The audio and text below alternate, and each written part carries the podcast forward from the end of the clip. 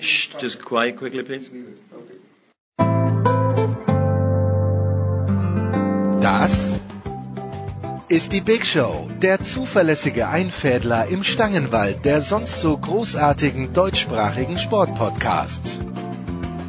Kritiklos gegenüber Leipzig, ignorant gegenüber dem Damenfußball und das alles in suboptimaler Tonqualität. Was helfen da schon namhafte Gäste? Hey guys, it's Michaela Schifrin. Hallo, hier ist Roger Fedor. Hallo, mein Name ist Harald Schmidt. Hallo, hier ist Thomas Müller.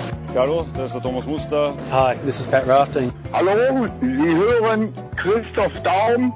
Eben, nix. Die Big Show, fast live aus den David Alaba Studios in München. Jetzt. Ihr hört Sportradio 360. Hilft ja nix.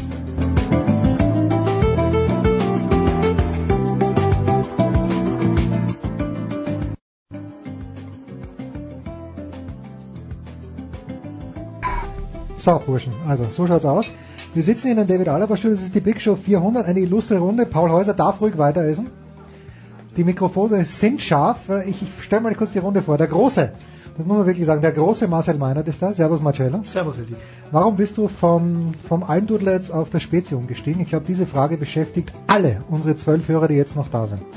Weil man noch die ganze Palette austesten muss, die du hier mal wieder anbietest im Rahmen dieser großartigen Aufzeichnung, was natürlich nicht nur die Getränke, sondern auch das Buffet angeht. Ich möchte sagen, es ist fast abgeräumt. Ich habe aber gehört, es geht in Sachen Süßspeisen noch einiges. Es geht noch einiges, aber zuerst muss ein bisschen gearbeitet werden. Sehr Neben gut. dir, und wir haben ihn schon erwähnt, fantastisch, Pauli Häuser ist da. Paul, alles, alles Gute. Danke, danke. Warum gratulieren wir Paul? Paul ist zum zweiten Mal Papa geworden. Tada! Und beide Male hat Sportradar 360 schon gegeben. Wie heißt der Ältere nochmal? Luke, Der Ältere ist Luke und jetzt ist Ben dazugekommen. genau. Jetzt brauchen wir die statistischen Daten dazu. Die, die, die, müssen, die müssen wir haben. Ja, Paul, erzähl mal bitte, deine Frau hat es nicht ganz einfach gehabt. Nee, nicht ganz einfach. Ich glaube, der hat meine Oberschenkel und ein bisschen, ja, mein, mein Umfang. Also 4,7. Stark. 4,7. Grunk. Ja. Ja, genau, der nächste Koch. genau. Darauf, darauf haben wir hingearbeitet. Ja. wir lassen den Franz noch ein kleines bisschen kauen und äh, begrüßen natürlich zurückgekommen von einer Weltreise, möchte ich sagen. Nicolas Martin, Nicolas, wo hat's dich überall hin verschlagen? Ich war in Vietnam und in Seattle und Vancouver. Wie, wie warum? Weil es geht. ja, weil, weil, Weil du, das kann. Weil du es konntest, aber Nein, rund um, rund um Neujahr hat eine große Hongkonger Fluggesellschaft äh, einen größeren Computerbug gehabt, der dafür gesorgt hat, dass äh, sehr teure Tickets für 500 Dollar zu haben waren. Und ich habe zugeschlagen und dachte, es wird eh gecancelt, so nach dem Motto, das, äh, das ziehen die nie durch. Und dann haben sie am nächsten Tag getwittert, ja, herzlich, herzlich willkommen all denen, die ein Ticket bekommen haben. Bei unser Fehler, wir heißen euch willkommen an Bord. Und dann musste ich halt ein bisschen umdisponieren. Und deshalb ging es dann halt nach Vietnam und dann rüber nach Vancouver. Und wenn ich schon da war, habe ich mir dann in Seattle noch die Mariners angeschaut. dazu kommen wir vielleicht später noch ganz kurz. Und äh, dann, der Einkommen hat irgendwo, der ist glaube ich schon am Nachspeisenbuffet, ebenfalls hier. Sal Meter, the Great Sal Meter, Sport Eagle TV. Hello Sal. Hook 'em horns. Was heißt das? Hook 'em. Ah, okay, okay. Yeah, they're, they're in the finals for the NIT. Mit H, nicht mit F vorne, Jens. okay, not, yeah, hook 'em, yeah, hook 'em horns. Or, Uh, why, why, why only in the NIT tournament? well, they were 16 and 16, Okay. and they were, I guess, seventh in the Big 12 minus two, so that kind of sucks. Okay, okay, wow. Uh, of course, uh, das March Madness wird wahrscheinlich im Daily mit uh, Sal besprochen. Sal, du bist Season Ticket Holder beim FC Bayern München Fußball. Wir haben gerade ein relativ langweiliges Spiel gesehen mit neun Toren.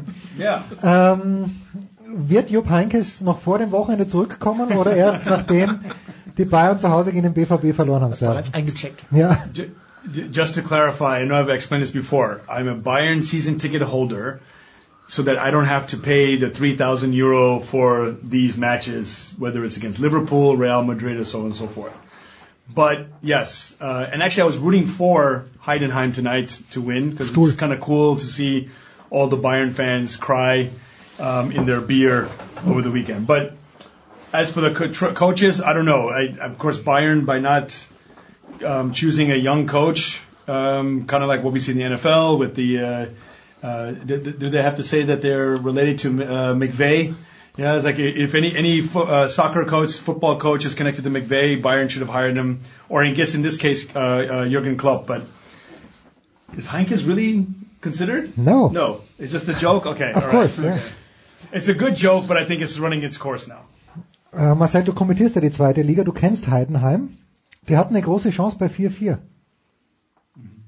Sind die Bayern mit zehn Mann dann doch so viel, ich meine, die sind ja nicht so viel stärker, sind ein Tor stärker gewesen, aber wa- warum macht Heidenheim das dann nicht? Pech. Kann man, darf man da Pech sagen? Ja, finde ich schon. Ich weiß gar nicht, ob das jetzt unbedingt Qualität war. Vielleicht, vielleicht auch gut verteidigt jemand von Bayern, ja. Ähm, aber wir wollen ja nicht vergessen, dass es eigentlich, und das finde ich das viel größere Thema, äh, noch zu diesem 4-4 dann gar nicht mehr kommen darf. Wenn Bayern schon 4-2 vorne ist, dann denkst du, okay, jetzt kommt noch 5 und 6 und dann ist das Ding eigentlich, eigentlich erledigt. Gut, und das macht dann natürlich die Leistung der Heidenheimer wiederum größer, dass sie dann noch zurückkommen. Aber dass die Moral können, das überrascht nur diejenigen, die zweite Liga gucken, nicht unbedingt. Und dass die Fußball spielen können, äh, überrascht die meisten auch nicht, wussten die Bayern äh, auch vorher. Nur die hatten wahrscheinlich die ganze Konstellation mit Süle und dem frühen Platzverweis nicht auf dem Zettel.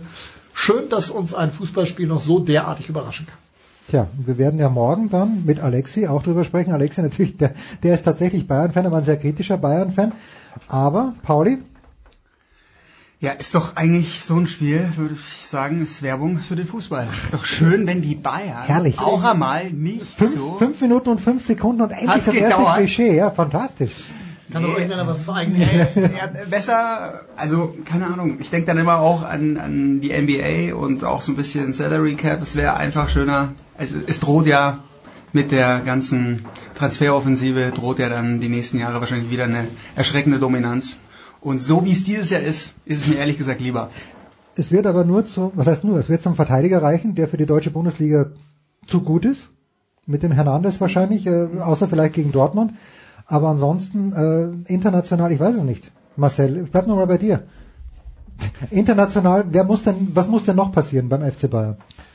Ja, ich frage mich ja immer, ob die eigentlich alle nicht zu Bayern wollen, die da, die da angesprochen werden. Dass sie nicht so nicht genug auf der Liste stehen würden, dass sie nicht das Kleingeld locker machen könnten. Das, das ist ja, das ist ja alles da.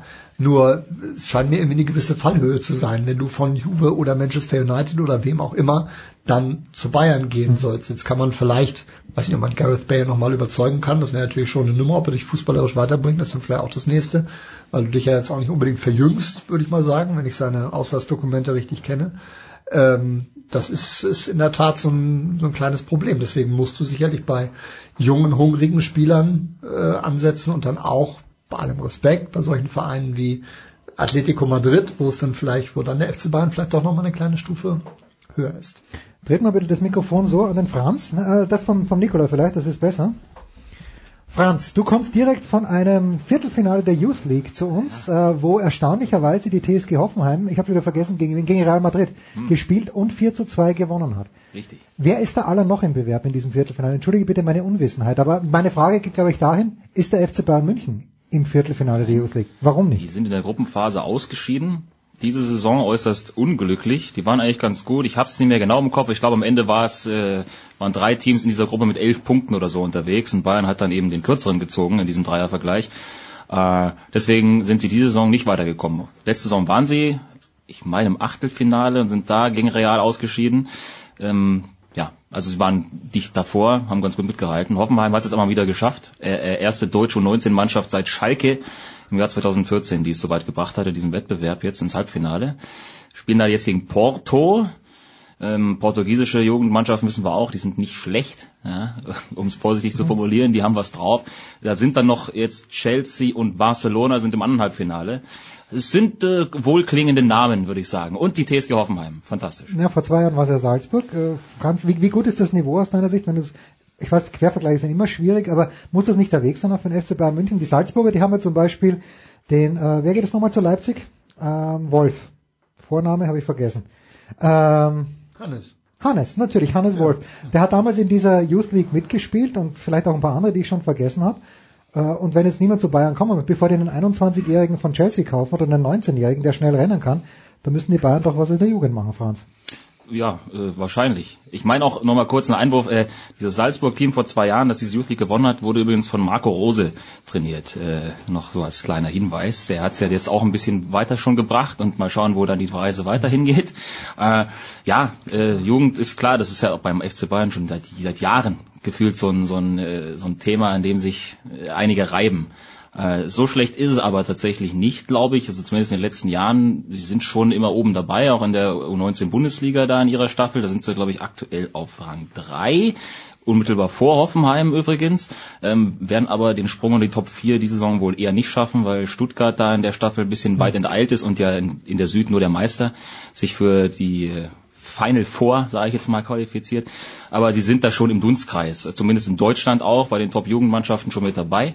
Ähm, ja, das Problem ist halt, das ist dann immer die Durchlässigkeit natürlich nach oben. Das ist halt für Bayern-Spieler sehr, sehr schwer, wie wir wissen. Die können vielleicht noch in der Regionalliga spielen, in der zweiten Mannschaft und das war's. Alle anderen, äh, zum Beispiel, das, das beste Beispiel ist Winsheimer, der jetzt auch in den letzten Jahren im U19-Bereich in der Youth League alles in Grund und Boden geschossen hat und der jetzt beim HSV auf der Tribüne sitzt. Ähm, ja, das ist halt schwierig und den Weg dann zu vollenden. Magst du einkommen? Sprich bitte, ins, sprich bitte ins Mikrofon, wenn ich dich anspreche. Was mit, sollte ich wollen? Der Einkommen übrigens mit, mit dem zweiten Fanta in der Hand. Das, ähm, das jetzt, nein, nein, aber war, war, Markus, warum war das früher anders? Früher mal hatte ich doch den Eindruck, dass der Müller, der Alaba, der, der Müller ist wäre aus dem Nichts gekommen. Finde ich, der Alaba wäre es nicht, wär, dann gab es ja noch ein paar Junge bei Bayern, die ich wieder vergessen habe. Aber ja, ich glaube, du brauchst halt einen Trainer, der das im Grunde auch will und der das dann äh, in, entsprechend durchzieht. Und ähm, das, da war halt mit Van Gaal einer, der, das so in seine in seine Philosophie ähm, reinpackt und wo das ähm, einfach dazugehört für ihn. Und machen wir uns nichts vor, dem ist auch egal, was die anderen darüber sagen oder was die anderen darüber denken. Und wenn auch die, die Zeitung ähm, vier, fünf Wochen drüber schreibt, wie unmöglich das ist von mir aus, der, der setzt das durch, weil das seine Philosophie ist. Und ich glaube schon, dass bei den Bayern, äh, gerade mit äh, dem Terminkalender, den die haben, und dann hast du eben erste Runde DFB-Pokal oder du hast Gruppenphase Champions League, da kannst du ohne Probleme Jugendspieler auch mal starten lassen und, und auch mal rein äh, fühlen lassen, weil du wirst, selbst wenn du dann so ein Gruppenphasenspiel verlierst, im Normalfall, wenn du eine gefestigte, gute Mannschaft hast, diese Gruppe trotzdem gewinnen. Ähm, äh, du musst es halt nur wollen. Und wenn du das ähm, so nicht äh, zu deiner DNA zählst, oder DNS, wie ich eigentlich lieber sage, dann ähm, gehört das halt nicht dazu. Und dann hast du vielleicht auch eben zu viel Angst, dass man dir das ähm, hinten raus irgendwie vorhält. Und dann wirst du dich natürlich an die etablierten Spiele halten, weil das ist natürlich die unterm Strich einfachere Lösung. So, und jetzt, aber ich weiß nicht, wer es beantwortet, meine Sal. Du als Bayern-Fan, ähm, ist, ja, ist das die große Angst, weil, weil Marco sagt, der Louis van Gaal, wir haben ja diese herrliche Geschichte eh schon in unserem Daily erzählt mit Louis van Gaal, aber ist dann Nico Kovac jemand, der dessen Standing nicht gut genug ist, dass er sich sowas nicht traut, weil die Bayern haben ja schon vor der Saison gesagt, es muss ein Umbruch her und jetzt spielt halt der Nabri, okay, der ist gut, besser als ich dachte, ehrlicherweise, und der Coman, wenn er gesund ist, aber trotzdem braucht Bayern wieder einen Van Gaal. No, I completely agree that you have to have a coach and a system that wants to develop uh, the young players. And, and you said you look at the, uh, the the match calendar, the fixtures for Bayern.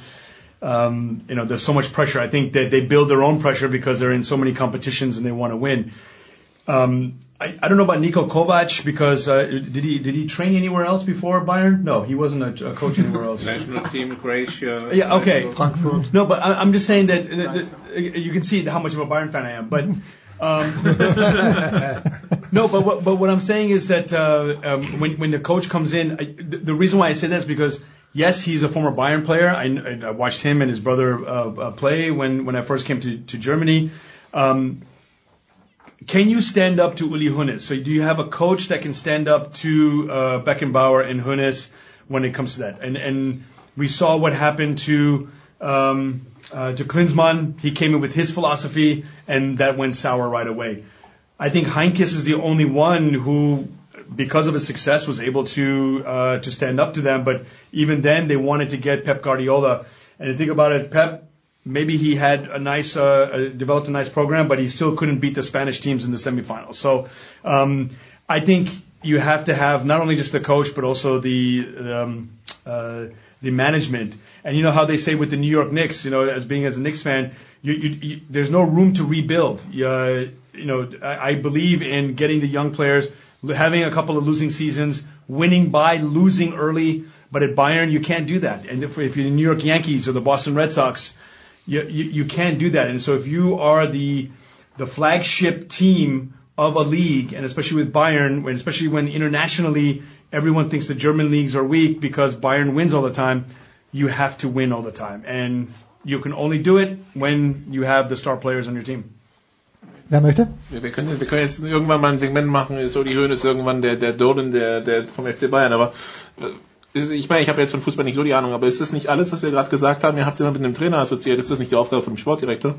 Super Punkt. Super ja. Punkt, weil und das finde ich eigentlich jetzt das Spannende auch, wenn es um die nächste Saison geht, weil du hast jetzt hier mit Kovac einen Trainer, der nicht die Erfahrung mit so einer Spitzenmannschaft vorher hatte und mit Salihamidzic einen blutigen Anfänger, der auch sonst eben nicht dieses souveräne Auftreten hat und jetzt kriegen die eigentlich relativ viel Möglichkeiten serviert, können wahnsinnig viel Geld ausgeben und da werden sie natürlich dann nächstes Jahr, wenn man dann sieht, wie sieht diese Mannschaft aus, wie sieht mit Hernandez, mit Pavard und mal schauen, was sonst noch so kommt, wie, wie spielen die? Und da auch äh, den Vergleich zu Van Gaal, das war ja so die, der erste Trainer, der dann so diesen ganz krassen Ballbesitzfußball eigentlich bei den Bayern geprägt hat, dieses dominante Auftreten. Guardiola hat das Ganze dann halt nochmal perfektioniert.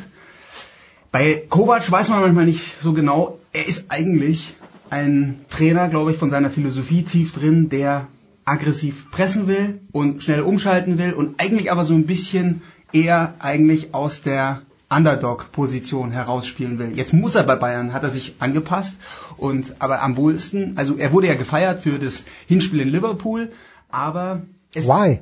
Ja, why? Weil sie kein Tor gekriegt haben. Ja, okay, ja, verstehe genau. ich nicht. Verstehe, ehrlicherweise verstehe ich nicht, warum man da jemand feiern kann für so ein Spiel, wo die ich, kein einziges Mal das Tor schießen. Aber da siehst ja. du doch die, die, die Erwartungshaltung dann ja. schon in dem Moment. Genau. Ähm, ich war mit mit drei vier Bayern-Fans in Liverpool. Ja, du warst dort. Und ähm, die waren die die Tipps, die ich da vorher gehört habe, das, das war abenteuerlich für Bayern-Fans. Irgendwas zwischen zwischen 0,3 und 1,4 äh, war der Standard. Also sie waren wirklich einfach alle froh, dass sie die Hütte nicht vollgekriegt mhm. haben und dass Bayern zum ersten Mal seit Wochen richtig, richtig konsequent verteidigt hat. Das haben sie gut gemacht. Danach übrigens auch nicht mehr wieder so wie in Liverpool. Ja, das geht dann auf Kosten der Offensive. Das muss man wohl in der, in der derzeitigen Konstellation ähm, in Kauf nehmen. Ähm, aber deswegen lässt oder hat mich dann auch die zweite Halbzeit äh, im Heimspiel dann ein bisschen ratlos zurückgelassen, ehrlicherweise. Mhm. Du machst das in Liverpool eigentlich sehr, sehr gut. Das ist ein Ergebnis, mit dem du zumindest was anfangen kannst, das gefährlich ist. Auch beim 1-1 zur Pause ist noch nichts kaputt. Und, und dann, und da passiert gar nichts mehr. Dann kommt Null. Also das, und ich glaube, das können sie sich irgendwie allesamt bis heute nicht erklären. Schön. And, and that's actually a good point. Um, I have not seen Bayern play this listless throughout. I mean, I went to two matches in the, in the first half of the season against Augsburg and against Ajax. 1-1, both matches totally unimpressed. And then, like I said, at 1-1 at halftime, there's a chance. After they give up the second goal, I've seen a Bayern team react and come back and try to score. I saw nothing. I even saw the, the players' body language. They didn't want to play. And so, in my limited experience with Kovac, uh, Kovac and with um, Kovac, very American Kovac, and um, and and the players that they have now, I don't see that fire in there. And so, just for that, you should have a coaching change. Forget the development of the of the young players or whatever. Just the fact that in this money game against Liverpool, against Klopp, they failed in the spotlight. Also, wir werden später wahrscheinlich noch Andreas Renner dann per Telefon haben, aber er würde weinen, wenn er euch hören würde. Weil genau das, was ihr jetzt alle gesagt habt, hat Andreas schon im, im März letzten Jahres gesagt, dass Kovac äh, im Grunde genommen ein Trainer ist, der sich gerne zurückfallen lässt mit seiner Mannschaft, gerne über Konter kommt und gerne über Kampf. Wir teilen uns jetzt auf hier sage ich jetzt offiziell. Ich werde mich mit den Tennisexperten Gaubhäuser und Meinert zurückziehen und äh, die American Sports Fraktion hier mit Nicola und Ser und, äh, und Franz, die werden sich äh, um den Herrn mit den blond gefärbten Haaren kümmern.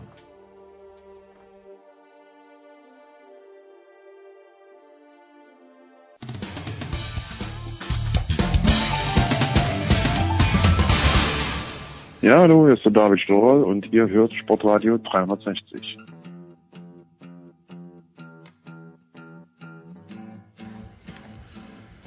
Big Show 400, Sportradio 360. Wir sind jetzt äh, ins äh, Außenstudio gewechselt, in die Billardräume hier im äh, Palast von Jens Hulber im Norden Münchens. Ähm, wir sprechen jetzt über NFL. Jens hat es ja schon gesagt, es geht um es geht um Cleveland, aber es gibt eine ganz wichtige Geschichte, äh, eine ganz witzige Geschichte, Sir. Äh, die Oakland Raiders haben Kyler Murray zu einem Workout eingeladen. Es wäre doch fantastisch, wenn die jetzt Kyler Murray draften und dann sollte Kyler Murray eigentlich bei den Ace Baseball spielen, entscheidet sich dagegen und landet trotzdem in Oakland bei den Raiders. Das wäre doch die Geschichte des Jahres, oder? Uh, uh, for those who remember, Deion Sanders did the same thing, right? Didn't he play for the Falcons and for the Braves at the same time, maybe? I know that he used to take a helicopter from one training camp to a game, or uh, he used to do that before. So um, we've seen that happen. Um, Kyler, Ist, ist das heute vorstellbar? is it possible? Could you, would you imagine it? What's it? Would you imagine it that when someone does that? Oh yeah, because I've seen it, and and not only have I seen it, it was successful. You know, Dion was a transformative player. Um, I mean, before him was Bo Jackson, so that happened as well, and they were successful. So. Um, I can see Kyler Murray doing that. I mean, I haven't seen him play baseball, so I don't know how good he is, but obviously being drafted by the Oakland A's, that means he was good in baseball.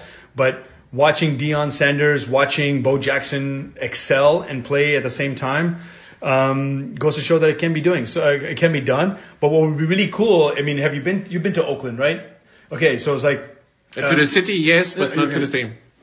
in the sports complex. So he can basically, you know, if there's ever um, an Oakland day game and then a Monday night game or a Sunday night game, I guess they really can't change the stadium, but he can basically just he doesn't have to commute. You know, he just that's that's his workplace, and so uh, I think that would be kind of cool. I but then here's the problem: Will the Raiders stay in Oakland? I mean, this is this would be such a great story if uh, like if Oakland developed new stadiums like Pittsburgh, where you know they used to all play at Three River Stadium. Now there's Heinz Field, and then there's uh, what's it called now? Penco uh, P- PNC Stadium. You go from one stadium in the morning to the night. That's what Deion Sanders did. So I, I see Kyler Murray doing that if they're in Oakland, but it would kind of suck if you had to go from Vegas to Oakland or San Francisco to Vegas. Who knows? So, but it would be exciting to see that. A good, a good sports story. Wie ich an diesem Wochenende weiß, rein theoretisch, wenn Wilson, äh, wenn äh, Wilson bei den Seattle Mariners spielen würde, das geht da auch. Also das ist auch einmal über den Parkplatz und dann ist man drüben. example. Yeah. Ähm, gut, also so viel zu Oakland. Das wird noch ganz lustig, die angeblich übrigens äh, für Hard Knocks äh, heiß im Gespräch waren, aber sich wohl weigern. Eigentlich schade, weil das werden ein paar mit ein paar mit den beiden TV-Leuten, mit Mike Mayock und mit John Gruden, die sie da haben, wäre das bestimmt auch ganz interessant gewesen. Aber schauen wir mal, wer bei Hard Knocks ist. Ähm, ein Team, das nicht Knocks sein kann, war neuer Headcoach Cleveland. Wir haben schon ein paar, vor ein paar Wochen über die gesprochen, Franz. Äh, jetzt mit ein bisschen Abstand zu den Free Agency Verpflichtungen und jetzt auch so dem einen oder anderen Rücktritt, wie zum Beispiel den von Gronk, ähm, sieht das Browns-Team für dich noch besser aus als so schon? Oder wie sieht's aus? Sieht nicht so schlecht aus, klar. Äh, die haben jetzt, wie wir es ja auch schon besprochen haben, schon ordentlich äh, reingebuttert in diesen Kader, ähm, so dass man eigentlich auch jetzt schon fast davon ausgehen will, dass die schon damit rechnen, jetzt auch anzugreifen in der nächsten Saison. Also wenn die die Playoffs nicht schaffen, ich glaube, dann äh, hat sich da jemand verkalkuliert. Äh, ja, die, die fühlen das jetzt. Die haben äh, festgestellt im letzten Jahr, dass sie da einen ganz guten Quarterback äh, doch an Land gezogen haben, der jetzt noch für einigermaßen günstig Geld spielen kann. Deswegen kannst du ja jetzt auch die großen Namen da verpflichten. Das ist ja der, der Vorteil. Das wird sich ja dann auch irgendwann mal umgestalten. Aber solange das noch der Fall ist, die nächsten zwei Jahre, ähm, geht da vielleicht was. Und äh, das, das möchten sie jetzt natürlich versuchen. Von daher ähm, ich glaube, die Chancen sind durchaus da, da anzugreifen. Vielleicht sogar in der eigenen Division. Das äh, müssen wir mal schauen, wie sich dann eben Pittsburgh jetzt aufstellt nach diesen ganzen Abgängen, die ja gut teilweise letzte Saison ja auch schon da waren, aber jetzt dann endgültig äh, dann vollzogen wurden. Können die weiter da die Spitzenposition haben, beziehungsweise können die da wieder zurückkommen? Ähm, was macht der Rest? Also das ist eine ganz spannende Division, die ist sehr, sehr offen jetzt. Äh, viel offener als in den letzten Jahren. Wie ist ein Sales-Gefühl bei den Browns? Weil ich meine, wenn wir jetzt auf die Spieler schauen, äh, sie haben Baker Mayfield, der kommt von Oklahoma. Das heißt, äh, als guter alter Texas-Fan bist du wahrscheinlich dem jetzt nicht so ganz positiv gestimmt. Dann haben sie von den Giants jetzt per Trade rüberbekommen Odell Beckham Jr. und Oliver Vernon. Ähm, das heißt, ähm, also der, der Giants-Held wäre da, dann noch der Oklahoma-Spieler. Wie geht Sal Mieter mit den Browns um? You know, if you remember, because you know, I was honored to be on Sofa QB's um, at the beginning of the season, and and um, I was kicking myself if I was a Browns fan. How easily this team could have been undefeated, or four zero and one, or uh, five and zero. Um, and that was without Odell Beckham Jr. But as the team started developing and started winning some games, and they had a winning record for the first time in years, um, of course, Odell Beckham brings now that spotlight that, um, uh, I mean, winning brings a spotlight, but in this case, it brings the anticipation of that spotlight. Now this team can be on national TV more and more. I mean, you and I are both red zone fans. The Browns games are always a seven o'clock game. We're, we're watching them. Now they're going to Or be, Thursday night against Cincinnati. yeah, or Thursday night against Cincinnati, and and and and, when- and they do it during the World Series, so no one really cares. Um, but now they can actually be that opening Monday night doubleheader game. They can be on that Sunday night game in November during the sweeps.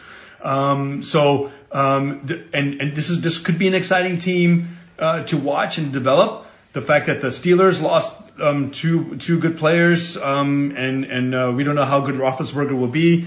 Um, you know that team is on the on the down end. So um, the AFC is getting exciting outside of the AFC East, and why not the Browns? And they could have done it last year with the addition of Odell, with another year of uh, mature, maturation for uh, Mayfield.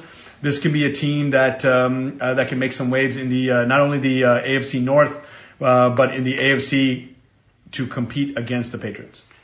Nun ist es ja so, dass Beckham in New York ja durchaus auch ein bisschen als Drama Queen und äh, so weiter bekannt. Ich glaube, wir erinnern uns alle noch an dieses, an diesen Bootsausflug in Miami da eine Woche vor den Playoffs, der für viele Schlagzeilen gesorgt hat. Äh, Sal nimmt sich mal kurz einen Schrick, ist gleich wieder da. Äh, You have to remind me every episode about something that one of my New York teams did wrong. Anyway, go ahead. Sorry. Das liegt dann vielleicht an den New Yorker Teams, wir können nichts dafür, wir machen das nicht. Ähm, nun ist ja Cleveland medientechnisch und überhaupt jetzt nicht so ganz mit New York vergleichbar. Meinst du, das tut ihm gut, vielleicht mal so in einem ruhigeren Spot zu sein, wo er sich vor allen Dingen auf Football konzentrieren kann? Ja gut, jetzt stellt sich natürlich wieder die Frage, äh, es gibt ja, das ist dann auch wieder sportartenübergreifend, schon seit jetzt einem Jahr quasi wieder das, das große Rennen, wer ist jetzt der neue Superstar, der sportliche Superstar in Cleveland, nachdem äh, Mr. James ja dann doch nach Los Angeles äh, abgehauen ist. Da stand natürlich in den letzten Jahren alle so ein bisschen im Schatten oder auch ein bisschen mehr im Schatten logischerweise, weil der alles überstrahlt hat. Jetzt ist es natürlich so, dass die sportliche Perspektive deutlich besser ist, dass du jetzt so einen Spieler hast wie Odell Beckham, der kommt natürlich dahin, um äh, ja einerseits sicherlich erfolgreich zu spielen, aber andererseits vielleicht auch so ein bisschen da sportlich die Nachfolge anzutreten. Muss er gucken. Hat er im eigenen Team, glaube ich, die größte Konkurrenz äh, mit einem Mayfield, vielleicht auch mit Jarvis Landry, der ja durchaus auch einer ist, der ja, das Rampenlicht, glaube ich, durchaus genießt. Da die sich aber beide ganz gut verstehen, können sie es vielleicht teilen. Wer weiß das schon so genau. Also das finde ich, das finde ich ganz spannend tatsächlich, weil du ja eigentlich aus so einem Teamsport dann so einen herauszuheben, finde ich immer ein bisschen schwierig. Passiert natürlich immer wieder. Aber diese Tatsache, dass es eben diese Lücke gibt seit einem Jahr, die es doch irgendwie zu füllen gibt, hat man zumindest den Eindruck. Habe ich auch den Eindruck gehabt, als ich letztes Jahr Hard Knocks geschaut habe. Da war das nämlich auch irgendwie mal Thema, zumindest zu Be- Saisonbeginn. Und wenn das Problem ist natürlich, wenn das tatsächlich jetzt dort einer sich herausstellt, der sich unbedingt äh, nach vorne spielen will, es, glaube ich, falsch. Also wenn es, wenn es richtig gut läuft für Cleveland, für die Stadt, für die Sportstadt und für das Rampenlicht an sich, ist es das Team der Browns zum Beispiel, das durch äh, gute Ergebnisse diesen Spot als Team ausfüllt. Mal schauen. Währenddessen hat sich der Sal kurz dem Dartsport zugewandt. Ähm, Sal, vielleicht für, für unsere Hörer, wir haben viel über Cleveland gelacht, weil ähm, die, die Cavaliers vor LeBron nicht so gut waren, die Browns letzten 20 Jahre nicht so wirklich Ja. gut waren, seitdem es sie wieder gibt. Die Indians standen vor zweieinhalb Jahren zum ersten Mal seit 70 Jahren wieder in den World Series. Wir wissen, sie haben dramatisch gegen die Cubs verloren. Wir wissen aber auch, Ohio ist ein sportbegeisterter Bundesstaat. Ja. Und Cleveland eigentlich auch eine sportbegeisterte Stadt. Was braucht's für Cleveland? Also wir haben ja gesehen, als sie das Spiel gewonnen haben, das erste Spiel dieser Saison, die Leute sind auf die Straße, haben Baker Mayfield Gesänge angestimmt. Ja, ja, ja. Es, es fehlt ja anscheinend wenig, dass Cleveland vom Laughing Spot zum, zur, zur, zur, Sport, zur richtigen Sportstadt wird, oder? It's funny because when Franz was talking, it, it hit me all of a sudden. You think about what we've gone through the last 19 years in the 2000s, Boston, the Red Sox, Patriots, and, and maybe the Celtics competitive, and of course the Bruins, except for hockey, because Cleveland doesn't have a hockey team, obviously, but, or no, the Akron, the, Columbus Blue Jackets, I guess Columbus, yeah, whatever. But anyway, but in Cleveland itself, and Ohio uh, if you see Boston before the 2000s were the lovable losers. They were always losing. You can actually think about Cleveland in that respect right now. Coming close, losing a tough World Series like the Red Sox did in 86 and, and, and losing to the Yankees in the playoffs the whole time. If Cleveland continues on this path, we could see a shift from Boston to a city like Cleveland because the fans are great. They deserve it. And you have the owners that they have to really develop this young talent. And I said it before in the, in the other segment about Bayern. Cleveland is a city where they, they don't mind losing and they don't mind developing the young players. If they can hold the players, the Indians could one day come home with the World Series title. The Cavaliers can be competitive without LeBron. And yeah, right now, if you're a Cleveland Browns fan, you can only feel positive about what is to come in the next, I guess, five years. And uh, so, yeah, maybe in the mid 2020s, we look at Cleveland and the beginning of something special in Cleveland. If you're a, if you're a fan, and yeah, from lovable, from laughing stock to lovable losers to champions. Also, sie rebilden seit 50 Jahren oder vielleicht hat es ja irgendwann mal Erfolg. Ja. Äh, Franz, wenn wir von Cleveland weggehen, ähm, also ich weiß, wir haben uns, äh, da war ich nicht der Einzige, Christian war glaube ich auch einer, äh, wir haben uns vor zwei, drei Jahren böse auf die Fresse gelegt, weil wir dachten, Tampa wird der nächste heiße Scheiß.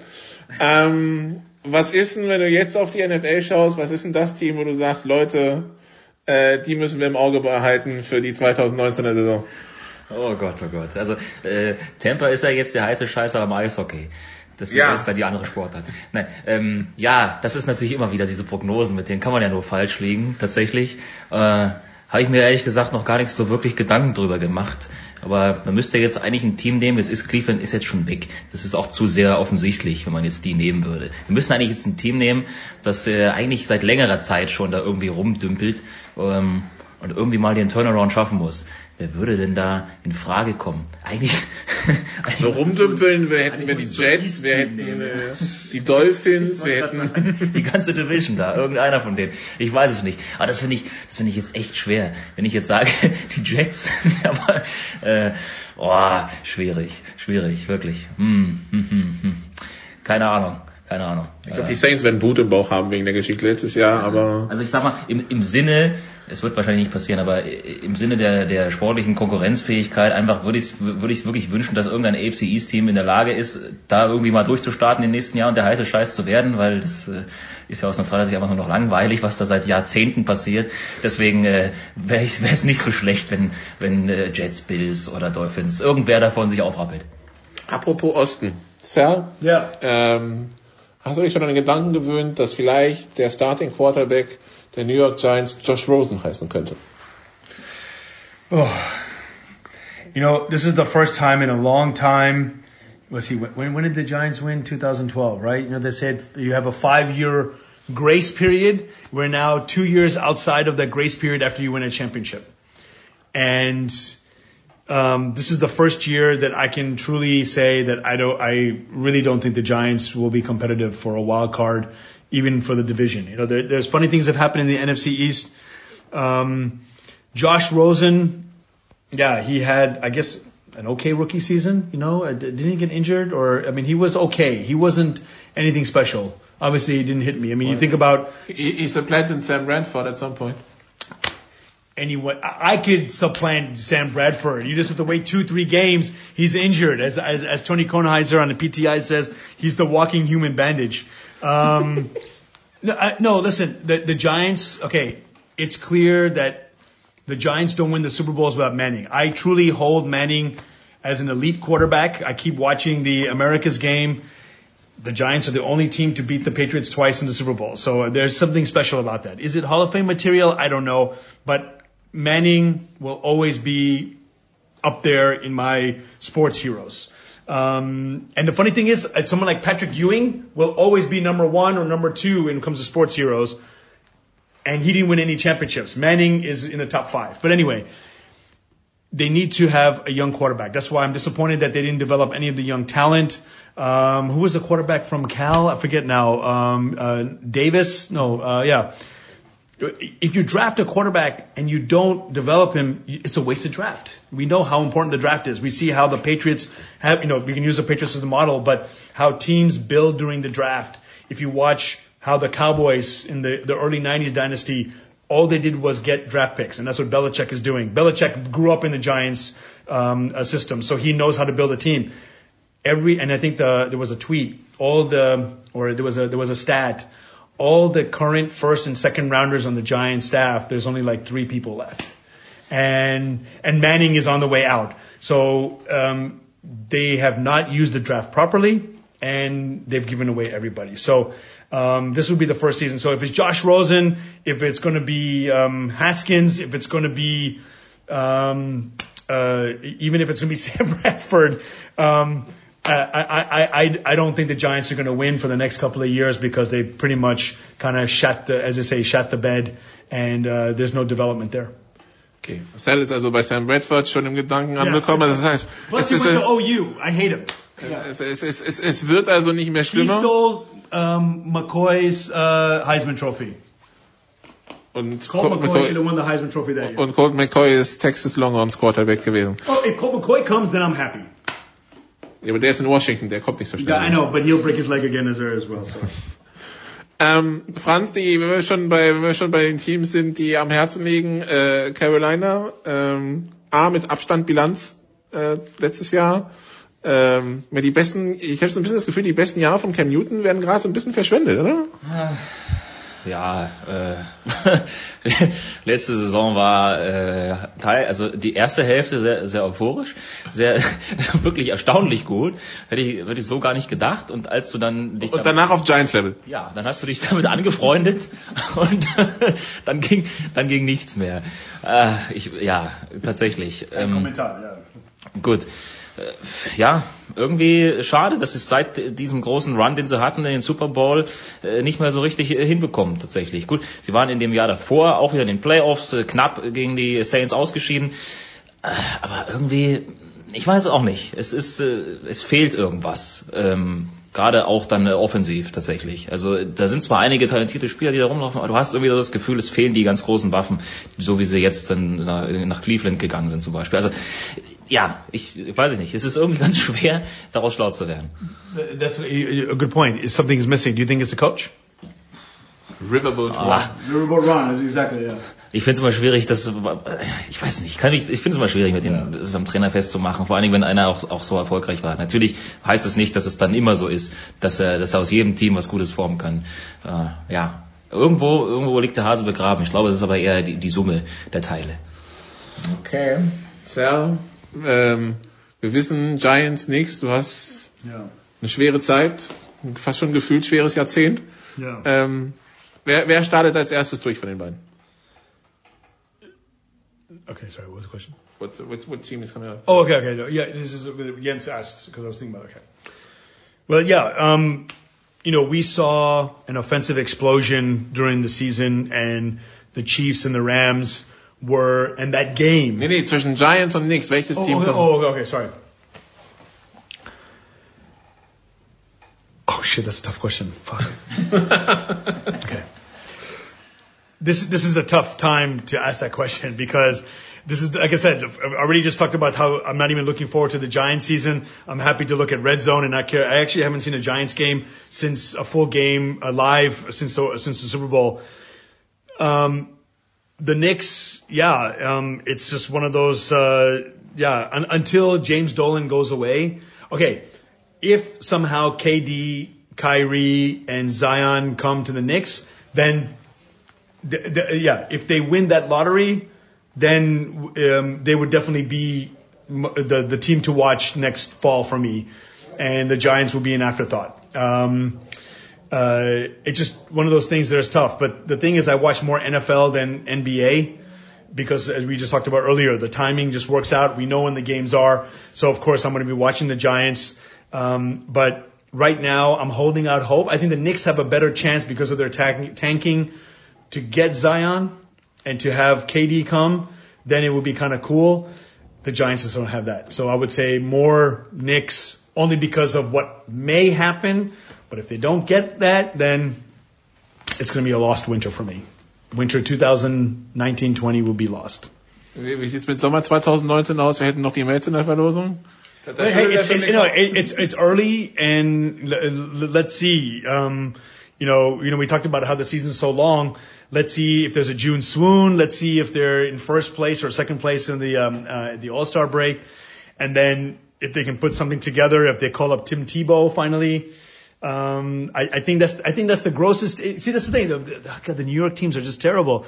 Um, Du bist jetzt schon angekommen, du hast dich jetzt schon mit Sam Bradford und Tim Tebow angefreundet, ja? So, so viel schlimmer wird's immer. No, no, but but what I'm saying is that if Tebow is going to bring, okay, was it last year or two years ago? Tebow got signed.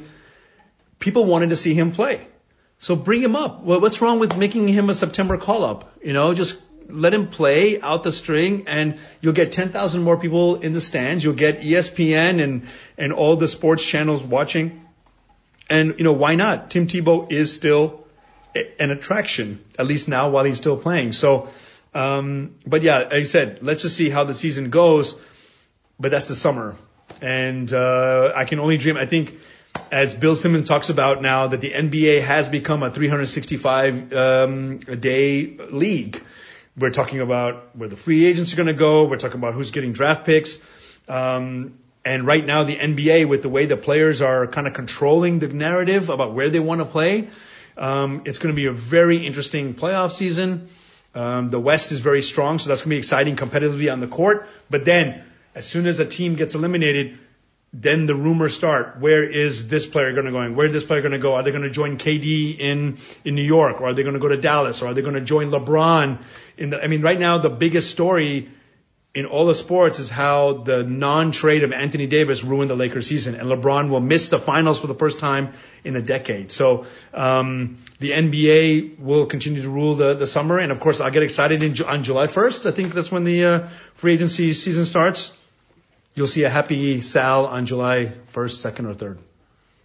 Ich, Franz, ich finde, wir machen es folgendermaßen. Wir nehmen jetzt einfach schon mal Big Show 444 so ins Visier, ja? Und in, in 44 Wochen, in 44 Wochen, in 44 Wochen schauen wir A, wie unsere Prognose zu den Browns war und B, nochmal ins Seelenleben von Salmita nach einer weiteren Saison der Giants, der, der, der, der Mets und der Knicks. Was hältst du davon?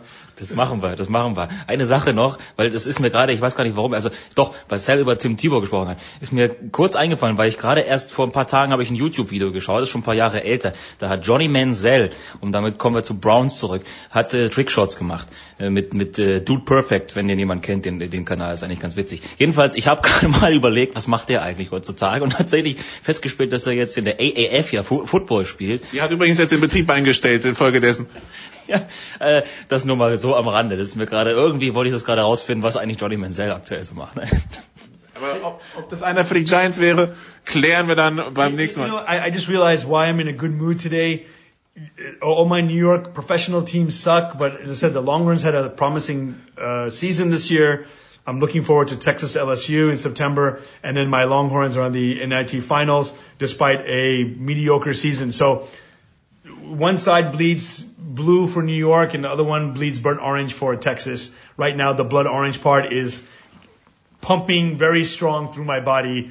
Yes, TMI, but picture it. Gut. Und das heißt, dass jetzt jetzt Zeit aufzuhören. Hier geht's weiter mit Big Show 400 bei Sportrad 360.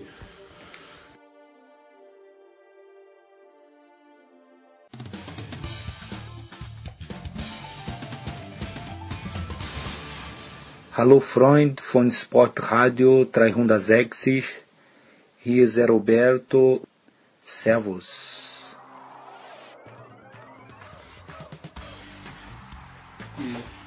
Schön. Wir haben uns ein bisschen aufgeteilt hier. Marcel Meinert und äh, Paul Häuser und Markus Gaub. Sky, alle haben Tennis in letzter Zeit kommentiert. Paul hatte Miami nur passiv verfolgt. Ähm, ich muss mit dir anfangen, Marcel. Es war ein Finale im vergangenen Sommer. Wir fangen nicht mit dir an, weil dich der Anchorman Spezi. nämlich, weil der Anchorman dich nämlich zu Haribo Spezi überredet, muss ich ihn Paul fragen. Ähm, was, was essen? Süße Schnuller, das kann nicht jeder, muss man sagen. das, das ist wahr, ja. Und äh, wer unsere Dailies hört, der weiß, Markus ähm, äh, verschränkt diese Schnuller zu einer unfassbaren Mischung, die, die, die, die nicht jeder verträgt. Und Marcel Meinert scheitert gerade dran. Äh, so, jetzt ist aber wieder soweit. Marcel, oder nein, immer noch nicht. Doch, doch, jetzt gut. jetzt ist er soweit. Na, wir müssen auch mit dir anfangen. Marcel, wir haben ein ganz eigenartiges Turnier gesehen in Miami, finde ich, von der Stimmung her. Wir haben ja letzte Woche schon drüber gesprochen. Wir haben ein möchte ich sagen, noch eigenartigeres Finale gesehen, wo John Isner irgendwann im zweiten Satz, meine ich, den Physio fragt und du hast es ja auch gehört und auch gesagt in einem Kommentar, do you think it's broken? Also, und ich habe da schon äh, zu meinem Sohn gesagt, er wird einen Ermüdungsbruch haben, mhm. nämlich in, in der Fußdecke und ich glaube, Markus haben das eben im Daily auch besprochen, mhm. aber nimmt das irgendwas aus deiner Sicht vom Glanz des 101. Turniersiegs des allergrößten Spielers aller Zeiten? Nö, ich glaube, das Ding hätte auch, hätte auch so gewonnen. Also früher oder später wäre da der Moment gekommen, ich bin mir relativ sicher vor dem Tiebreak, äh, in dem er ihn dann noch gebissen hätte und sich dann auch das Break im zweiten geholt hätte. Dafür war das zu stabil auf wirklich sehr, sehr hohem Niveau. Vor allen Dingen, wie er retourniert hat. Das ist ja dann der Schlüssel gegen Easter, das hat er ja auch vorher gesagt. Das wird ein schönes Elfmeterschießen werden und er hat da den einen oder anderen sehr, sehr gut rausgeholt, gleich im ersten Spiel. Aber eine halb, einen halben Meter hinter der Grundlinie steht er, kann nicht jeder, er blockt den Nein, natürlich, ja. natürlich, genau. Die meisten denken, sie müssen sich Zeit geben, damit sie dann mit der Ausholbewegung und so dahin kommen. Nichts ist, du musst dem Gegner die Zeit nehmen. Das ist der Punkt. Und das schafft halt praktisch keiner so gut wie Federer. Ja. Jetzt muss ich, Enkermann, bist du soweit? Noch nie weiter gewesen. ja, du bist ja jemand, der, der Tennis kommentiert und der aber jetzt nicht so ein Freak ist, wie wir drei anderen Kasperl hier herinnen. Und ich höre ja oft... Ich habe auch noch Zeit, an Fahrrädern rumzubauen, im, im Gegensatz zu euch. Aber die Frage an dich ist doch, weil ich das oft von Leuten höre, wenn die dann sehen, das Ergebnis, Federer hat gewonnen, ja immer noch es sind immer die gleichen, die gewinnen. Für mich ist das großartig, dass immer die gleichen gewinnen. Also wir haben in dem Jahr haben wir die, die Wahnsinnssituation 20 Turniere bei den Herren und Federer war der Erste, der, der zwei Turniere gewonnen hat. Aber dennoch, man hört immer das Argument, Nadal gewinnt immer, Djokovic gewinnt immer oder Federer gewinnt immer. Lässt du das gelten, dass das langweilig ist? Ist es für dich langweilig? Als jemand, der, es, der sich jetzt nicht so reinwühlt wie wir hier. Was soll denn das heißen? A, B, B ist das, das ist doch kein Argument. Und vor allem, was heißt langweilig?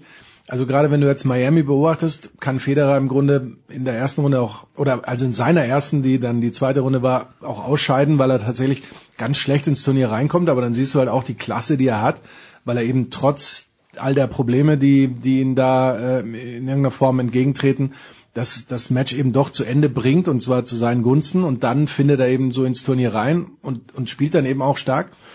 Und ähm, ist halt dann auch einer, der die Lösungen findet, auch wenn es mal nicht so läuft. Und ich kann jetzt grundsätzlich nichts daran erkennen, dass irgendwas langweilig wäre, nur weil es hochklassig ist. Und das ist halt einfach hochklassig. Und du weißt, wenn, wenn Federer spielt oder wenn Nadal spielt, dann wirst du eben im Normalfall hochklassigeres Tennis sehen, als wenn eben andere spielen, die nicht an die heran... Albert. Ja. Ja, wobei Albert, ich, ich fand schon, dass der, dass der ein überragendes Match da gemacht hat. Also er spielt auch gut heute. Albert. Ja, ja also sagen, ja. ist halt einer irgendwie dann, ja, wenn man den, den kennt man nicht. A, ja, aber wenn du ihn dann siehst, der hat im Grunde alles drauf, ja, der ist, der ist schnell, der hat die, die, die Variationen, die man von vielen irgendwie so oder bei vielen vermisst. Also gerade wenn man jetzt über ähm, John Isner spricht, aber gut, naja gut, aber der, ja. der, hat, der muss natürlich aus dem, was er hat, muss er das Beste machen, keine Frage. Ja klar, äh, letztendlich und er kommt ja damit auch ähm, sehr weit, insofern ist das ja auch kein Vorwurf, aber da ist eben eben auch schon sehr viel dabei, also ich, wenn jetzt mehr Radu Albots in, in der Weltrangliste wären, hätte ich jetzt auch nichts dagegen. Ne? Damir Dschungmur fällt mir da auch ein, auch ein geiler Spieler, der, der ganz, ganz viel kann. Paul, du bist schon heiß. Er ist ich heiß. Paul, Paul, ich, will, ich will jetzt äh, auch mal hier den, den Gaubi da groß loben, er hat das Match nämlich kommentiert, ja. der Federer Albert und äh, ich habe das Interview, ich habe es nicht bis zum Ende ausgehört, deswegen entschuldige ich mich, dass ich das Interview mit dem Anchorman und Roger Federer nicht gehört habe. Das war sehr sympathisch, sehr lässig und er hat, finde ich, das ganz treffend eben kommentiert, weil Albert war so zäh, also hat wirklich im Rahmen seiner Möglichkeiten, klar kann er den Federer nicht vom Platz schlagen, aber der war so zäh, hat wahnsinnig viel zurückgebracht. Der und ist ja auch 1,50 groß. Genau, so und läuft alles ja weg. Ja. Das ist ja eigentlich Wahnsinn. Ja, und das war dann echt schon, da, da musste man sich, also wer dieses Match gesehen hat, der hätte nie gedacht, dass der Federer Miami gewinnen kann. Weil er so viel Fehler geschossen hat und dann aber, ich glaube, da waren äh, zwei oder drei Breakbälle im, im zweiten Satz, so bei drei beide, für Albert. Und dann kann es ganz schnell weg sein, das Match. Und Federer wehrt die natürlich ab und ähm, steigert sich dann im Laufe des Turniers aber so dermaßen, so schnell, allein gegen, ich glaube gegen Medvedev, äh, wie locker leicht das dann schon wieder aussah, äh, hat Marcel, glaube ich, kommentiert dann oder, oder nee, ich Stefan, wollte, aber dann kam der Regen, Stefan war das. Stefan, genau, und ähm, ja, wie äh, gegen Shapovalov zum Beispiel. Ja, das finde ich jetzt das Besondere und das Spannende, dass er gegen diese junge Generation da antritt, gegen Tsitsipas bei den Australian Open. Ja, muss er Match gewinnen, muss er gewinnen. Das Match, das darf, das dass er darf nicht verlieren ja, darf. darf Aber gerade verlieren. diese Duelle, die machen es jetzt, finde ich, in der, in der jetzigen Zeit auf der ATP Tour, die machen es so besonders wie so ein Federer. All, alles natürlich besonders heißt, Shapovalov äh, ist, ist an dem Tag mit der Situation nicht zurechtgekommen, aber War auch schon müde. Ich meine, wenn man sieht, War was müde. davor das, gehabt war, hat. das, war, das war mit Ansage, wenn er gegen denjenigen, zum ersten Mal gegen denjenigen gespielt, der ihn sonst immer von seinen Postern im Kinderzimmer angeguckt Ja. hat, dann musst du halt erstmal drüber wegkommen. Und das war,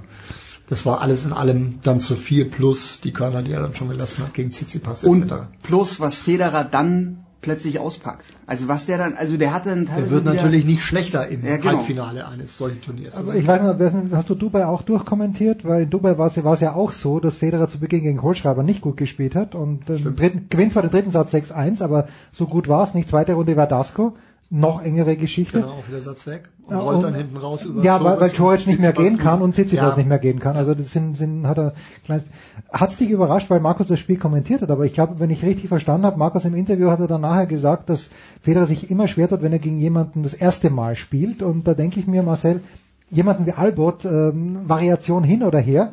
Überragend war ja die Aussage von Federer, fand ich, dass er tatsächlich sagt, sein Trainer hat ihn gut eingestellt, aber er hat doch einige Sachen, die ihm sein Trainer gesagt hat, wieder vergessen im, im Match und musste Ja, die dann quasi für, ehrlich. Musste sie die dann quasi für sich selbst wieder herausarbeiten und, und quasi so ein, ein Scouting im Match äh, des Gegners machen. Das fand ich eigentlich auch überragend, weil das etwas ist, was ich mir so nie vorstellen könnte, weil im Zweifel würde ich doch dann immer sagen, du pass auf, Roger, ich habe dir wie immer da vorne, habe ich dir so ein Kärtchen, also hier habe ich dann ein Pausenbrot reingesteckt und hier ist das Kärtchen, wo du nochmal siehst, worauf es ankommt. Das war was, das hätte, könnte ich, kann ich mir nach wie vor nicht vorstellen, dass das eigentlich passiert. Ne? Marcel, das ist überraschend für mich, oder? Ja, war- und es passiert ihm ja jetzt auch relativ häufig. Also es war in Indian Wells ja auch so. Da läuft ihm dann, dann Hubert Hurkacz vor die Flinte, den vorher auch keiner kannte, er auch nicht, wo sie dann hektisch so ein paar YouTube-Schnipsel dann irgendwie zusammensuchen müssen, damit er dann sieht, was auf einen zukommt. Und dann spürst du aber wirklich in solchen Matches, okay, das, das dauert jetzt am Anfang dann ein bisschen. Und wenn dann da ein Anderson oder ein Isner auf der anderen Seite steht, da weiß er ganz genau, wo er sich hinstellen muss. Da weiß er nicht genau, wo jeder Aufschlag äh, hinkommt. Aber äh, er kann so, äh, rechnet sich das aus und er hat das einfach im Gefühl drin. Da ist der Instinkt natürlich einfach untrüglich und dann läuft es von Beginn an. Paul, komm, komm! Ja, zum Thema Instinkt, weil es ist mir im, im Finale nämlich auch nochmal aufgefallen, der Federer, ja, jeder liebt ihn. Jeder sagt, hey, das ist der größte Gentleman, den es gibt. Aber er hat einfach diesen Killerinstinkt, als der Isner mit seinem Fuß rumgemacht hat das erste Mal und da so ein bisschen ähm, ja, sich schlecht bewegt hat und dann auch schon zu Gimmestop und McPherson da in seine Box geguckt hat und schon irgendwie signalisiert hat, boah, ich kann nicht mehr richtig auftreten. Da hat der, also der Federer, der hat dann einfach bei sich nochmal so ein bisschen die Sinne geschärft und gesagt, so, jetzt gehe ich da aber richtig drauf. Und dann war, ein, also es war zwar eh klar, ich meine, er hat in dem ersten Satz dreimal den Aufschlag abgenommen. Wir reden hier von John Isner, der Aufschlagmaschine. Aber das finde ich schon immer bei Federer dann auch bemerkenswert, dass er dann auch diese Fähigkeit hat, genau da hinzugehen, wo es dem Gegner auch wehtut. Wenn er, wenn er irgendwo eine Schwachstelle spürt, dann wird die aber so richtig massiert. Genau. Dazu muss ich noch mal, ich muss es jetzt anbringen. Eine kleine Geschichte, ich weiß nicht wann es war, aber es war bei den US Open, ich weiß noch in New York. Und Federer hatte gewonnen und ist am Achtelfinale, glaube ich, gegen Batista Agut drangekommen. Und äh, das, die, die Pressekonferenz war vorbei. Marcel weiß es ja auch und, und, und du auch, Paul. Pressekonferenz Federer ist einfach ein Traum. Es ist ein Traum. es kann, auch Djokovic, muss ich ehrlicherweise sagen, Djokovic ist auch eigentlich, wenn er nicht gerade beleidigt ist, er ist oft beleidigt, aber Federer, selbst wenn er beleidigt ist, er gibt sich immer noch Mühe. Und Federer sagt dann Pressekonferenz sagt in dieser Runde, na, also ich weiß gar nicht, gegen den Batista gut habe ich noch gar nicht gespielt, ich weiß nicht, wie ich spielen soll. Und dann Huber her. Huber sagt, komm, der kann ihnen nicht wehtun. Und das, das und der hat ihm nicht wehgetan, weißt du, Paul? Und ich glaube, er hat Batista gut damals, es muss 2014 oder 2015 gewesen. denn darauf gesagt? Ja, wahrscheinlich riesen Gelächter im Zitarraum. ja. Ja, Roger hat gesagt, komm, komm in mein Team. Und ich gesagt, das, das kann ich nicht vereinbaren mit meinen Standards. Das, äh, das, Und er hat zurückgeduzt vor allem. ja, ja ähm, ich habe Federer das erste Mal 2003 in Nürnberg bei Wetten Das gesehen. Da habe ich mit ihm, mich mit ihm wirklich fantastisch unterhalten, total wirklich lässig. Da war natürlich noch die, die, diese Überfigur. Und da waren wir dann beim, beim Duo und René Stauffer, der, der schon die zweite Federer-Biografie geschrieben, hat mir mal gesagt, ja, der General wird er genannt, René Stauffer. Und ähm, der hat zu mir gesagt, Federer merkt sich alles. Also sollte ich jemals noch eine halbe Sekunde mit Roger Federer allein haben in meinem Leben, würde ich ihn fragen, ob er sich erinnern kann, wann er mich das erste Mal gesehen hat. Und ich bin mir fast sicher, dass er sagt, äh, wenn er ein bisschen nachdenkt, wetten das Nürnberg 2003 war es, glaube ich, im Dezember. Weil da hat er da, davor, glaube ich, wer sich erinnern kann, in Houston, äh, Marcel, du erinnerst dich, bei diesem Matratzenheini, dieses furchtbare Masters, das da stattgefunden hat, das, war- das, das war überragend. Und da hat er, glaube ich, Andrew Agassi so gefirmt dort mit 4 und 0 und, und so, oder 0, 4, 0 oder den den Hewitt war es. Ganz, ganz großartig. Paul, was er, Sky überträgt ja alles. Sky überträgt Monte Carlo, Barcelona, Madrid, Rom. Madrid, Paul. Ja, Was erwartest du vom großen Meister?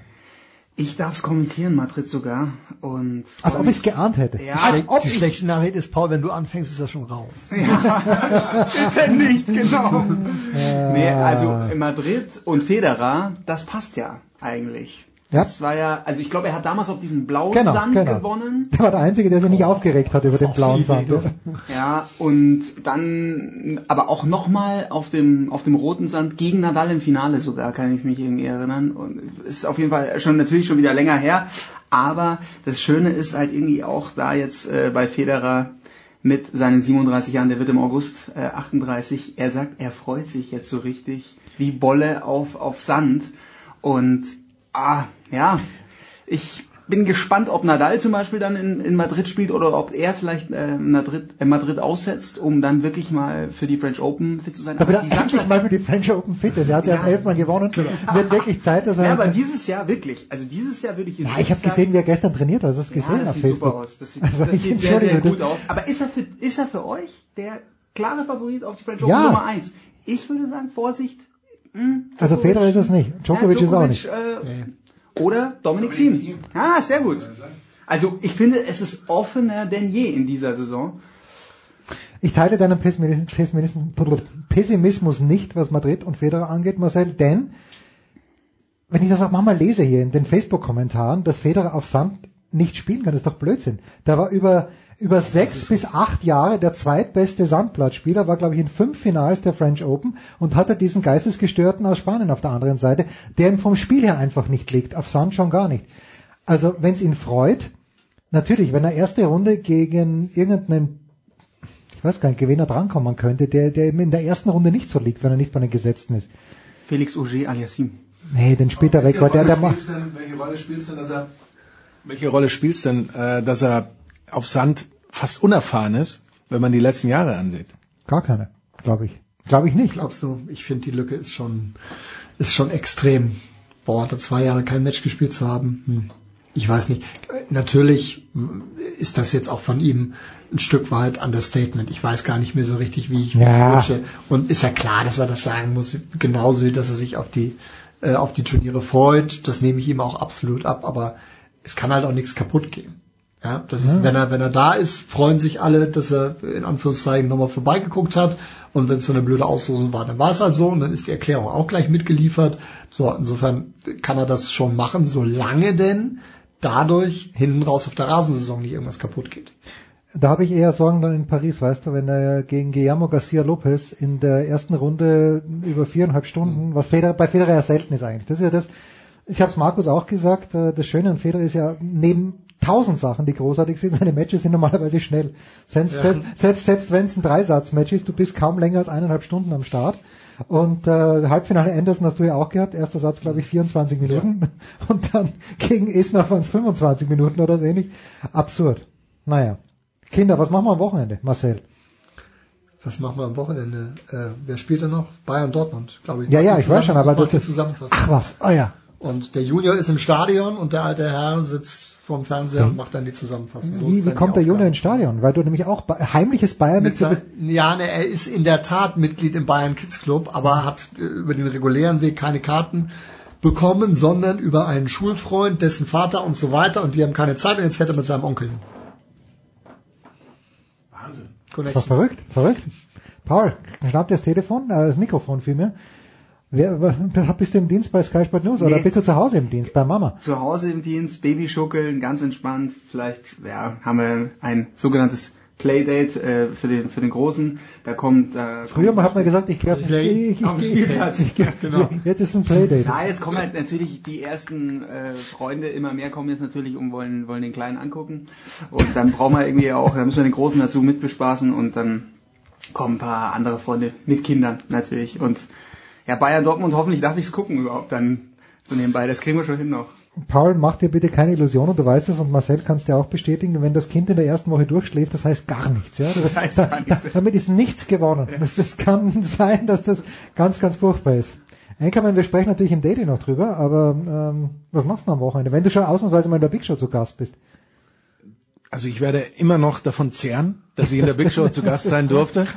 Und, Und ich, von der Nachspeise wirst du hoffentlich sehr, die wir die Nachspeise, zusagen. die wir dann äh, gegessen haben werden, Ja. über die wir allerdings stark, tatsächlich im Daily, zwei. im Daily ähm, auch, auch dann schon werden. gesprochen haben werden, wenn ich am Samstag ähm, Sandhausen Paderborn in der Konferenz Oh. kommentiert haben werde, werde ich mich danach natürlich äh, dem Germanico äh, widmen, 18.30 Uhr und vielleicht äh, dann auch noch äh, direkt Marcells Zusammenfassung äh, angucken, um dann zu beurteilen, ob ich damit in Ordnung, ob ich die in Ordnung fand Sehr oder gut. nicht. Ja, das da erwarte ich dann eine Ich Reaktion. werde Marcel noch auf dessen Heimweg äh, ein Feedback geben. Jetzt muss man aber natürlich Marcel schon noch fragen, denn bekanntermaßen die Sympathien von Marcel Meinert liegen, wenn es um Fußball geht, man darf es ja glaube ich sagen, etwas weiter im Norden. Äh, Marcel und ich meine, dass der Anchorman für Paderborn gegen HSV Jetzt weiß ich wieder.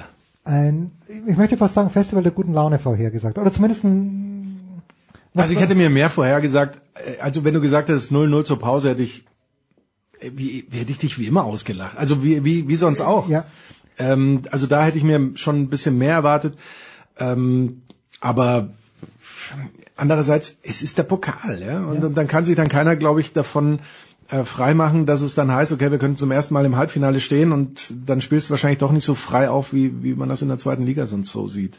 Marcel, wie, wie haben dir äh, in der Liga ein bisschen durchwachsen auch zwischendurch, aber wie hatte der HSV, ich weiß nicht, wie viel du gesehen hast, aber wie hatte der HSV für mich schon ein kleines bisschen überraschend nach den letzten Wochen, weil Paderborn hatte, wenn ich es richtig gesehen habe, davor bei Union Berlin mit 3-1 gewonnen. War der HSV so gut oder war Paderborn ein bisschen enttäuschend? Wie hast du das gesehen? Ich muss ehrlich gestehen, dass ich da nicht ins Detail gehen kann. Ich habe nicht mal die Zusammenfassung vom Enker, Ich hab- hab die Tore gesehen. den, nur die von den Kollegen im öffentlich-rechtlichen Ah, okay. gesehen. Bin da ganz großer Pragmatiker. Nach den Ergebnissen der letzten Wochen war das jetzt gestern richtig gut. Ich weiß nicht, wie bei Papadopoulos äh, wieder ein Faktor war. Der soll das wohl gar nicht so schlecht gemacht haben äh, da hinten drin und äh, so blind ist die Mannschaft nicht, aber es sind halt doch viele junge Spieler, so dass du immer wieder mit, mit Aussetzern rechnen musst. Halbfinale DFB-Pokal, hallo, das ist zehn Jahre her, dass, dass wir da das letzte Mal gespielt haben. Insofern mitnehmen und hoffentlich nicht zu den Bayern fahren müssen. Alles andere gucken wir uns an. Wir. Wir haben das Wir gehört, gerade von Marcel. Ja. Was mir dann noch gerne. einfällt, ähm, mit den jungen Leuten und sowas, ähm, der neue Bayernstar Jan Fieter Ab ähm, war, war wieder nicht dabei. Der junge Leute ergänzt, also äh, gerne auch nochmal, was da, also mit Ab ist natürlich ein Trauerspiel und dass Winsheimer nur von der Tribüne zuguckt, ist eigentlich auch ein mittelschwerer Skandal bei dem Talent, das der mitbringt. Ja, aber was, was macht der Apel im Moment? Spielt er in der zweiten Mannschaft oder spielt er gar nicht? Tochter ist ein Assel, ja, das war genau Ah, letzte okay. Woche sein Betätigungsfeld. Okay. Erstaunlich. Es bleiben viele Fragen offen. Vielleicht gibt's nächste Woche eine Big Show 401. Vielleicht geht's auch heute noch weiter. Wir wissen es nicht.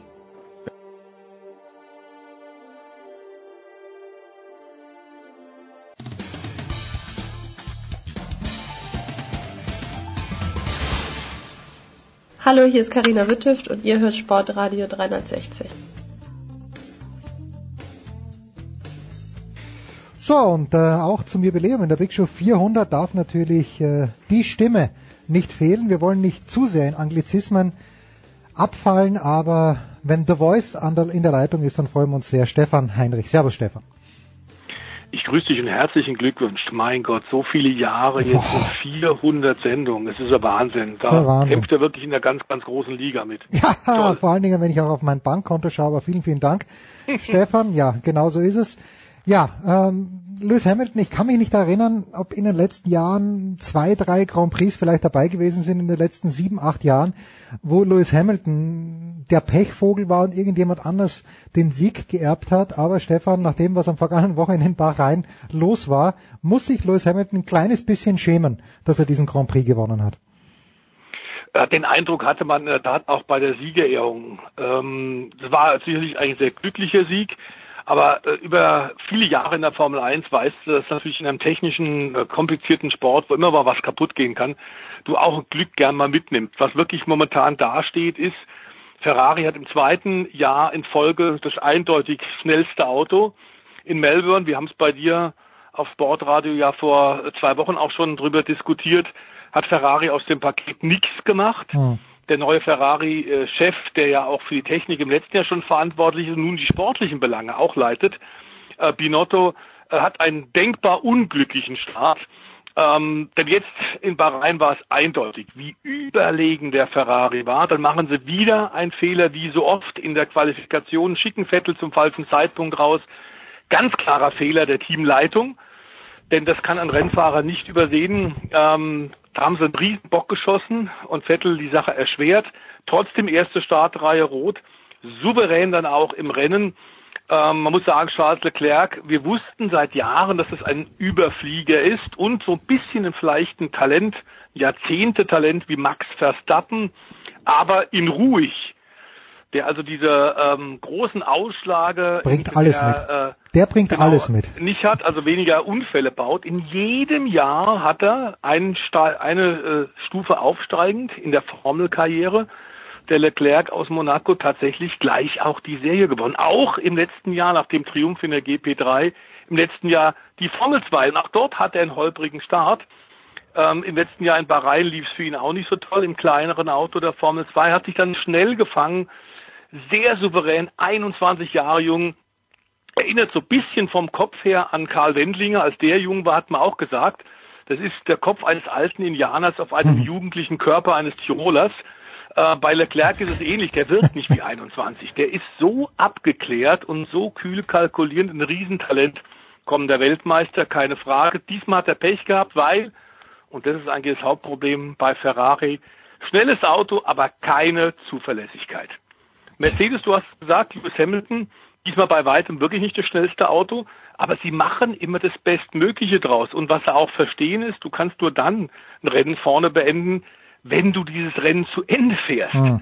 Also die Zuverlässigkeit ist wirklich äh, äh, frappierend bei den Silberpfeilen, denn sie sind da, wenn die anderen Probleme haben, wenn sie schon selbst nicht die Messlatte aktuell sind, zumindest nicht in Bahrain. Ich glaube, die Temperaturen waren wirklich, kamen Ferrari auch entgegen, so wie die Hitze in Melbourne in Australien ähm, dem Ferrari Probleme bereitet hat, weil die da offenbar die Leistung zu sehr zurückgedreht haben, um zumindest über die Distanz zu kommen. Es bleibt zwei Doppelsiege bisher in den ersten beiden Grand Prix für die Silbernen, für die Weltmeistermannschaft der letzten Jahre. Ähm, und Ferrari steht mit leeren Händen da und entsprechend gibt's ja nun auch tatsächlich, und das nicht nur in der italienischen, bekanntermaßen der emotionalen italienischen Presse, aber es gibt weltweit mächtig Kritik und das zu Recht. Ja, und Sebastian Vettel auch wieder mit einem Fahrfehler am Start und mhm. also ich, ich glaube nicht, dass es schon so weit ist, aber wenn Mick Schumacher dann am Dienstag war es, glaube ich, sich in den Ferrari setzt, erstmals diesen Ferrari-Test hat, natürlich Gott und die Welt zusieht ähm, und es, glaube ich, auch ganz ordentlich gemacht hat, Stefan. Mhm. Aber ist es, es ist, glaube ich, deutlich zu früh, um zu sagen, dass Sebastian Vettel unter Druck steht oder vielleicht doch nicht. Also unter Druck steht er in jedem Fall, das ist gar keine Frage. Mick Schumacher, das war ein sehr solides Debüt, genau wie im Übrigen sein Einstand am Samstag und Sonntag im Rahmen der Formel 1 in der Formel mhm. 2 ein solides war, ein gutes, keine Fehler gemacht. Und momentan die dort vorne mitspielen, um die Siege, um die Podiumsplätze fahren, sind Leute, die seit zwei, drei oder sogar vier Jahren schon in dieser Formel 2 sind. Dazu müssen wir auch vielleicht bei Mick Schumacher Junior deutlich sagen, der Sprung von der Formel 3, da war er im letzten Jahr Europameisterschaft nach einer eindrucksvollen zweiten Saisonhälfte, aber der Sprung von 240 PS auf 650 hm. ist schon gewaltiger. Dazu ist die Qualität natürlich auch eine ganz, ganz andere. Es sind sehr viel Spitzenteam, Spitzenfahrer in der Formel 2. Also er hat das prima gemacht, überhaupt keine Frage. Beide Rennen zu Ende gefahren, während einige der etablierten Fahrer dort auch wirklich sich Fehler geleistet haben. Ich glaube, er hat viel gelernt.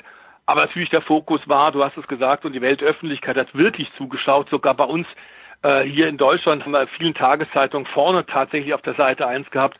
Schumacher und Ferrari. Jetzt fährt zusammen, was zusammen gehört. Aber klar ist bei Vettel, ähm, der Druck steigt sicherlich wird Mick noch zwei Jahre mindestens brauchen, um überhaupt in die Formel 1 zu kommen. Und dann würde man sich wünschen, dass er tatsächlich auch so eine Chance hat wie der Leclerc, der im letzten Jahr bei Sauber so ein bisschen nicht im Fokus der Öffentlichkeit stehen, unter Ja. dem Radar fahren und lernen durfte, hat das prima gemacht, hat sehr viel solide, gute Rennen gezeigt, Punkte geholt. Aber das war natürlich ein wunderbares Lernjahr, ohne dass man sich gleich äh, den Mund zerrissen hat. Und das hat der Mick natürlich, diese Chancen hat er nicht.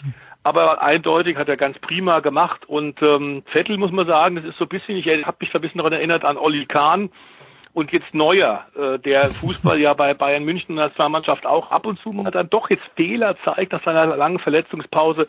Kahn, der Gottvater auf Druck, wie wir ihn damals nannten, für den war das völlig wurscht, ob da Druck war oder nicht. Und man muss sagen, dass Lewis Hamilton mit zwei Überholmanövern letztes Jahr in Monza, und du hast es gerade gesagt, Jens, mit dem vergleichbaren Überholmanöver jetzt in Bahrain, wieder mal dem Vettel den Schneid abkauft, wieder mal ihn, ihn in Nervosität bringt, ihn in, unter Drucksituation bringt und dann macht er wieder einen vergleichbaren Fehler. Das ist natürlich nicht gut und das ist das fünfte Jahr von Vettel. Sein Vertrag läuft 2020 aus, also der muss jetzt liefern. Ah. Ja, wie du sagst. Der Vater von Charles Leclerc, keine Ahnung, was er gemacht hat, aber er ist nicht, War sieben, guter Rennfahrer. aber nicht siebenfacher Formel 1 Weltmeister. Nein, aber der, ähm, war auch Rennfahrer. Der Onkel hat Le Mans mal gewonnen. Also ah ja, das ist schon okay. ein Ah, Rennfahrer. okay, na gut. Die sind schon wirklich gut und der äh, Onkel ist auch im Formelsport bis in die Formel 2 Europameisterschaft gefahren. Ähm, war da in den 70er Jahren auch gut. Also da, da kommt man aus dem Umfeld natürlich auch schon raus. Trotzdem ist Leclerc natürlich bei weitem nicht so ein Name wie Schumi und entsprechend ähm, Hat mehr Ruhe. Ruhe, hast Ja. du dich zu entwickeln. Ein Team, äh, auf das ich ja immer ein kleines bisschen hoffe, und du hattest es ja auch in den letzten Wochen schon gelobt, aber irgendwie scheint mir so zu sein, als ob äh, unter, bei normalen Rennverläufen nicht mehr als der fünfte Platz für Red Bull Racing drin sein könnte. Siehst du das auch so pessimistisch wie ich? Also sie haben große Fortschritte gemacht, wenn man bedenkt, ähm, wo Honda, der ja mit der japanische Gigant, der vier Jahre mit McLaren hinter den äh, Erwartungen geblieben ist, äh, wenn man bedenkt, was die für Schritt Fortschritte gemacht haben und wie groß die Lücke Ende letzten Jahres war. Jetzt mit Red Bull zusammen geht's wirklich schon voran, aber nach wie vor sind sie eine dritte Kraft. Und das Kuriose ist jetzt, dass Dr. Helmut Marko der Red Bull Sportchef, dass Christian Horner, auch er früher ja ein hervorragender Formel 3000 Pilot, jetzt Teammanager dort, sind sehr erfahrene Leute und die sind sehr selbstkritisch und sagen, es liegt vor allem an unserem Chassis. Also nicht nur der Motor hat in den letzten Jahren bei Red Bull ein bisschen Probleme bereitet, wo man, weil man da gern auf Renault draufgehauen hat, wir erinnern uns, Ja. Sondern es war ganz offensichtlich auch Probleme mit dem Chassis. So auch in diesem Jahr, das haben die sofort erkannt und werden dran arbeiten. Jetzt auch bei den aktuell stattfindenden Testfahrten in Bahrain wird das ein Hauptkniff sein. Aktuell, du hast es gesagt, die Ergebnisse zeigen es auch deutlich. Sind sie dritte Kraft und sie hatten natürlich gehofft, dass sie ein bisschen vorne mitmischen können, aber nach wie vor fehlt da etwas. Ich traue denen aber durchaus zu, mit den Technikern, die die haben, mit der Erfahrung, die Red Bull in den letzten Jahren auch gesammelt hat und jetzt der Ehrlichkeit sich selbst gegenüber, sich nicht in die Tasche zu lügen, sondern zu sagen, wir haben Probleme, wir haben die Aufgabe, wir gehen sie jetzt an, hochkrempelte Ärmel, ähm, wirklich tatsächlich face to face und ich denke mal, dass die die Lücke schließen können. Die sind nicht so wahnsinnig weit zurück, aber da bleibt jetzt noch ein bisschen Arbeit bis zum nächsten Grand Prix, vielleicht in China. Das ist ja dann das Formel 1 Rennen Nummer 1000, also ein Jubiläum in der Motorsportgeschichte. Boah, da werden wir aber hier auch die Luftballons steigen lassen in den David Alaba Studios. Wir gehen eins weiter. Wir kappen mal schnell zwei Räder ab und schauen in die MotoGP. Letzte Woche, Stefan de Vois hat es ja auch schon angesprochen. In Argentinien ist es weitergegangen für die MotoGP und ich weiß gar nicht, was wir mehr feiern sollen, de Vois. Den Sieger oder den zweiten? Ich würde immer Also gern ich glaube, äh, emotional den spreche ich für dich mit, Ja, ohne das mit dir vorher zweiten. abgesprochen zu haben. Aber äh, ich glaube, der zweite Platz äh, von Jungspund, äh, Valentino Rossi, ist fantastisch. Wie der fährt, wenn man bedenkt, der ist vor über 20 Jahren zum allerersten Mal in Argentinien Grand Prix Rennen gefahren, Formel 1 Rennen, äh, Motorradrennen gefahren, also die Formel 1 auf zwei Rädern. Ähm, unfassbar, wie lange der dabei ist, dass er immer noch den Biss hat nach neun WM-Titeln, nach über 100 Grand Prix-Siegen und man kann sagen, trotz der Schwierigkeiten mit der italienischen Steuerbehörde und da muss der ordentlich nachzahlen, ein paar Millionen, Also gemachter Mann ist er ohnehin eher und seine Kindeskinder, die er vielleicht mal haben wird, werden Schwierigkeiten haben, die ganze Kohle auszugeben, die er verdient hat im Laufe Außer, außer er kauft eine Fluglinie, da kann er bei Lauda fragen, wie Das das funktioniert, ja. Das stimmt, aber Niki war schlau genug, rechtzeitig sich immer davon zu trennen. Ja. Ähm, er ist immer nach oben geflogen. Äh, Rossi, äh, muss man sagen, fantastisch und äh, die Yamaha hat noch Probleme nach wie vor. Man sieht es an äh, Marek Vinales, seinem jungen und sehr schnellen Teamkollegen, der da deutlich mehr Probleme hat, vor allem über die Renndistanz. Vinales ähm, ist auch ein kommender Weltmeister, die, der andere Nummer eins Fahrer bei Yamaha, der vor allem im Qualifying immer noch diese extra Portion Wahnsinn rauskitzelt, die vielleicht etwas erfahrenere, ältere Fahrer wie Rossi nicht mehr ähm, tatsächlich zeigen will. Dafür weiß Rossi, was er im Rennen kann, wie er mit den Reifen umzugehen hat, mit allen Taktiktricks. Und es war im Grunde nur einer noch vor Rossi, das war Marc Marquez, der Weltmeister der letzten Jahre, der sich endlich zurückgemeldet hat. Beim ersten Grand Prix hat er auch Schwierigkeiten gehabt und starrt dort im Schatten von äh, Fabrizio Dovizioso und äh, vor allem von Ducati. Ducati sicherlich ganz klar ähm, auch in diesem Jahr eindeutig wieder ähm, einer der, der WM-Kandidaten. Honda zurückgemeldet. Bei Honda müssen wir sagen, da gab es auch einen Wechsel auf die Nummer zwei Position. Dani Pedrosa, seit Jahren dort, immer wieder auch für Einzelsiege gut, aber leider nie Weltmeister geworden, weil das Leichtgewicht immer Probleme mit der großen Klasse, mit den großen Maschinen hatten, sich sehr oft verletzt hat. Verletzungen im Übrigen, die im letzten Jahr KTM bei ihrem MotoGP-Einstieg ja auch ordentlich Schwierigkeiten gebracht haben. Die wieder mit solider Arbeit, wieder Top 10 Ergebnis bei KTM, also den gelben aus Mattighofen in Österreich, geht's auch in der großen Klasse voran. Aber vor allem müssen wir uns aktuell ein bisschen wirklich Gedanken machen um den zweiten HRC-Werksfahrer neben Marc Marquez, Jorge Lorenzo, der war auch schon x-mal Weltmeister, ist jetzt zu Honda gewechselt, hat da Top-Material und wird aktuell von Marc Marquez dermaßen abgefiedelt, was auch zu erklären ist, weil Lorenzo sich ein bisschen verletzt hat. Aber für den läuft der Wechsel jetzt zu Honda und alle haben da, die gesamten äh, Experten haben gesagt, Mensch, jetzt kriegt der Marquez zum ersten Mal richtig Druck. Mit dem äh, Jorge Lorenzo kriegt er einen kongenialen Teampartner, der ihm richtig auf die Füße treten wird oder sinnbildlich in den Hintern treten wird. Davon war bisher nicht zu sehen. Jetzt wollen wir mal sehen, ob das da im Laufe der Saison 2019 sich noch ein bisschen dreht. Erfreulich tatsächlich, Rossi ist wieder vorne mit dabei. Ducati sorgt sowieso für große Begeisterung der italienischen Tifosi und den Italienern weltweit. Und mit KTM, die machen das wirklich Schritt für Schritt unter Teamchef und Motorsportdirektor Pit Beirer und machen das wirklich gut zum ersten Mal in diesem Jahr nicht nur mit zwei, sondern mit vier Maschinen in der großen Klasse, um tatsächlich den Lernprozess auch zu erhöhen, um noch mehr Daten zu bekommen. Und Tani Petrosa wird dort als Entwicklungsfahrer, glaube ich, auch ähm, tatsächlich ordentlich helfen. Der hat natürlich unglaublich viele Rennen schon auf der Buckel und der weiß genau, wo tatsächlich KTM vielleicht noch ein bisschen Nachteile hat und arbeiten die dran. Das ist alles sehr erfreulich, was wir dazu bis Saisonbeginn sehen können. Irgendwie bekomme ich so in der knappen Viertelstunde, die wir beide gesprochen haben, den Eindruck, es geht nur darum, dass die Italiener glücklich sind. Sei es mit Ferrari, sei es mit Ducati, sei es mit dem Dottore. Hauptsache, die Italiener sind glücklich. Abschließender kleiner Punkt in unserer fantastischen Motorsport-Diskussion mit Stefan de Vois Heinrich, die Rallye-WM, die wir in diesem Jahr ja natürlich auch aus nächster Nähe betrachten wollen. Ein Sieger, mit dem man rechnen musste in Korsika, rechnen durfte. Es war, glaube ich, nicht ganz einfach, Stefan, wenn ich es äh, richtig gesehen habe.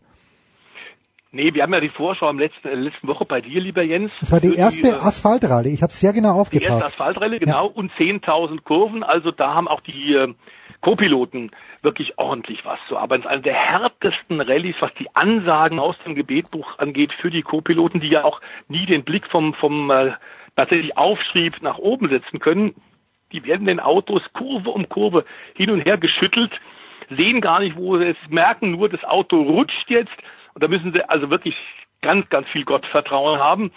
Ähm, die Frankreich-Rallye auf Korsika, das ist seit Jahren ja wieder ausgetragen, gibt immer wieder Probleme, weil das sehr kostenintensiv und sehr organisatorisch schwierig ist.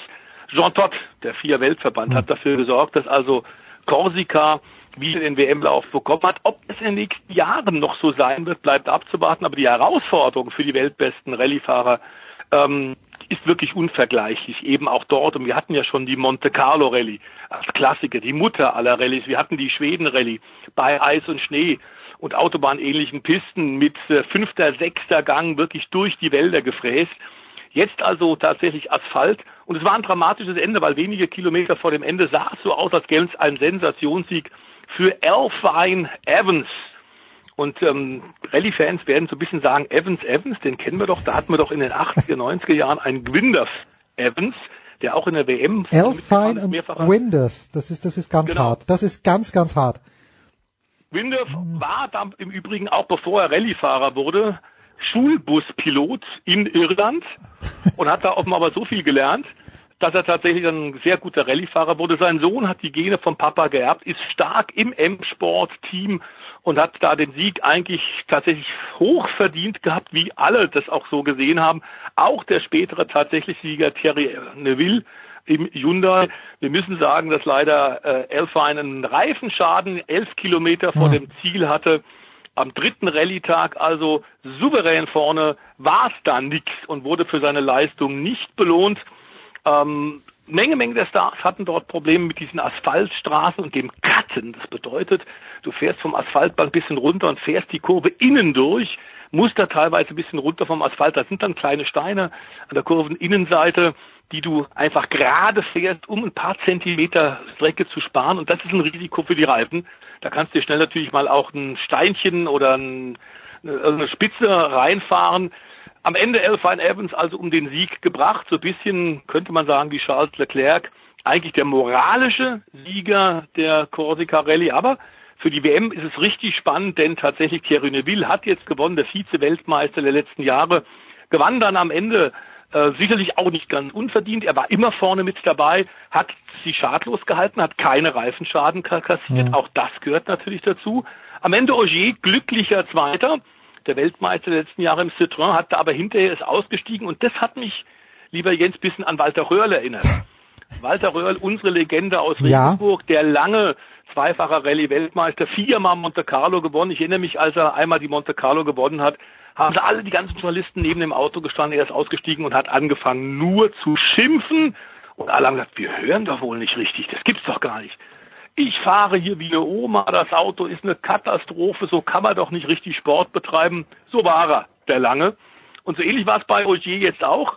Ist zwar in der WM auch wieder vorne mit dabei, gleich von Anfang an ja auch schon zwei Rallyes in diesem Jahr gewonnen für den neuen alten Arbeitgeber Citroën, aber er hat gesagt, auf Asphalt haben wir keine Chance. Unser Auto ist nicht gut genug und müssen wir jetzt kräftig in die Hände spucken und viel entwickeln, denn da muss noch einiges kommen, wollen wir uns Siege tatsächlich verdienen.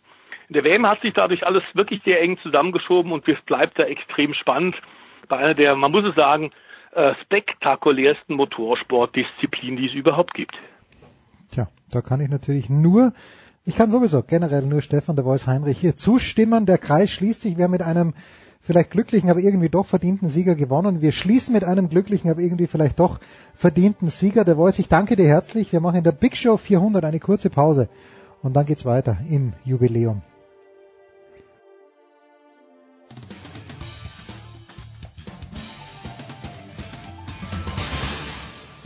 Das ist Daniel Theiss und Sie hören Sportradio 360.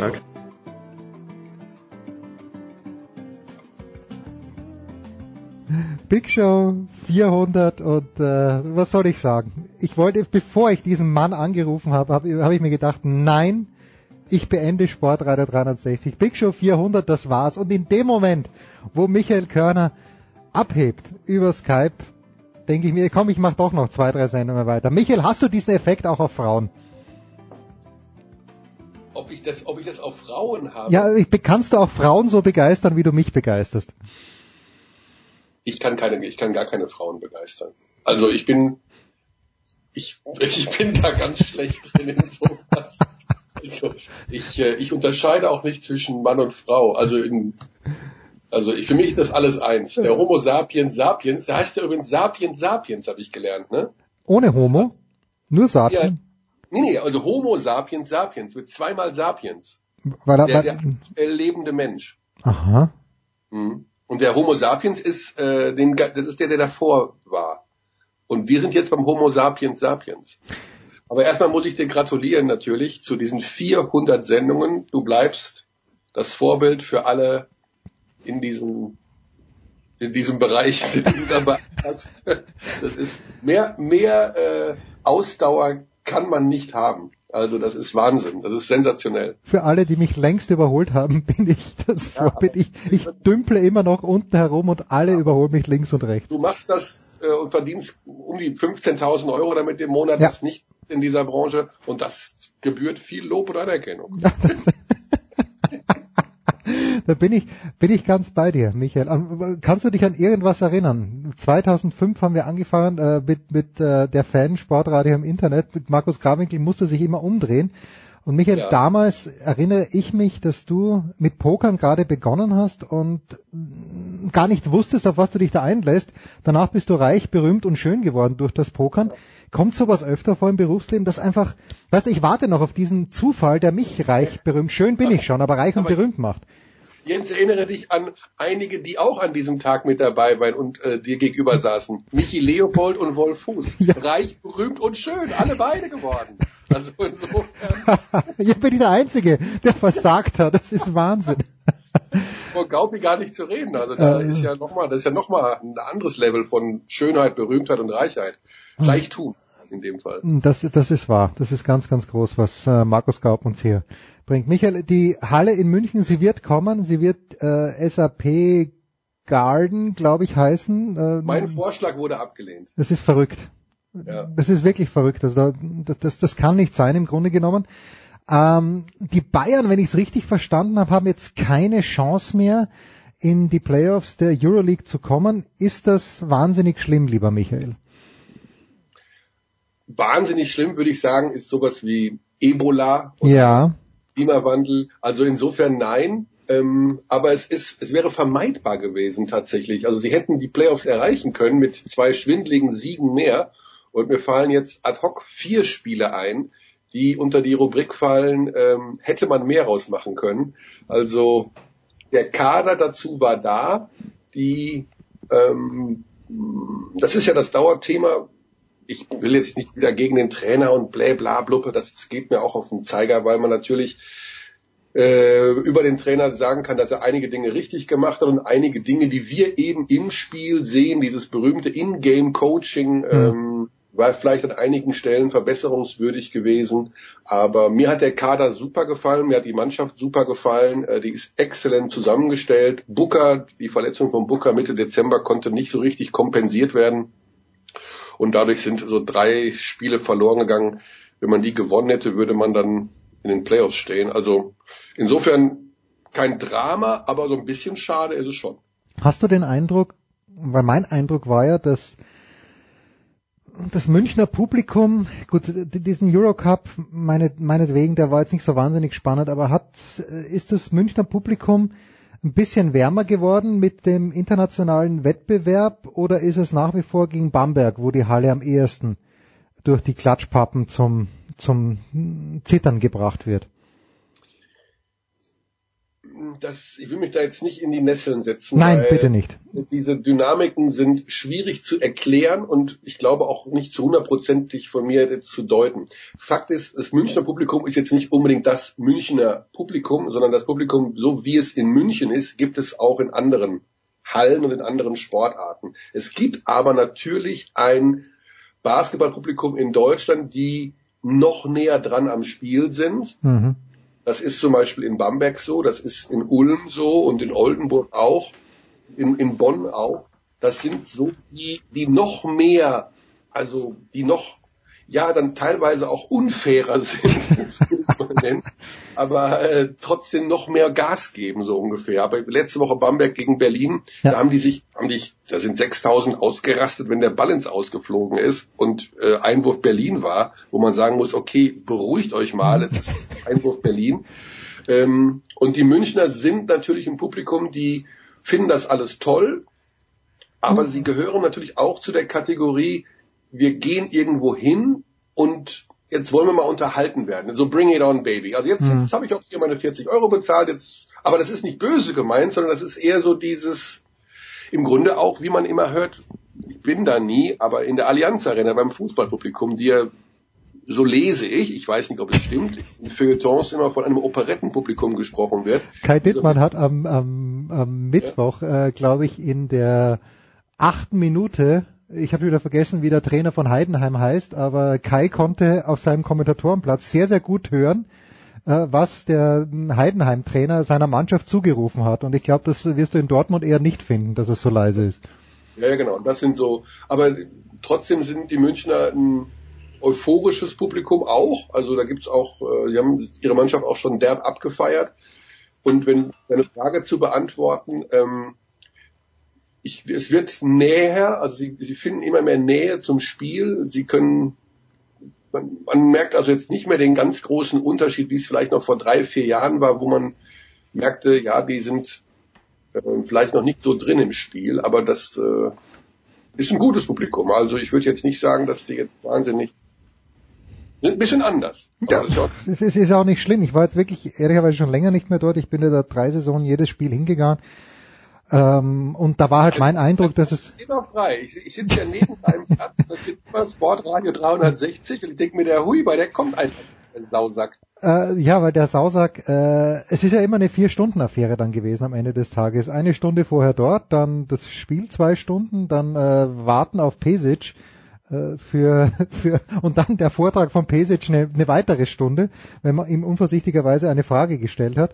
Wobei das waren von Pesic Senior in dem Fall. Ja, ja, Pesic Senior, das war, waren glorreiche Zeiten damals fand ich, jetzt im Nachhinein betrachtet, weil irgendwie äh, fehlt der Pesic in der BBL oder ist dessen Zeit schön, dass er da war, aber er fehlt dann doch nicht? Also ähm, Typen sind ja immer wichtig. Ne? Das äh, machen wir uns da nichts vor. Ob als Spieler oder als Trainer oder als Geschäftsführer habe ich natürlich lieber Menschen, mit denen ich etwas kontrovers diskutieren kann. Und da war Sveti Pesic natürlich äh, prädestiniert dafür, weil er sich so auch reinge... Also das Basketball ist einfach sein Leben. Und ich mag das total gerne mit Trainern vor allen Dingen auch, abseits vom Feld mal bei einer Medien beim Medientermin eine Stunde lang über Basketball im Allgemeinen zu philosophieren, ähm, über die Entwicklungen und alles. Mhm. Und da haben wir in der Liga wirklich viele gute Typen, muss ich sagen. Also wir hatten jetzt in unserem äh, Podcast Abteilung Basketball zwei Trainer wieder zu Gast, Björn Hamsen und ähm, und Dennis Wucherer, das sind fantastische äh, Persönlichkeiten, die viel zu erzählen haben. Äh, wir haben mit Thorsten Leibniz eine interessante Figur. Wir haben mit Aito ein, ein Spanier, der Legende. eine Legende, äh, Pedro Calles, der äh, einer der jüngsten Trainer, der wird jetzt Trainer des Jahres werden von Fechter, ganz spannende Persönlichkeit. Äh, dann Laden Driencic äh, in Oldenburg, einer der äh, auch grinsend lacht und sich freut, auch wenn sein Hamster gerade überfahren wurde. Also ein unheimlich positiver Kerl, der sagt, wir, was wir hier machen, ist doch einfach nur ein Spiel. Wir sollen froh sein, dass es uns gibt und dass wir am Leben sind. Also so richtig Weltklasse. Deswegen sage ich, er fehlt nicht, um auch hier deine Frage zu beantworten, aber ich mag es, wenn so Typen da sind, die einfach ähm, ja was zu sagen haben. Und da haben wir in der BBL wahnsinniges Glück. Also wir haben wirklich tolle Head Coaches. So, Moment, jetzt haben aber zwei Namen gefehlt, nämlich Ingo Freier und Raul Körner. Ich weiß nicht, ob Körner überhaupt noch Coach ist, aber Freier ist schon noch Coach und ich fand den Freier auch immer ganz unterhaltsam.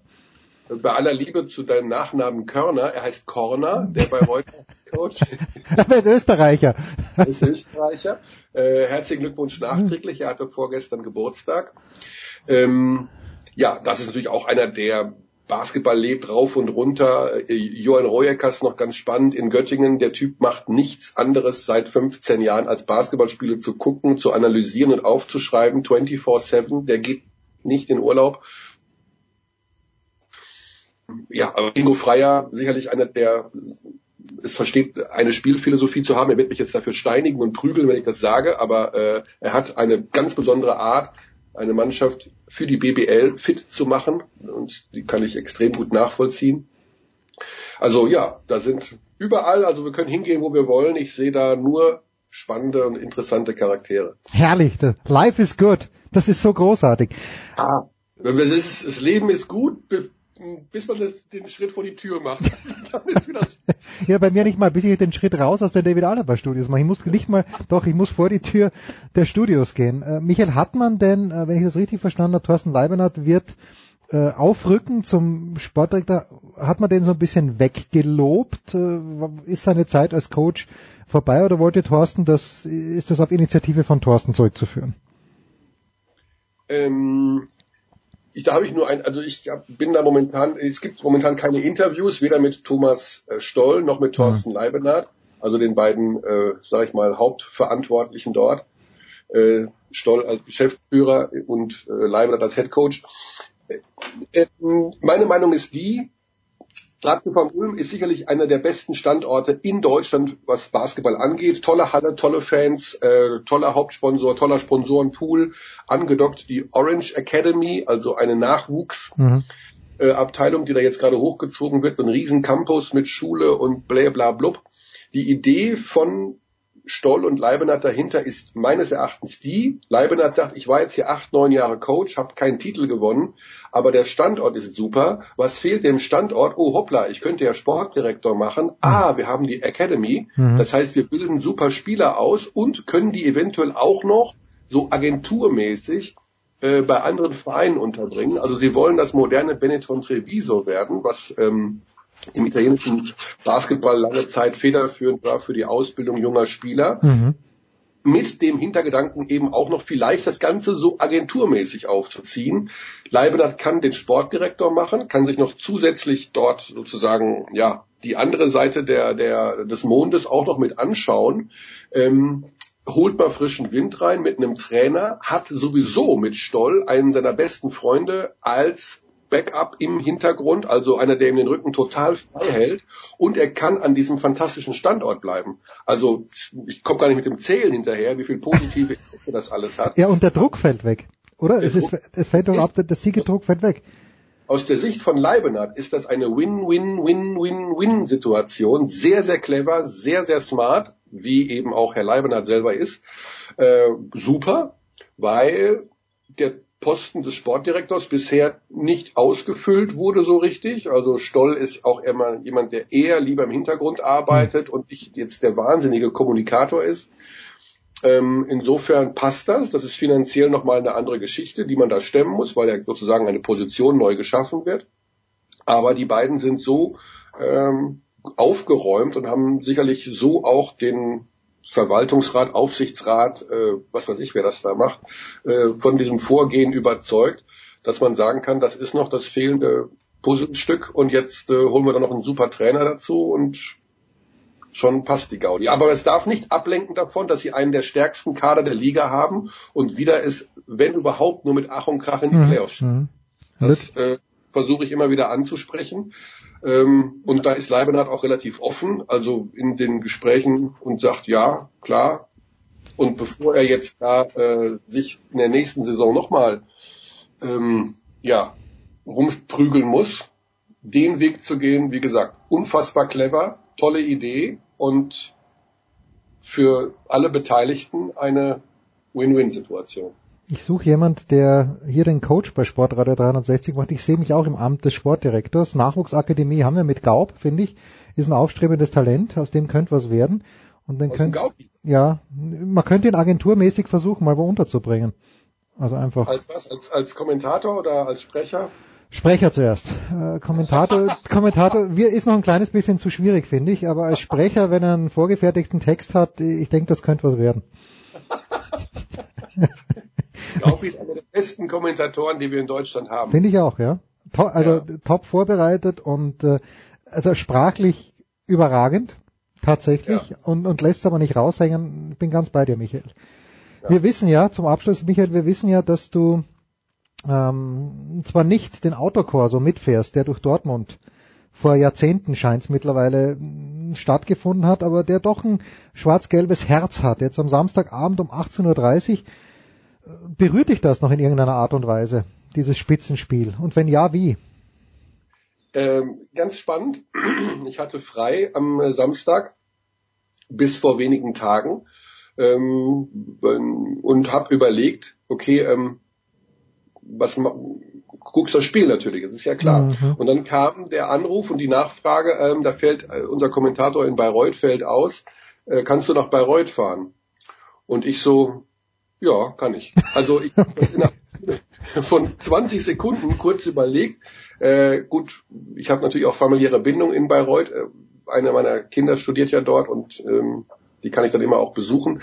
Andererseits hätte ich natürlich auch locker sagen können, nee, ich äh, habe Fußballabend und möchte mit meinen Jungs Fußball gucken, aber daran kannst du erkennen, dass es mir ich interessiere mich für das Spiel und ich werde auch in Bayreuth in der Halle sein und zwei, drei Stunden vorm Spiel äh, Sky Go gucken und äh, mir die erste Halbzeit reinziehen. Aber es ist noch nicht so weit, dass ich jetzt berufliche Dinge dafür absagen oder nicht annehmen würde, nur um dieses Spiel zu schauen. Schön. Geht mir genauso. Wenn mich irgendjemand anruft, Samstag 18.30 Uhr, ich hätte noch Zeit zum Tennis spielen. So schaut's aus. Ah, okay. Oh, okay, okay. Ja, ja es, ist, es, ist, es ist einfach zu viel Fußball, es ist zu viel Sportradio 360. Aber wenn man mit Michael Körner gesprochen hat, dann hat man vielleicht doch noch Lust auf Big Show 401 und 2 und vielleicht auch 3. Michael, mein Lieber, ich danke dir ganz, ganz herzlich. Wir hören ihn also am Samstag um 20.15 Uhr ist das dann, Michael? 20.15 Uhr Medi Bayreuth gegen die BG Göttingen mit Raul Korner und Johann Reueckers, den beiden Headcoaches, über die wir gerade gesprochen haben. Herrlich. Corner übrigens, nicht Körner, wie du fälschlicherweise gesagt hast. Kurze Pause in der Big Show 400.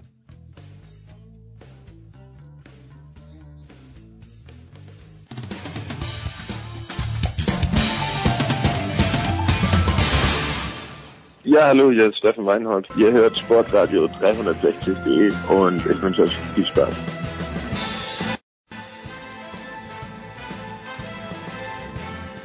So, es geht weiter in der Big Show 400 äh, und apropos One of Our Favorites, er ist noch nicht ganz gesund, deswegen müssen wir ihn ein kleines bisschen schonen, aber ich freue mich sehr, dass Markus Götz von Sky ein paar Minuten Zeit für uns hat. Servus Götzi. Hallo, grüß euch. 400. Glückwunsch. Danke dir seit, es ist ein Kampf seit Ausgabe 4. Ich sag dir, wie es ist. Jetzt sind wir bei 400, aber, aber dank Leuten wie dir und natürlich Nikola, der im Studio ist, also ohne Nikola wäre der Laden eh schon lang zusammengebrochen, aber auch äh, dank Leuten wie dir, Götzi, funktioniert die ganze Geschichte. Ich frage mich, wie er immer deine, über 400 Folgen deine VfB-Disses ausgehalten hat, aber. Ja, er hört ja nicht alles. Götzi hört er zum Glück nicht alles. Aber apropos VfB, Götzi, oh. pass mal auf. Es schreibt uns ein Hörer, und ich, ich schrei, äh, sag dir gleich, wer es war, wenn ich es denn finde. Und zwar, der Hörer ist 81093 e.V. Was sagt der Sportradio-Mann Jens Röber dazu?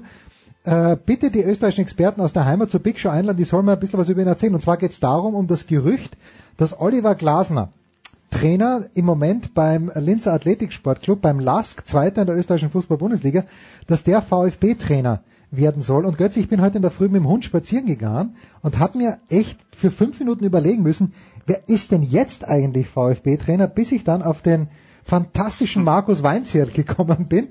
Und deswegen meine Frage an dich, Götzi, ist es denn schon wieder so weit, dass der VfB einen neuen Trainer sucht, braucht? Götzi, was ist da los? Das ist ja eine wunderbare Einstiegsfrage. Ich bin sehr glücklich darüber. Die schont mich sehr. Ähm, das weiß doch ich nicht, ob die schon wieder einen neuen Trainer suchen. Die sind jetzt, glaube ich, erstmal mit anderen äh, Dingen beschäftigt, mit dem Hier und Jetzt. Und das sieht äh, sehr dürftig aus. Ihr könnt ja auch die Tabelle lesen. Ja. Fünf Punkte sind bis zum Nicht-Abstiegsplatz. Ich glaube nicht mehr dran. Äh, jetzt geht es erstmal gegen Nürnberg am Samstag darum, äh, das Thema Relegation abzusichern. Die haben jetzt auch wieder gewonnen, äh, kommen mit Mut zum VfB der Auftritt der Stuttgarter in Frankfurt hat mich jetzt nicht sehr hoffnungsfroh gestimmt. Ich weiß nicht, was da passiert am Samstag. Und die Augen gehen erstmal nach unten. Und dann gucken wir von Woche zu Woche. Das ist der reine Überlebenskampf. Hm.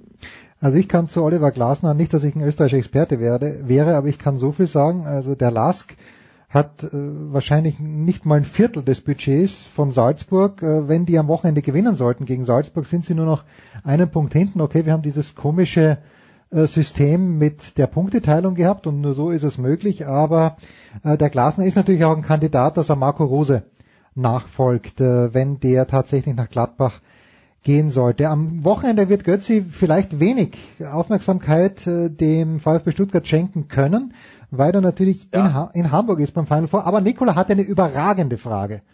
Nikola hatte, Nikola hatte eine fantastische Frage. Nikola, bitte, geh nah ans Mikrofon, dass man dich auch hören kann.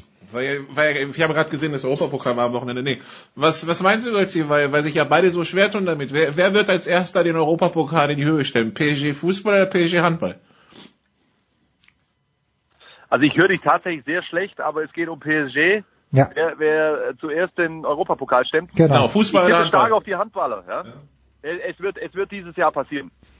Dieses Jahr sogar, sagst du. Ja, ja, das glaube ich. Äh, Götze, ich habe ich hab die letzten zehn Minuten, glaube ich, der Rhein-Neckar-Löwen gehört, die du mit Kretsche, meine ich, gemeinsam kommentiert hast in der Champions League, wo, glaube ich, ein Tor gefehlt hat am Ende oder zwei Tore. Ja, war, am Ende waren es waren es zwei, also aufgrund der Auswärtstorregel. Die Löwen haben zu Hause 34, 32 gewonnen und es war dann irgendwann im Laufe der zweiten Hälfte klar, dass das Ergebnis, äh, was die Anzahl der Tore insgesamt betrifft, nicht überboten werden würde und dann war klar, dass die Löwen maximal mit einem verlieren dürfen. Gibt's denn? Es waren am Ende ja dann drei Unterschied beim Rückspiel. Also zwei. Ja, also ich, ich habe dann die letzten Minuten und ich meine auch, und das höre ich ganz selten bei dir, Götzi, aber ich meine auch äh, ein kleines bisschen Schiedsrichterkritik von dir gehört zu haben. Wann geht der Arm denn hoch? Das, das rechne ich dir übrigens fantastisch hoch an, das kannst du mir glauben, das ist kein Flachs. Du bist äh, jemand, der, der nie irgendwas über die Schiedsrichter sagt. In dem Moment aber schienst du mir nicht ganz happy zu sein. Ja, das mag so gewesen sein und ähm, ich versuche tatsächlich die Schiedsrichterkritik auf die, aus meiner Sicht dann, das ist ja auch dann wieder eine subjektive Betrachtung, aber aus meiner Sicht dann offensichtlichen Dinge äh, hinzuweisen. Aber das war natürlich nicht der Grund äh, für das Ausscheiden gegen Nantes, äh, die Schiedsrichterleistung. Äh, das hat, hat glaube ich, auch letztendlich keiner wirklich angeführt. Äh, da kommen schon viele Sachen äh, zusammen. Die Löwen, also das ist wirklich ein sehr komplexes Thema, wenn man über die Löwen spricht in dieser Saison man kann das, finde ich, auch aus verschiedenen Blickwinkeln analysieren. Wir haben gegen Nantes zwei wirklich vernünftige Spiele gemacht, das darf man auch nicht vergessen. Aber es haben die berühmten Kleinigkeiten, die halt so klein dann in der Endabrechnung doch nicht sind, äh, gefehlt. In, in Nantes war ganz entscheidend die Torhüterleistung, die einfach nicht mhm. da war. Mhm. Wenn du, wenn du in der gesamten zweiten Hälfte eine Torhüterparade hast, dann gewinnst du äh, ich weiß nicht, ob du da ein Bundesligaspiel gewinnst, ja, aber du gewinnst wahrscheinlich nicht in Norden. Das ist dann fast unmöglich. Und das war dann aus meiner Sicht der alles entscheidende Faktor dort in Nord. Lass uns vorausschauen aufs kommende Wochenende, Götze. Ich war einmal in Hamburg beim Final Four. Es war fantastisch, machen wir uns nichts vor. Äh, wenn, na, wirklich, es war, war wirklich. Warst du? In, in, wann warst du? Ähm, als Berlin gewonnen hat.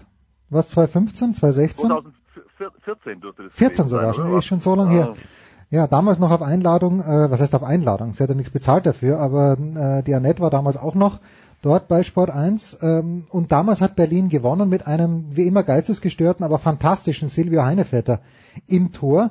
Jetzt äh, ist Berlin wieder dabei, der THW ist dabei, ja. äh, Hannover und Magdeburg sind dabei, nicht aber Flensburg und die Rhein-Neckar-Löwen. Lebt dieses, ja. lebt dieses Event by itself, möchte ich sagen.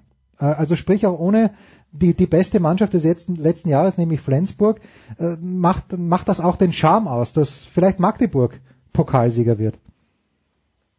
Also es sind ja alles gute Mannschaften, oder? Die da jetzt. Naja, also ganz ehrlich, ich weiß, du bist Hannover sehr verbunden, aber die Trikots gefallen mir nicht. Das ist doch kein Kriterium jetzt. Was, das, ist, das ist immer eine Argumentationskette, Jens, messerscharf. Ähm,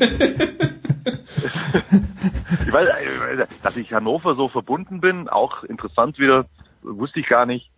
Äh, Hannover hat halt eine günstige Auslosung gehabt und dann kommt er halt mal zum, zum Final Four. Die hatten zwei Heimspiele gegen Erlangen und Lemgo. So, das ist das, das ist nicht eine günstige Auslosung. Bei allem Respekt vor Erlangen äh, und Lemgo und die anderen drei, hallo, gehören alle zu den, zu den absoluten Top-Mannschaften. Und Magdeburg hat halt dieses Pokalauswärtsspiel in Flensburg gewonnen. Äh, die Magdeburger, jeder weiß es, sind in der Lage, an einem guten Tag jede Mannschaft zu, zu schlagen. Und ähm, ja, dass die Löwen nicht mit dabei sind, äh, das haben sie sich selbst zu verdanken. Die hätten dieses Spiel in Berlin gewinnen müssen. Das war eins der verrücktesten Handballspiele, die ich in den letzten Jahren miterlebt habe eigentlich bis heute nicht zu erklären, wie die Berliner das noch biegen konnten. Also ich bin mit der Besetzung äh, total zufrieden. Das hat überhaupt nichts mit den Löwen oder mit Flensburg zu tun. Wäre natürlich auch äh, schön gewesen, wenn die jetzt mit dabei äh, sein würden. Aber das ist eine Top-Besetzung und ähm, grundsätzlich zu deiner Ausgangsfrage. Selbstverständlich wünscht man sich, dass äh, die Top-Mannschaften mit dabei sind, aber dass da eine gewisse Fluktuation auch äh, immer mit dabei ist, ist, ist ist nur gut für die gesamte Veranstaltung. Die Veranstaltung funktioniert aber. Damals, ja, damals, wenn ich mich richtig erinnern kann, da haben die Füchse als Außenseiter gewonnen. Aber gibt's bei so einem Final Four überhaupt so etwas wie einen Außenseiter für dich? Wenn jetzt nicht gerade zufällig äh, die, die Rimparer Löwen, äh, sind es die Löwen aus Rimpa? Ich weiß es gar nicht. Ähm, also irgendein Zweitligist, das zufällig durch eine extrem geile Auslosung mal schaffen sollte, dahin zu kommen. Grundsätzlich, äh, grundsätzlich sind natürlich jetzt, so wie die Halbfinalansetzungen sind, äh, ist Hannover klarer Außenseiter gegen Magdeburg Hm. und, und Berlin ist auch Außenseiter gegen den THW Kiel. Das gibt's immer, diese Konstellationen. Aber jetzt muss ich natürlich aufpassen, dass ich jetzt nicht äh, phrasenschweinverdächtige äh, Formulierungen verwende. Ich, ich äh, jeder weiß es, verrückte Dinge passieren einfach in diesen K.O.-Spielen. Äh, da wächst mal einer über sich hinaus über eine Viertelstunde, was entscheidend sein kann. Mhm. Was weiß ich, der Ziemer hält plötzlich 15 Minuten jeden Ball. Dann wird es unter Umständen auch für Magdeburg schwer. Selbiges gilt unter Umständen für Silvio Heinevetter, der zuletzt gar nichts gehalten hat. Ja, und aus meiner Sicht ein Grund für die Berliner Misere ist. Und ich, ich würde trotzdem Stand heute ziemlich stark von einem Finale Berlin gegen Magdeburg ausgehen. Du meinst Kiel gegen Magdeburg. Ja, ja, um Gottes Willen, Kiel gegen Magdeburg. Okay, weil bei Kieler die zwei... Die Danke für die Aufmerksamkeit.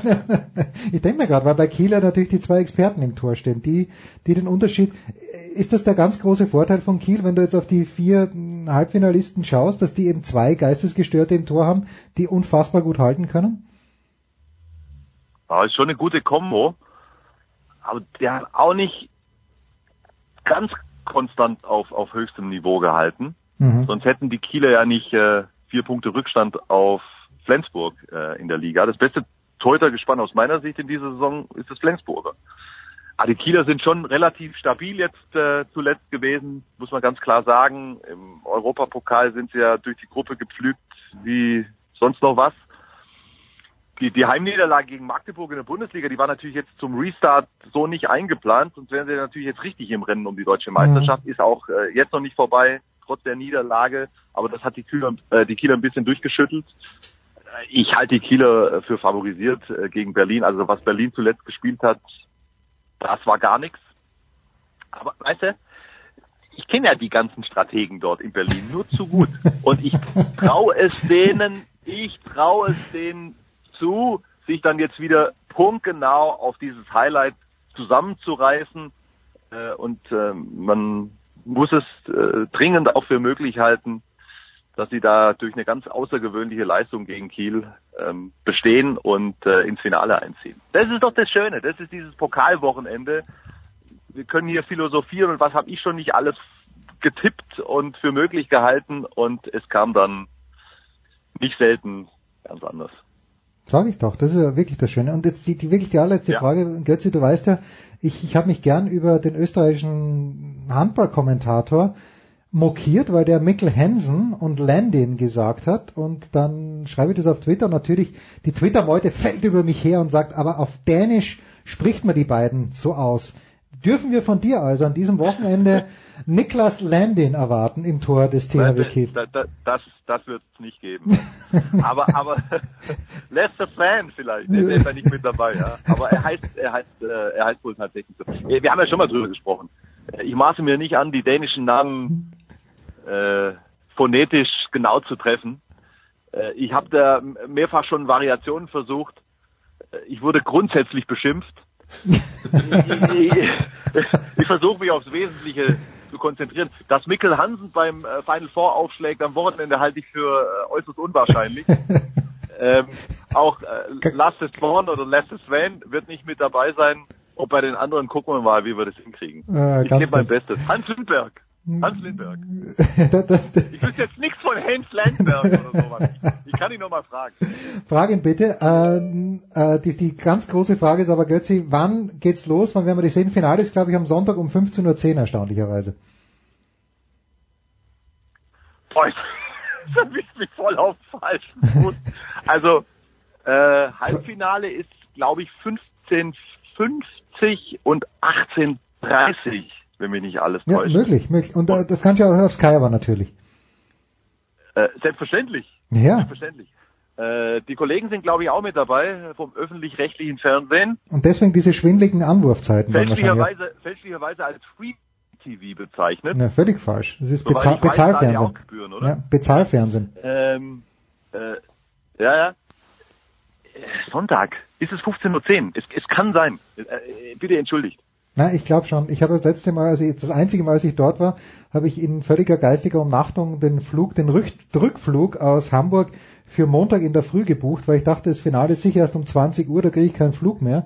Das dann- macht man nicht. Nee, das macht man, das macht man natürlich auf, äh, aus Rücksicht auf die Fans nicht. Mhm. Die wollen natürlich alle noch nach Hause reisen am, Ja. am, am Sonntagabend, ist ja logisch. Ja. 15.10 Uhr, ich habe mal nachgeschaut. Siehst du, deswegen haben wir, Danke. deswegen haben wir, Götzi, wenn, wenn, wenn es noch ein bisschen wartest, kann der Nikola genau sagen, wann du am Samstag auch kommentieren wirst. Ja, 15.50 Ich will, und ich, will noch 18.30 eine, eine, ich will auf jeden Fall noch eine hochspezifische Handballfrage von Nikola hören.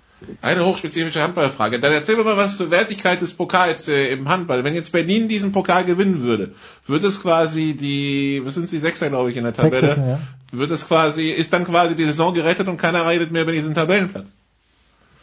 Hast, also es ist echt schade, ich höre dich wirklich nicht gut. Äh, Du hast jetzt nach der Wertigkeit des Pokals gefragt, Genau. jetzt gerade am Beispiel der Kieler richtig Nee, der? Berliner. Berlin, aber man, Der Berliner. Nikola Ah, ja. meint, wenn die gewinnen, ob, ob dann die Saison gerettet ist.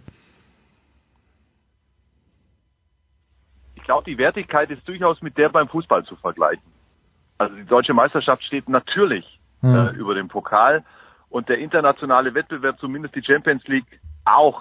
Jetzt können wir diskutieren, ob der EHF Cup wertiger ist als der DHB-Pokal. Ich glaube nicht. Und ähm, um auf die Frage konkret äh, zurückzukommen, was die Berliner betrifft, das würde zumindest einiges an Druck rausnehmen. Aber das Abschneiden in der Liga ist die Basis für die Bewertung einer Saison. Und ähm, da sind wir ja noch nicht ganz am Ende, aber, aber nicht unter die ersten fünf zu kommen, wird die Berliner auf gar keinen Fall zufriedenstellen. Und äh, Bob Hanning hat ja die Drohkeule schon mehrfach äh, geschwungen und von einschneidenden Veränderungen äh, gesprochen. Wenn sich die Mannschaft jetzt nicht zusammenreißt, ähm, wer weiß, ob dann, dann auch ganz schnell wieder äh, der Trainer äh, in den Fokus gerät bei, bei, bei so einer Ankündigung. Ich tue mir da ein bisschen schwer. Ähm, ich sehe zwar zum einen, dass äh, in Berlin einige Leute äh, offenbar nicht immer mit 100 Prozent bei der Sache sind. Ich äh, sehe allerdings auch, mit welcher Verletztenproblematik der Berliner in dieser Saison zu kämpfen haben. Und ich bin schlicht und ergreifend der Meinung, A, dass sie in der letzten Saison im Grunde überperformt haben. Der dritte Platz in der vergangenen Saison war eine unfassbare Leistung Mhm. ähm, der Berliner. Und ich sehe B, dass äh, gewisse äh, Schwierigkeiten auch hausgemacht sind bei den Füchsen. Äh, da, da werden die Spieler ganz schön durch die Gegend gescheucht. Zum Beispiel auch dieses Turnier in Katar, das vier Verletzungen gekostet hat. Das war ziemlich teuer, ne? 200.000 Dollar Preisgeld, aber vier schwere Verletzungen. So sind die zurückgekommen und waren eh schon brutal angeschlagen. Da muss man sich natürlich auch ein paar Fragen stellen, ja, was, was die Gesamtkonzeption äh, betrifft. Und ähm, dann muss man natürlich auch die Frage stellen, wie das dauerhaft funktioniert mit Wiede und Drucks. Das sind total junge Kerls, überragende Handballer und trotzdem haben beide schon zigfach mit Verletzungen Mhm. zu kämpfen gehabt. Wie, wie soll das also weitergehen? Wie ist das in fünf, sechs Jahren bei dieser äh, Belastung, bei dieser Dichte, bei diesen Herausforderungen? Ähm, die sind jetzt, glaube ich, gut beraten, einen äh, also äh, kluge Kaderzusammenstellungen vorzunehmen für die nächsten Jahre. Ich bin der Meinung, dass Bob, der in den ersten Jahren in Berlin, ich glaube, eine, eine Quote an richtigen Entscheidungen von nahe 100 Prozent hatte, in den vergangenen ein, zwei, drei Jahren ein paar Personalentscheidungen getroffen hat, die ich als äußerst unglücklich bezeichnen würde, kann man sich auf höchstem Niveau nicht erlauben. Also da muss dann auch jetzt in Zukunft wieder jede Personalentscheidung sitzen. Deswegen haben wir Götze am Start. Ja, fantastisch. Also Markus Götz wird irgendwann am Wochenende irgendwas kommentieren. Im Zweifel Handball und am Sonntag das Finale um 15.10 Uhr auf ja, Sky. es- stimmt. Ich, also, ich, ich mache das, ich mach das erste Halbfinale und das Finale. Es stimmt. Ja, dann kann er sich... Und weißt du, ich bin, ich bin eh in Hamburg und dann schreit mein Leiter der Sendung, jetzt hier los, raus jetzt und kommentieren und dann laufe ich los. Ja, natürlich, es ist alles richtig. Vielleicht macht das das Zweite, weil du es nicht erträgst, dass die Dortmunder dann in München gewinnen. Man weiß es nicht. Äh, Um 18.30 Uhr jedenfalls dann das Das, Zweite. das, das, das würde ich wunderbar ertragen. Ah, okay, dann, dann, dann ist ja alles gut. So, fantastisch. Markus Götz, äh, wie gesagt, one of our favorites. Äh, In äh, 400 Big Shows und in 398 war er dabei, der große Götzi. Kurze Pause, dann geht's hier weiter.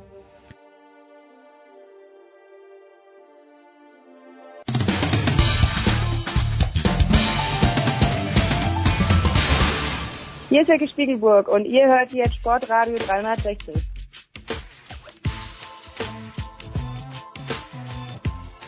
So, auch in der Jubiläumssendung äh, darf nicht fehlen äh, jener Mann, der, ja, was soll ich sagen? Ich stehe bei, glaube ich, niemandem tiefer in der Schuld als bei Heiko Ulderb. Servus Heiko in Boston. Moin, jetzt überlege ich aber gerade, wieso stehst du bei mir in der Show? Ja, weil du auch jede Woche dabei bist und wenn es ein WM-Magazin gibt, schreibst du was. Und ja, aber so, sonst, sonst spricht doch niemand mit mir. Dann bin ich doch froh, dass du mit einmal die Woche anrufst. Sonst meldet sich doch niemand so aus. okay, na, da, da bin ich einigermaßen froh.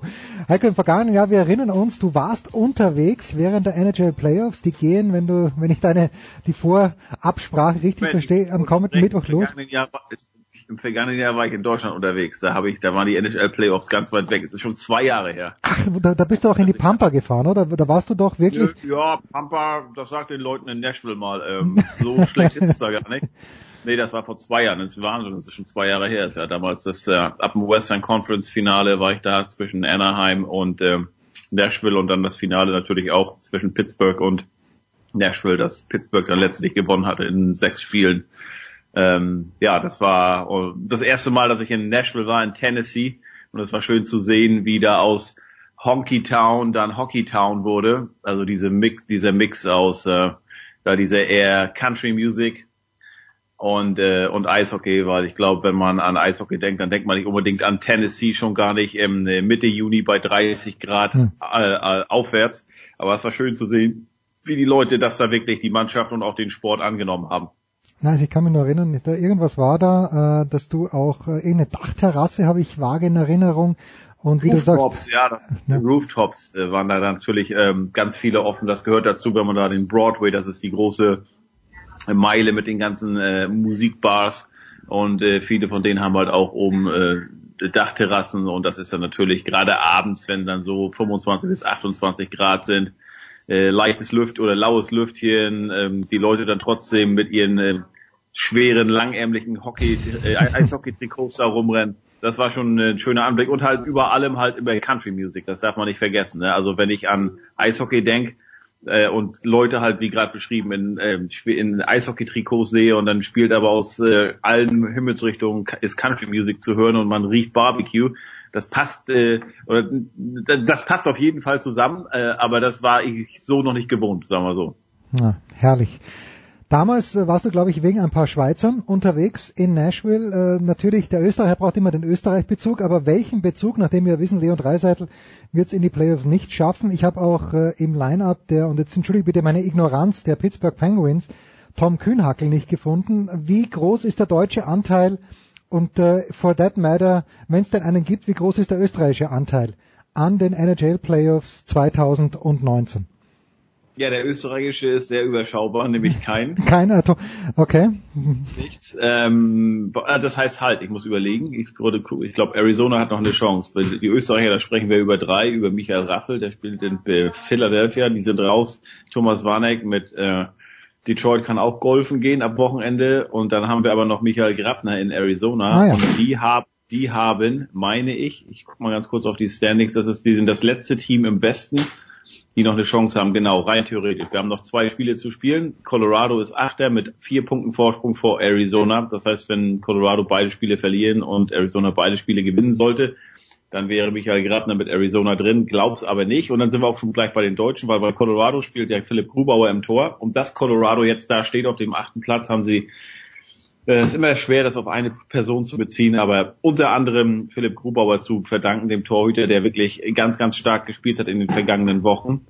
Das ist ähm, im Westen alles, was wir an Deutschen haben. Im Osten gibt's dann äh, die 2,135 Deutschen, so will ich sie mal beziffern. Tom Kühnhackel und äh, ähm, Thomas Greis bei den Islanders. Tom Kühnackel ist ja gewechselt von Pittsburgh zu den Islanders. Und Mhm. Dennis Seidenberg, den gibt's da offiziell im Kader auch noch. Der hat aber noch nicht gespielt und der wird wohl auch nicht mehr spielen diese Saison. Der ist nämlich der Verteidiger Nummer 9. Wir wissen alle, drei können spielen. Ja. Äh, Entschuldigung, nicht drei, sondern sechs. Das heißt, er ist der Ersatz, Ersatz, Ersatzmann. Ähm, kann sich jeder selbst ausrechnen, wie da die Chancen sind, dass er dann nochmal spielt.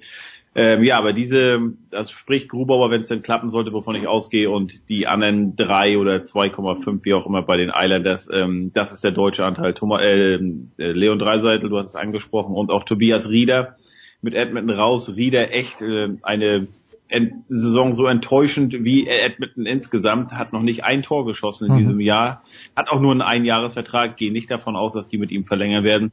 Corbinian Holzer hat ähm, hat es mit Anaheim nicht geschafft und Dominik Cahun auch nicht mit Chicago. Chicago. Die sind auch seit zwei Tagen offiziell raus und das müsste es an den Deutschen oder mit den Deutschen gewesen sein eigentlich. Marco Sturm als Assistenztrainer mit Los Angeles Kings auch, letzter im Besten, auch keine Chance. Also ich würde sagen, die Islanders, äh, zwar interessantes Team, weil die haben die letzten beiden Jahre die Playoffs jeweils verpasst, haben sich dann mit Barry Trotz, den Meistertrainer der Washington Capitals geholt und der hat sie sofort in die Playoffs geführt mit einem man, ich will nicht sagen identischen Team, eigentlich von der Papierform her einem schwächeren Team, denn Mhm. John Tavares, der Ja. große Mann, der ist ja weggegangen, der ist zu den Toronto Maple Leafs gewechselt und trotzdem ist diese Mannschaft jetzt besser geworden und hat sogar, wenn ich mal kurz überblicke, als einziges Team noch keine 200 Gegentore bekommen, hat die beste, ne, Dallas hat 196, aber die Islanders haben 195 Gegentore, woran auch Thomas Greis einen großen Anteil hat.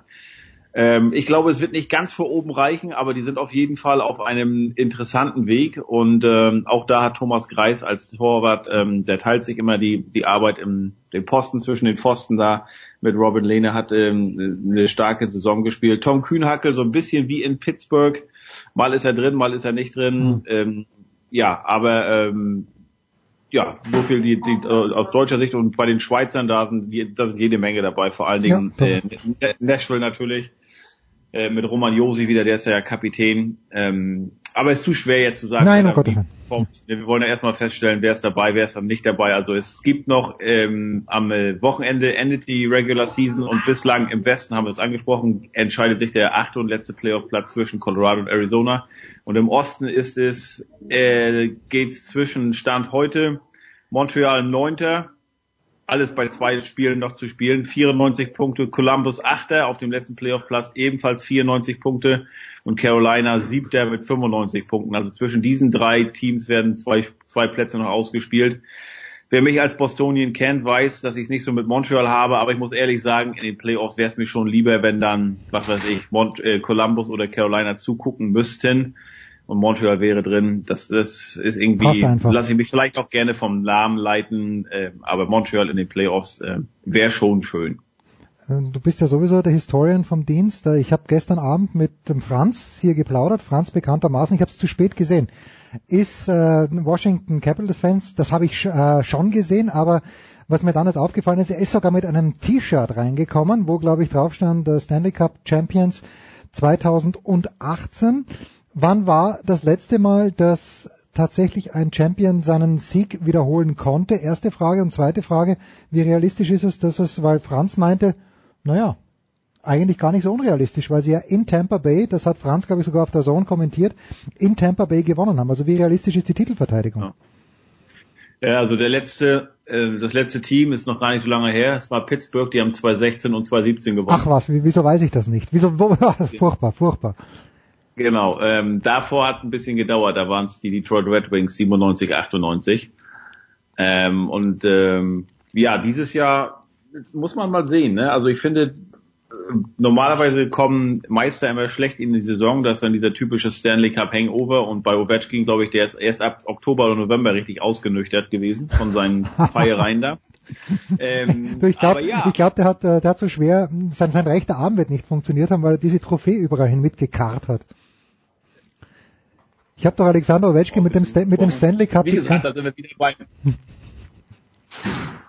Wer ist denn? Ich bin da. Äh, hörst du mich ja? Ich höre ich hör dich, ja, ja. Ja, nee, du hattest irgendwas vom Stanley Cup gesagt. Also ja, das witzig. Ich meine, der hat den Cup ja überall mit hingebracht und überall aus dem Cup gesoffen. Ich weiß noch, das eine Bild war so sensationell. War, war beim Baseballspiel der Washington Nationals und da war ein Home Run. Ich weiß nicht, ob es Bryce Harper war oder wer. Und alle springen auf und dann siehst du den Schwenk auf die Tribüne und ganz oben äh, st- steht auch einer, aber reckt, reckt nicht die Arme in die Höhe, sondern den Stanley Cup. Und das war dann der besoffene Ovechkin. Das war ganz, ganz toll. Ist so ein bisschen Kaffeesatzleserei, was wir betreiben. Natürlich, ähm, die sind auch zusammengeblieben. Die haben äh, die Mannschaft, die letztes Jahr Meister geworden ist. Warum sollte es nicht wieder schaffen? Was sie nicht haben, ist halt der Meistertrainer. Wie gesagt, Barry Trotz ist äh, äh, weggegangen nach äh, zu den Islanders. Was aber wenn man mal guckt, ähm, die Metropolitan Division hat Washington trotzdem ähm, so gut wie gewonnen. Äh, ja, müssen wir sehen. Die Chancen haben sie auf jeden Fall und sie wissen halt, wie man es macht. Sie wissen von allen im Moment noch am besten, wie man es macht. Da ist man gerade äh, neuneinhalb Monate her. Also ja, natürlich haben sie die Chance wieder, klar. Auf jeden Fall. Aber, aber wie gesagt, wir reden hier über derzeit noch über ähm, 19 Teams, die reinkommen können, 16 werden's.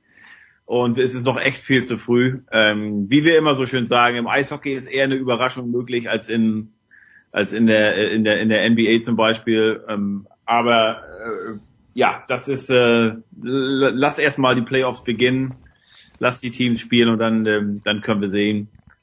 Auf jeden Fall äh, freue ich mich total, dass das auch jetzt diese Kombination NBA NHL Playoffs wieder losgeht. Das ist einfach immer auch ein Zeichen, dass Frühling ist jetzt endlich und ähm, ja, das das das ist so schön. Gerade die ersten Runden, da ist ja kannst ja anmachen, den Fernseher, wann du willst quasi, da läuft immer irgendwo ein Spiel, egal ob es NBA oder NHL ist. Ist, ist schon, ist schon toll. Heiko, der alte Banause ist schon so Baseball verwöhnt, dass er die Two and Four sind sie, glaube ich, äh, Red Sox. Nein, 3 und 5, vergangene Nacht gewonnen. Nach einem 3 und Rückstand in Oakland noch 6 zu 3 gewonnen. Okay, und ich muss, ich muss gestehen, ich muss gestehen, es sind jetzt sieben Spiele gespielt und bis auf den Opener. Hast du jedes gesehen? In, ich jedes Spiel gesehen, obwohl die Spiele hier um 10 Uhr abends erst beginnen. Mhm. Ich weiß auch nicht, was mit mir los ist. Meine Frau sagt, who are you? Ich sage, ich kann es dir nicht sagen, aber wenn ein Nathan Eovaldi pitcht, dann muss ich einfach wach bleiben. ähm, weil er, er, he's my man seit, den, seit der World Series. Äh, ich habe so ein bisschen Man-Crush an Eovaldi, gebe ich gerne zu. Äh, ja, es läuft noch nicht so. Auch die Starting Rotation, die Pitching Rotation, die sind jetzt ja alle einmal durch gewesen. Sieht schlimm aus. Sale war ein bisschen besser vor zwei Tagen, als sie dann nur 1-0 in Oakland gewonnen haben. Aber vorher, Price hat auch, ich weiß gar nicht, hat er fünf ähm, ja, Chris, Chris Sale hat drei äh, Hits abgegeben ja. und einen Run, also das ist schon in Ordnung. Da muss man natürlich dann sagen. Genau, aber die Offensive war nichts. Also ja. bis gestern, ich weiß gar nicht, sie lagen zurück. Und welches Inning war es? Ich könnte jetzt nachgucken, will aber nicht. Ich glaube, aus dem Kopf war es ähm, das fünfte oder sechste. Da, sie lagen 3-0 hinten. Dann hatten sie das erste Spiel 7-0 verloren in Oakland, dann 1-0. Das heißt, die hatten 18, irgendwie gefühlt mehr als 20 hm. Innings und ohne einen Run zu erzielen. Und äh, dann hat es äh, endlich geklappt. Also die, ich habe ich hab hier neulich äh, Sportsradio gehört, da hieß es, dass diese, ja, Sale wir mal jetzt aus, das war dem, vor dem zweiten Sale-Spiel. Im ersten hat er ja auch, ich glaube nach, was er war, nach drei Innings raus oder nach zwei, zwei Drittel Innings im Opener. Da hieß es, dass das eventuell jetzt der Preis ist, den man dafür zahlt, dass man die vergangenes Jahr in den Playoffs wirklich ähm, they run them into the ground, ihre Starting Pitchers, weil die halt nicht wirklich Relief Pitcher hatten. Ja. Wir erinnern uns, dass ähm, Eovaldi viel ran musste, dass Chris Sale noch mehr ran musste. Äh, und äh, dass man dann, ja, bis jetzt quasi bis April, das ist wohl für einen Pitcher, der dann auch wie Sale ja Probleme hatte, keine lange Pause und äh, dass man eventuell jetzt dann halt noch ein paar Wochen brau äh, warten muss, hm. um damit die so ein bisschen ins, ins, ins Rollen kommen. Ne? Also noch Panik keiner, aber es ist natürlich auch keiner ähm, Thrill sozusagen, weil vergangenes Jahr sind die mit, ich glaube, 17 zu 2 Siegen gestartet. Die hatten, die haben jetzt, wie viel Home, wie viel Home Runs haben die schon gegen sich? Ich glaube, auf jeden Fall zweistellig. Und letztes Jahr, ich habe eine Zahl gehört, ich glaube, das war irgendwann bis Ende April hatte es gedauert, meine ich, bis sie den zehnten Home Run gegen sich kassiert hatten. Es war halt alles anders. Ähm, es waren vielleicht auch, lag auch daran, dass alles neu war mit Alex Cora dass die Erwartung einfach noch anders war, sozusagen, ja, gucken wir mal, wie weit wir kommen, mal sehen, wir haben ja einen neuen Skipper hier, kann man nicht so viel erwarten und dieses Jahr, klar, die Mannschaft ist äh, fast zusammengeblieben, du bist der Meister und äh, da sind die Erwartungen natürlich äh, schon höher, ne? und natürlich äh, in Oakland muss man, die sind so gerade zu Hause ein gutes Team, was mir übrigens aufgefallen ist, die haben da 10.000 bis 12.000 Zuschauer. Das sieht aber so erbärmlich aus. Das ist so furchtbar, das Stadion, ja. Also, Dennis Eckersley ist ja im Bostoner äh, Fernsehen der ähm, Experte, der kommentiert da mit immer und der erzählt halt von den großen Tagen der Ace da Ende der 80er und den 90ern, als die noch Meister wurden, noch 89, kannst du gar nicht glauben, wenn du da siehst, weil die sind ja gut gestartet, die Ace, aber da ist, und dann sind die Red Sox, der Meister ist in der Stadt und da hast du neulich, ähm, vor zwei Tagen waren da 12.000 Zuschauer. Das sieht, das sieht Wahnsinn aus. Aber ich habe auch generell gesehen, selbst in, wo war es? War es in Washington oder so? Ich fand viele Ballparks, wenn du die hm. Highlights anguckst, denkst du, Mann, was ist los? Es ist äh, Anfang der Saison und ähm, das sieht schon ziemlich, also sehr, sehr dünn aus da. Naja gut, also der Opening Day natürlich, da sind Leute, aber ansonsten wahrscheinlich von diesen 12.000 Menschen, die da im, im Coliseum waren, waren wahrscheinlich 6.000 auch noch Red Sox-Fans, die aus, äh, die in San Francisco wohnen oder sonst irgendwo. Heiko, ganz, ganz fantastisch. Abschließend, ähm, freust du dich jetzt mehr aus Sicht des Bostonians und das kann natürlich sein, dass die Bruins die Playoffs gar nicht geschafft haben, aber freust du dich mehr auf die NHL Playoffs äh, oder mehr auf die NBA Playoffs, wo und übrigens äh, André Vogt lässt sich entschuldigen, Lebensmittelvergiftung, hat er mir gerade geschrieben, liegt im Bett. Ähm, also eher NBA oder eher NHL Playoffs? Nö, beides. Beides. Ähm, das ist ähm, gerade hier in Boston sind beide dabei. Die Bruins haben auch schon sicher, die spielen erste Runde gegen Toronto Maple Leafs, wie auch vergangenes Jahr, und haben auch Home Ice. Bei den Celtics ist noch nicht ganz sicher. Die haben noch, ich glaube, drei Spiele und sind derzeit punktgleich mit Indiana auf Platz vier, müssen aber am Freitag nach Indiana. Das heißt, es kann sein, dass die noch ähm, das da verlieren und dann erstmals äh, in, in der ersten Runde zuerst in Indiana antreten müssen. Mhm. Nee, aber das ist schön. Die nächsten Tage generell, es wird, es wird viel, viel los hier sein. Wir haben, die Playoffs gehen los am 10. in der NBA, äh, Entschuldigung, in der NHL und ich glaube in der NBA am 13. oder 14. Dann hast du, wie gesagt, Bruins haben Home Ice. Dann hast du am 15. den Boston Marathon hier. Ah, ja. Du hast am Wochenende drauf, nee, am 13. schon kommt äh, Atlanta United, der MLS-Meister mit ähm, ähm, Julian Grassel heißt der Julian Grassel, genau, der, der Deutsche, der aus Bayern, den will ich endlich mal kennenlernen. Ähm, dann hast du halt, äh, wir haben Oktober, wir haben ähm, Aprilferien ab 15.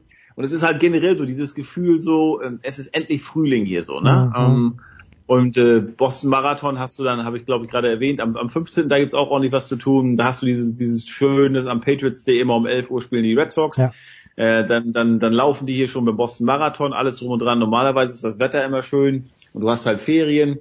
Äh, doch, das ist eine schöne Zeit. Aber zu deiner Frage, nee, ich freue mich eigentlich auf, ist es für mich leichter, mich für die NHL zu begeistern und ich, vielleicht liegt es auch im Moment daran, weil ich einfach von den Bruins mehr erwarte oder die more likable sind als diese Celtics, okay. weil die haben, die haben so viel Talent, die Celtics. Und aber trotzdem, Irving, ja. aber keine Mannschaft und man hat nicht das Gefühl, dass sie sich wirklich voneinander den Allerwertesten aufreißen, worauf es natürlich jetzt ankommt. Ich äh, möchte sie aber nicht abschreiben, weil Vielleicht lasse ich mir auch einfach nur blenden von den vergangenen Jahren, als sie halt ohne ihre besten Leute, ohne den verletzten Gordon Hayward und Kyrie mhm. Irving bis ins Spiel 7 ähm, Conference Final gekommen sind. Aber irgendwie hatte man das Gefühl, da war es ein Team, dass da es nicht so ging, oh, ich will jetzt aber den Ball haben, ich will den letzten Wurf nehmen. Nee, wer besser, wer freistand, der hat es bekommen. Und jetzt ist es so, so alles so ein bisschen kleine Diven, die Spieler, die letztes Jahr gespielt haben und jetzt äh, weniger Spielzeit bekommen, weil die Stars halt zurück sind, so ein bisschen, sind so ein bisschen bockig keiner weiß, was mit Kyrie Irving weitergeht. Äh, wie es weitergeht im Sommer, bleibt der, geht er. Es ist, ah, weiß ich nicht. Also es macht ähm, keinen Spaß, nicht, also es ist, es ist nicht das Feuer. Also wer eigentlich Feuerwerk erwartet hatte vor der Saison, der hat jetzt maximal einen kleinen Blitzknaller von denen serviert bekommen und das ist, das ist eigentlich zu wenig. Aber auch, ne, Playoffs sind ein komplett anderes Turnier. Wir haben es gerade gesehen bei den Patriots die waren sicherlich nicht das beste Team. Da gab es andere Teams, die waren viel besser in der in der Regular Season der NFL, aber in den Playoffs, da waren dann die Patriots mit Abstand das beste Team und sind dann auch äh, Meister geworden. Also Vorrunde hat ja mitunter mit den Playoffs überhaupt nichts zu tun, außer dass da halt die Rangliste festgelegt wird, wer dann gegen wen spielt in der K.O.-Runde.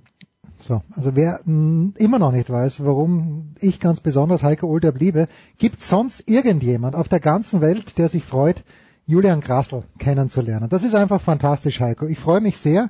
Heiko wird übrigens äh, auch bei 12 Producer, äh, da vielleicht ein kleiner Hinweis, äh, ich bin mir jetzt schon sicher, ein ganz, ganz tolles Porträt von Olaf Kölzig und vor allen Dingen dann auch von Bodo Ilgner online stellen lassen. Also schaut da gerne mal rein. Heiko, ich danke dir ganz, ganz herzlich, nicht nur für heute, sondern für die letzten sieben Jahre. Ich glaube, Heiko ist wirklich schon sieben Jahre dabei. Wir machen eine kurze Pause. Big Show 400.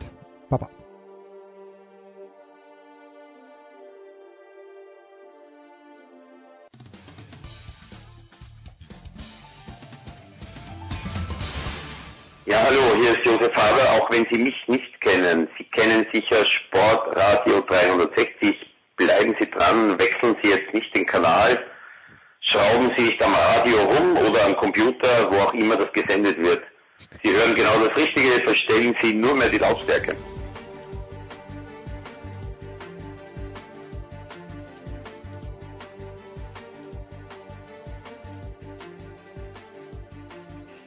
So, Herrschaften, es geht weiter. Der Big Show 3, 400, um Gottes Willen, 400, soweit sind wir schon und äh, drei of our favorites sind in der Leitung.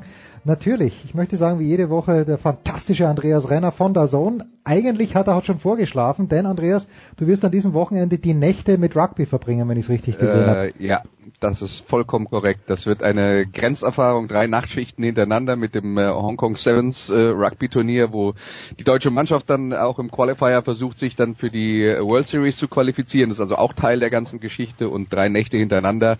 Ich bin gespannt, wie ich mich Sonntag um 13 Uhr äh, 30 oder so, wenn das alles vorbei ist, dann fühlen werde. Wir werden ich dir glaub, werde auf ein paar den- Jetlag haben. Wir werden, dich, wir werden dir auf den Zahn fühlen und wir haben zwei schwarz-gelbe Experten eingeladen. Zum einen Frank Fligge, Echte Liebe ist sein Buch, eines von seinen mehreren Büchern, meine ich. Grüß dich, Frank. Hallo, herzlich willkommen. Und äh, Sebastian Wessling, Funke Mediengruppe Servus Flüstertweets. Hallo. So, Frank, wie wird sich der BVB, wenn Andreas Renner sich den Schlaf aus den Augen reibt, am Sonntag um 13.30 Uhr, wie wird sich der BVB dann fühlen? Was sagt eine Glaskugel? Ich habe am letzten Samstag gedacht, a, die Bayern können das Spiel nicht nicht gewinnen in Freiburg, weil sie so viele Chancen hatten. Und ich habe mir auch gedacht, der BVB wird dieses Spiel gegen Wolfsburg nicht gewinnen, weil sie eben keine Chancen hatten. Natürlich ist es anders gekommen, Frank. Wie schaut's aus in Dortmund? Ja, das mit dem äh, nicht nicht gewinnen, äh, mit dem nicht gewinnen, äh, das Gefühl hatten wir in Dortmund alle. Sebastian äh, saß ja nicht weit von mir entfernt im Stadion und hatte wahrscheinlich das gleiche Gefühl.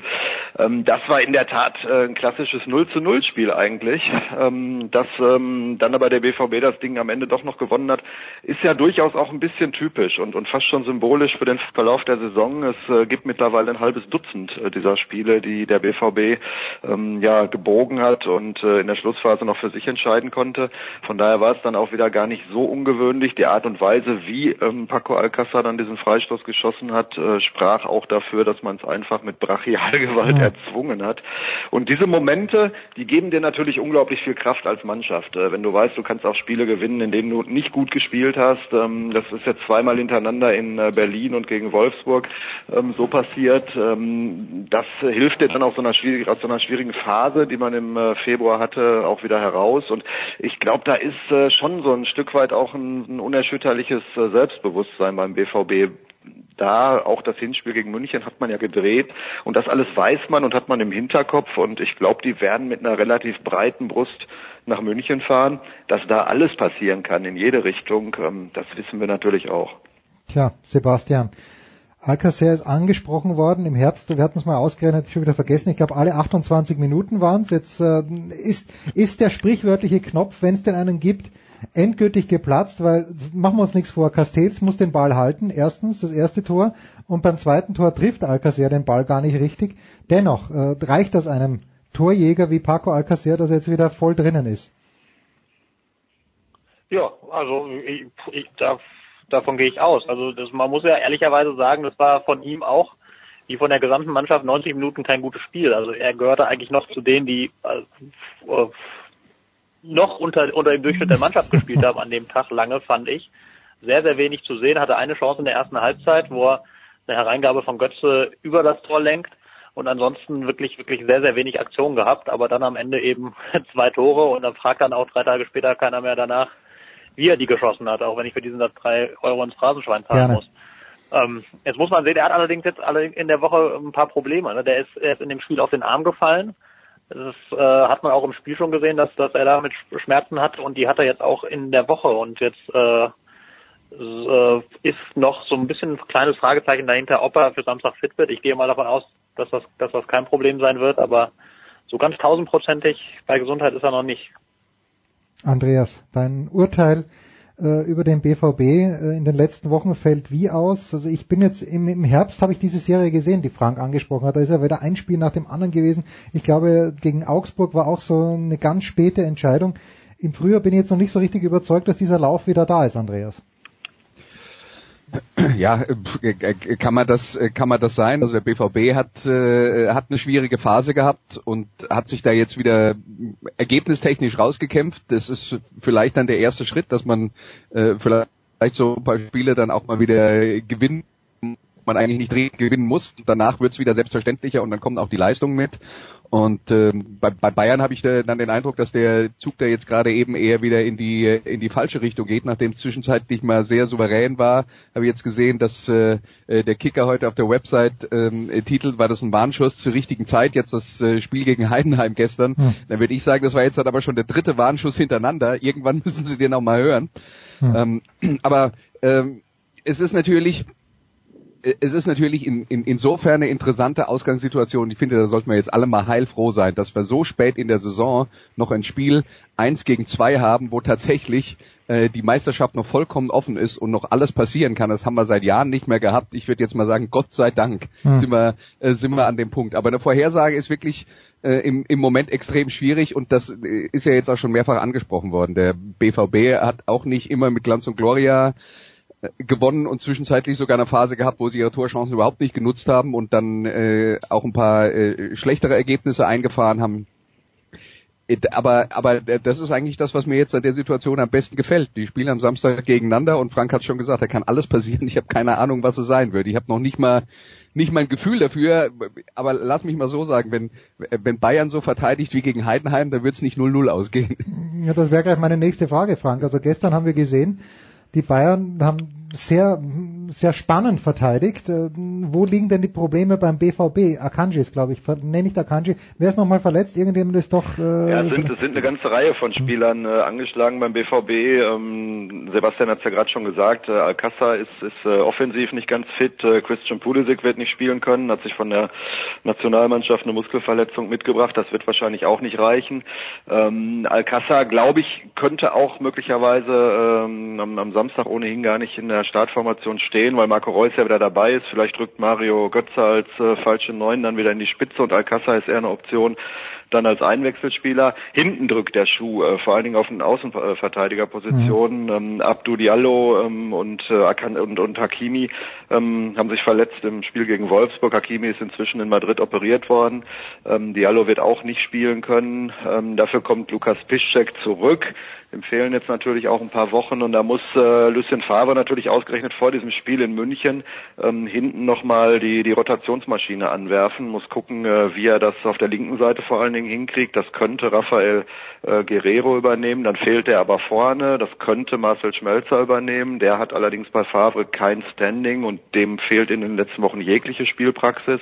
Also wie er das auflöst, vielleicht auch mit einer Dreierkette und ähm, dann äh, zwei äh, Spielern außen, die sich bei Ballbesitz Bayern ähm, zurückfallen lassen und zu einer Fünferkette werden. Alles das sind Optionen, ähm, die es da gibt. Äh, ich bin gespannt, wie Favre das äh, letztlich löst.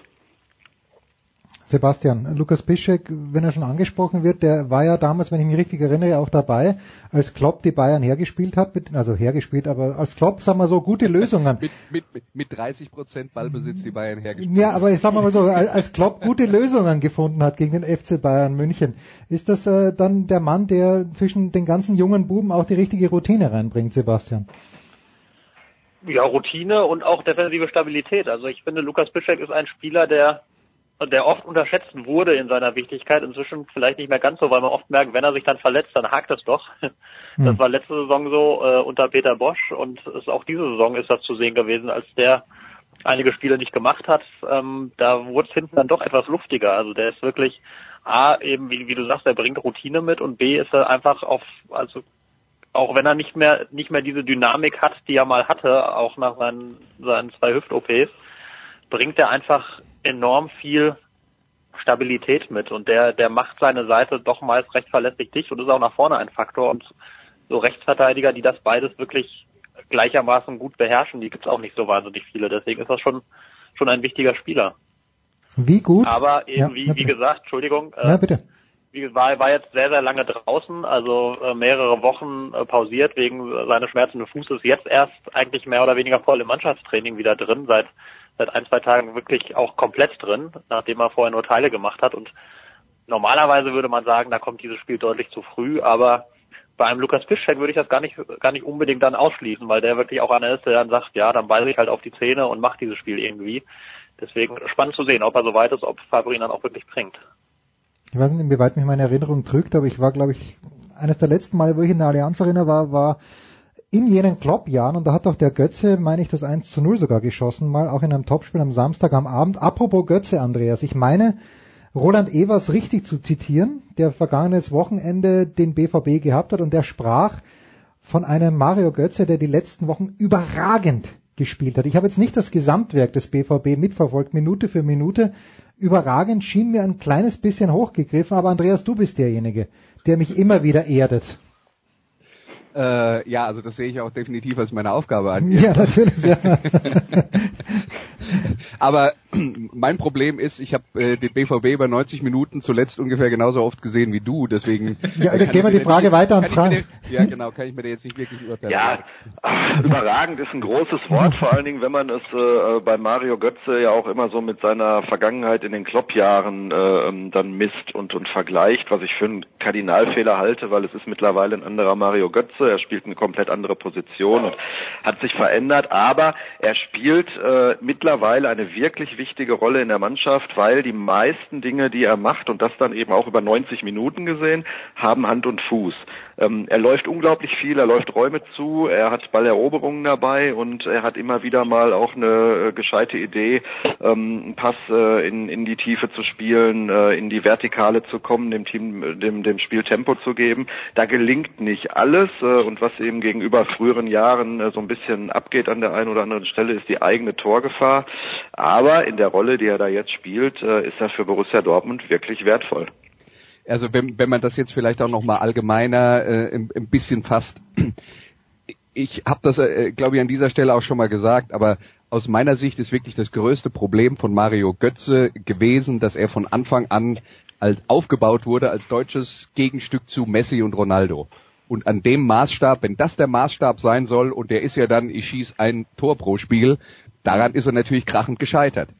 Ähm, und ich glaube, Mario Götze würde, wenn dieser Anspruch nicht so hoch gewesen wäre, viel positiver wahrgenommen werden, wenn man nicht die Messlatte am Anfang so mhm. hoch ge äh, gelegt hätte, wo man dann sagen muss, es ist einfach schlicht und einfach nicht realistisch, dass da jemand drüber kommt, denn äh, Spieler wie, wie Messi und Ronaldo und dass man gleich zwei von der Sorte hat, die vor allen Dingen so, so vielseitig sind und so torgefährlich sind, äh, also das, das hat es ja in, auch in den vergangenen Generationen eigentlich nie gegeben. Ein, ein Zidane zum Beispiel war vielleicht der beste Fußballer seiner Zeit, aber das war ja auch nie einer, der viele Tore geschossen hat. Das war ein Einfädler. Und diese Kombination, die Messi und Ronaldo da äh, mitbringen und das Duell, dies, das sie sich liefern um den Titel bester Fußballer äh, äh, der Welt zurzeit, das ist halt, das ist halt schon ein unfassbar hohes Niveau und ich kann mich nicht erinnern in meiner Lebenszeit, dass es das schon mal gab und an dem Anspruch ist Mario Götze gescheitert. Muss er sich eigentlich nicht verschämen.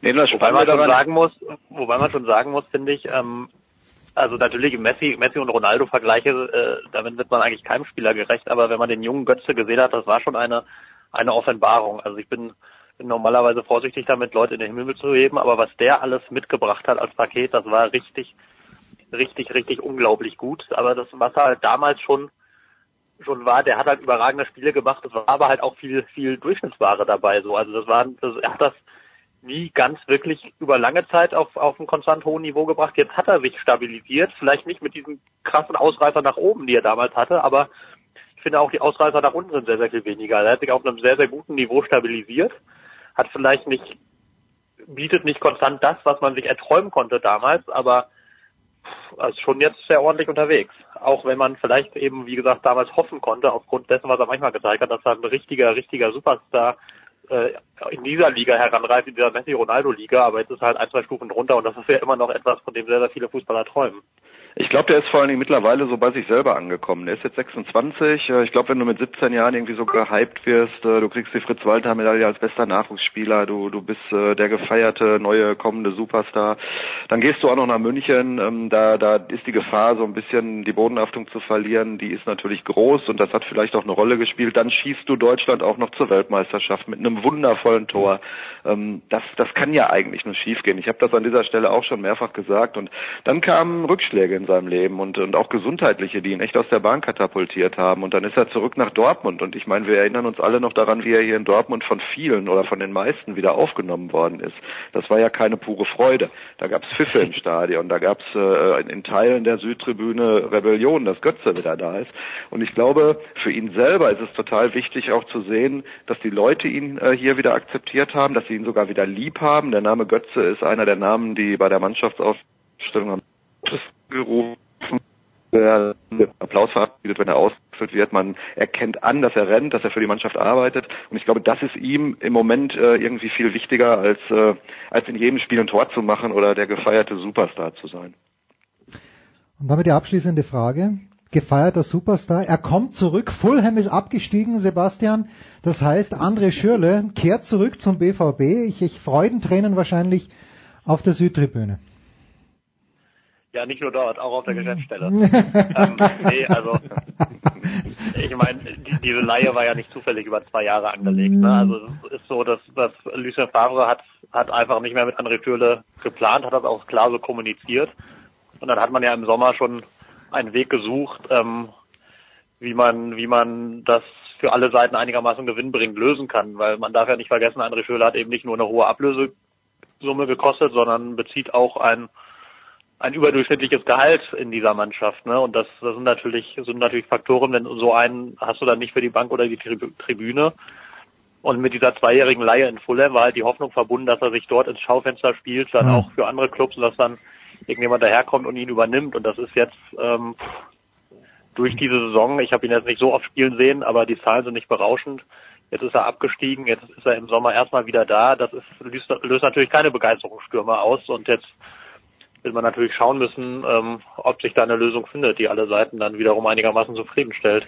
Also ich finde, man muss äh, jetzt ähm, äh, André Schürle gegenüber auch äh, auch fair sein. Der hat sich jetzt in Fulham äh, äh, also er war nicht der Grund dafür, dass die Mannschaft abgestiegen ist. Äh, der, ja, so hätte ich der, das auch nicht sagen wollen. Also. Ja, nee, also ich, das, ich, ich will das nur mal klarstellen, damit, damit, ja. damit Leute das jetzt nicht, nicht falsch verstehen.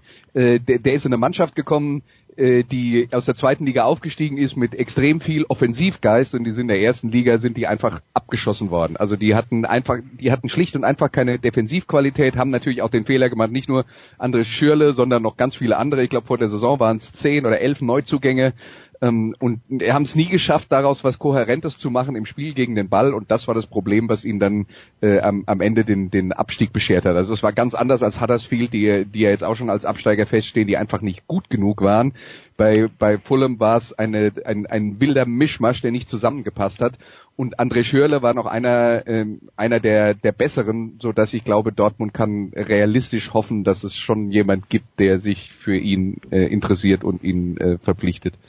Ja, wahrscheinlich ist auch auf der langen Einkaufsliste, die Uli Hoeneß uns allen nicht verraten wird. Wir freuen uns sehr. Wir wissen, was Andreas am Wochenende macht. Ich gehe davon aus, Sebastian, du wirst in München sein.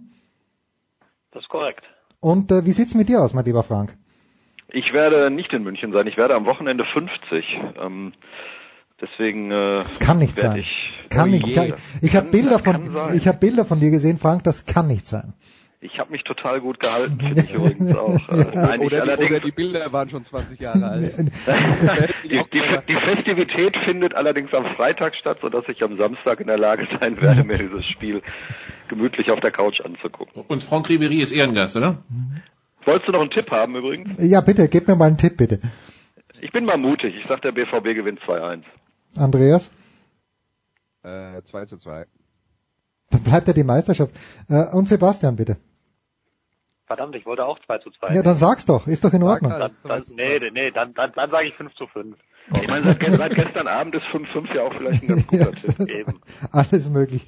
Fantastisch. Wir freuen uns sehr. Samstag 18.30 Uhr. Gehen wir davon aus, dass es Wolle Fuß kommentieren wird auf Sky. Äh, wir werden es uns mit größter Freude anschauen. Danke Frank, danke Andreas, danke Sebastian. Kurze Pause in der Big Show 400.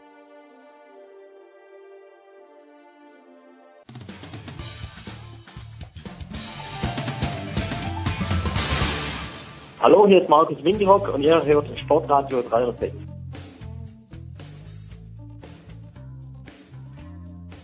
Ah, so Herrschaften, es ist jetzt Donnerstag, Mittag und es ist eine fantastische Diskussion, finde ich, hier in Gang gekommen. Eigentlich unabsichtlich. Pete Fink ist in die Studios gekommen. Servus, Pete. Hm, Entschuldigung. Ist Hallo. Alles, ist alles gut. Dann, äh, Nikola ist natürlich da geblieben. Markus, du musst der Markus Graving, der Fantastic Markus Graving. Moment, ja. Moment. Von ihm oder? Äh, Mann, der ersten Stunde. das Headset auch an? Nee, Headset ist nicht an. Du musst, ihr müsst euch das, das Mikro quasi ein kleines bisschen, bisschen teilen. Ich teile gerne mein Mikro. Und Markus ist ja ein Mann der ersten Stunde. Markus, du erinnerst dich, ich frage dich jedes Mal, äh, du hast dich immer umdrehen müssen am Frankfurter Ring. Wie hießen wir damals? Die Story. Wie hießen wir damals? Die wirst du auch noch dein Urenkel Ja, natürlich. Ja. Weiß ich nicht, ich kann mich nicht mehr umdrehen. Der Fan, Sportradio im Internet. aber äh, wir- vielleicht reden wir sogar über Sport, aber ähm, Pete Fink hat uns gerade ein, ein Geheimnis verraten. Ähm, ich, ich bin, bin komplett baff, Pete. Ich wusste, du hattest einen Hund. Also ich wusste es wirklich, ich kann mich erinnern. Aber du, du bist, du bildest auch Hunde aus. Nein! Ich bin schockiert. Nein, nein. Den eigenen Hund. Meine eigenen Hunde. Die eigenen Hunde, ja. Und weniger ich, sondern meine, meine, meine Frau macht es vor allem. Die macht es super und ähm, ich, ich habe halt von früher noch ein paar Sachen drauf, die ich noch weiß. Und den Rest schaue ich mir bei ihr ab. Also Martin Rütter ist ein, ein, ein kleines Licht gegen meine Frau. Deine Frau hat ein Buch geschrieben. Du hast auch ein Buch. Schrei- Die, die Finks machen nichts anderes zu Hause, außer äh, Hunde großzuziehen Das und Bücher sie, zu schreiben. Sie heißt Kobal. Ach so, okay. ja, okay. Deswegen Äh, findet man sie unter Fink nicht. okay, also welches Buch hat sie geschrieben, Pete? Aber das ist, oh, das ist lange her. Das ist acht Jahre her.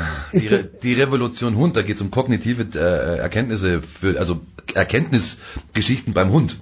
Weil das ist ja etwas, was dem Hund ja früher gar nicht zugetraut wurde, dass der Hund denken kann. Ja. Mittlerweile wissen wir alle, das stimmt überhaupt nicht. Da gab es einen Ungar, der hat das mal über x Tausende von Experimenten rausgefunden. Das ist der Adam Miklosi hieß der. Für diejenigen, die nachschlagen wollen. Das ist Ja, ein, so ein Schinken, was der da geschrieben hat. Ganz klein gedruckt und in Englisch. Und sie hat im Prinzip die wichtigsten Sachen rausgebracht und hat das als unter dem Titel Revolution Hund ähm, rausgebracht, das Buch. Ähm, und und äh, ich, ich war sehr begeistert. Ich habe selber natürlich mitgeschrieben, Mhm. was mich interessiert hat. Und da geht es halt darum, dass, äh, dass die, die, die, die, die, die- die Art und Weise, wie man früher mit Hunden in der Erziehung umgegangen ist, dass das nicht mehr funktioniert. Auch das Thema Konditionierung. Das ist alles gut und schön, aber da gibt's noch bessere Geschichten. Und das ist das, was meine Frau quasi dann auf Deutsch mal gebracht hat. Bin ich stolz drauf. Uns wurde ja gesagt, wir hatten auch mal Hundetrainer und mein Hund folgt natürlich überhaupt nicht. Ähm, ich, äh, was völlig okay ist für mich. Ja, ist, sie ist noch nicht überfahren worden und sie ist total lieb mit Kindern und das ist alles, was ich, äh, was ich von Hund verlange. Nicht überfahren werden, lieb zu Kindern sein.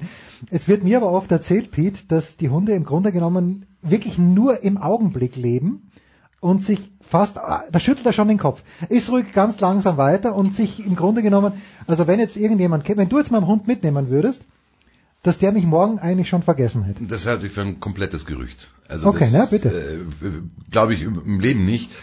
Ich glaube, dass zum Beispiel, äh, es könnte zum Beispiel so sein, dass wenn ein Hund acht Wochen lang bei der, bei der Familie ist und dann wird er zwölf Wochen der Mutter weggenommen und dann ist er fünf Jahre lang, fünf Jahre lang bei neuen Härchen Mhm. und würde dann seine Mutter wieder treffen, dann ist dann die Frage, würde er sie wieder erkennen? Das ist dann etwas, wo ich sage, nach so langer Zeit, hm, nur wenn der Hund dann erst mal fünf Jahre bei dir war und du würdest ihn dann quasi weggeben müssen Ja. und er würde dann ein, zwei Jahre weg sein und dich dann wieder treffen, dann würde er dich auf sicher wieder erkennen. Aber es geht um eine, um eine, um eine, äh, also ich glaube, dass wenn das Gerücht aufkommt, dann kommt es deswegen, weil du eben die Hunde nach acht bis zwölf Wochen wegnimmst Ja. vom Züchter, von der Mutter und dann ist er aber jahrelang bei dir und dann ist er ganz klar in der frühkindlichsten Phase, Der wird kannst du geprägt, daran ja. erinnern, wirklich? Können wir Menschen das? Also ich kann es mir nicht vorstellen. Also wenn das der Hintergrund des Gerüchtes ist, dann sage ich, nee. Ja, was immer heißt, äh, oder bei mir gesagt wurde, er kann, kann sich eher nichts erinnern und lebt nur im Moment. Das wäre schade, wenn sich mein Hund nicht an mich erinnern könnte. Also das kann man ganz einfach testen, wenn du dir überlegst, wenn du so eine Stammrunde hast beim Gassi gehen Hm. und du gehst also immer die gleiche, den, den, den gleichen Weg, geht der dann voraus automatisch schon an der, an der nächsten Kurve rechts, weil er den Weg kennt. Wenn er den Weg nicht kennen würde, wenn das wieder alles neu wäre, Ja, dann würde er stimmt da nicht rechts natürlich, abbiegen. Ja. Ja. Und damit zum Hund von Markus Karwinkel. Jetzt bin ich gespannt. Nee, die Frage ist einfach, äh, Karl, wie, was kann dein Hund? Meiner Beat, Was- meiner weiß genau, wo es hingeht, wenn wir spazieren gehen. Aber du, du hast einen Stadthund, gewissermaßen. Äh, wa- was, was ist dir wichtig, Markus, bei deinem Hund? Also wa- was muss, was muss dein Hund können? Weil ich kann mir bei dir, ich, ich äh, war erst einmal bei dir zu Hause, aber die Straße ist nicht weit, sage ich. Ja gut, aber Habt, hast du einen Garten eigentlich, wo, wo der Hund Nein, rauskommt? nein, wir haben ja die Theresienwiese in der Nähe. Aber der, eigentlich sind wir jetzt morgens immer eineinhalb bis zwei Stunden an der Isar. Und Ich sag so, wohl dem, der morgens zweieinhalb Stunden an der Isar sein du musst kann. halt früh genug aufstehen jetzt. Das kennst du nicht hier draußen in deinem schönen kleinen Häuschen. Einfach schön ausschlafen, ne? danach ein bisschen Sportradio machen und schauen, was der Tag so bringt. Das ist richtig.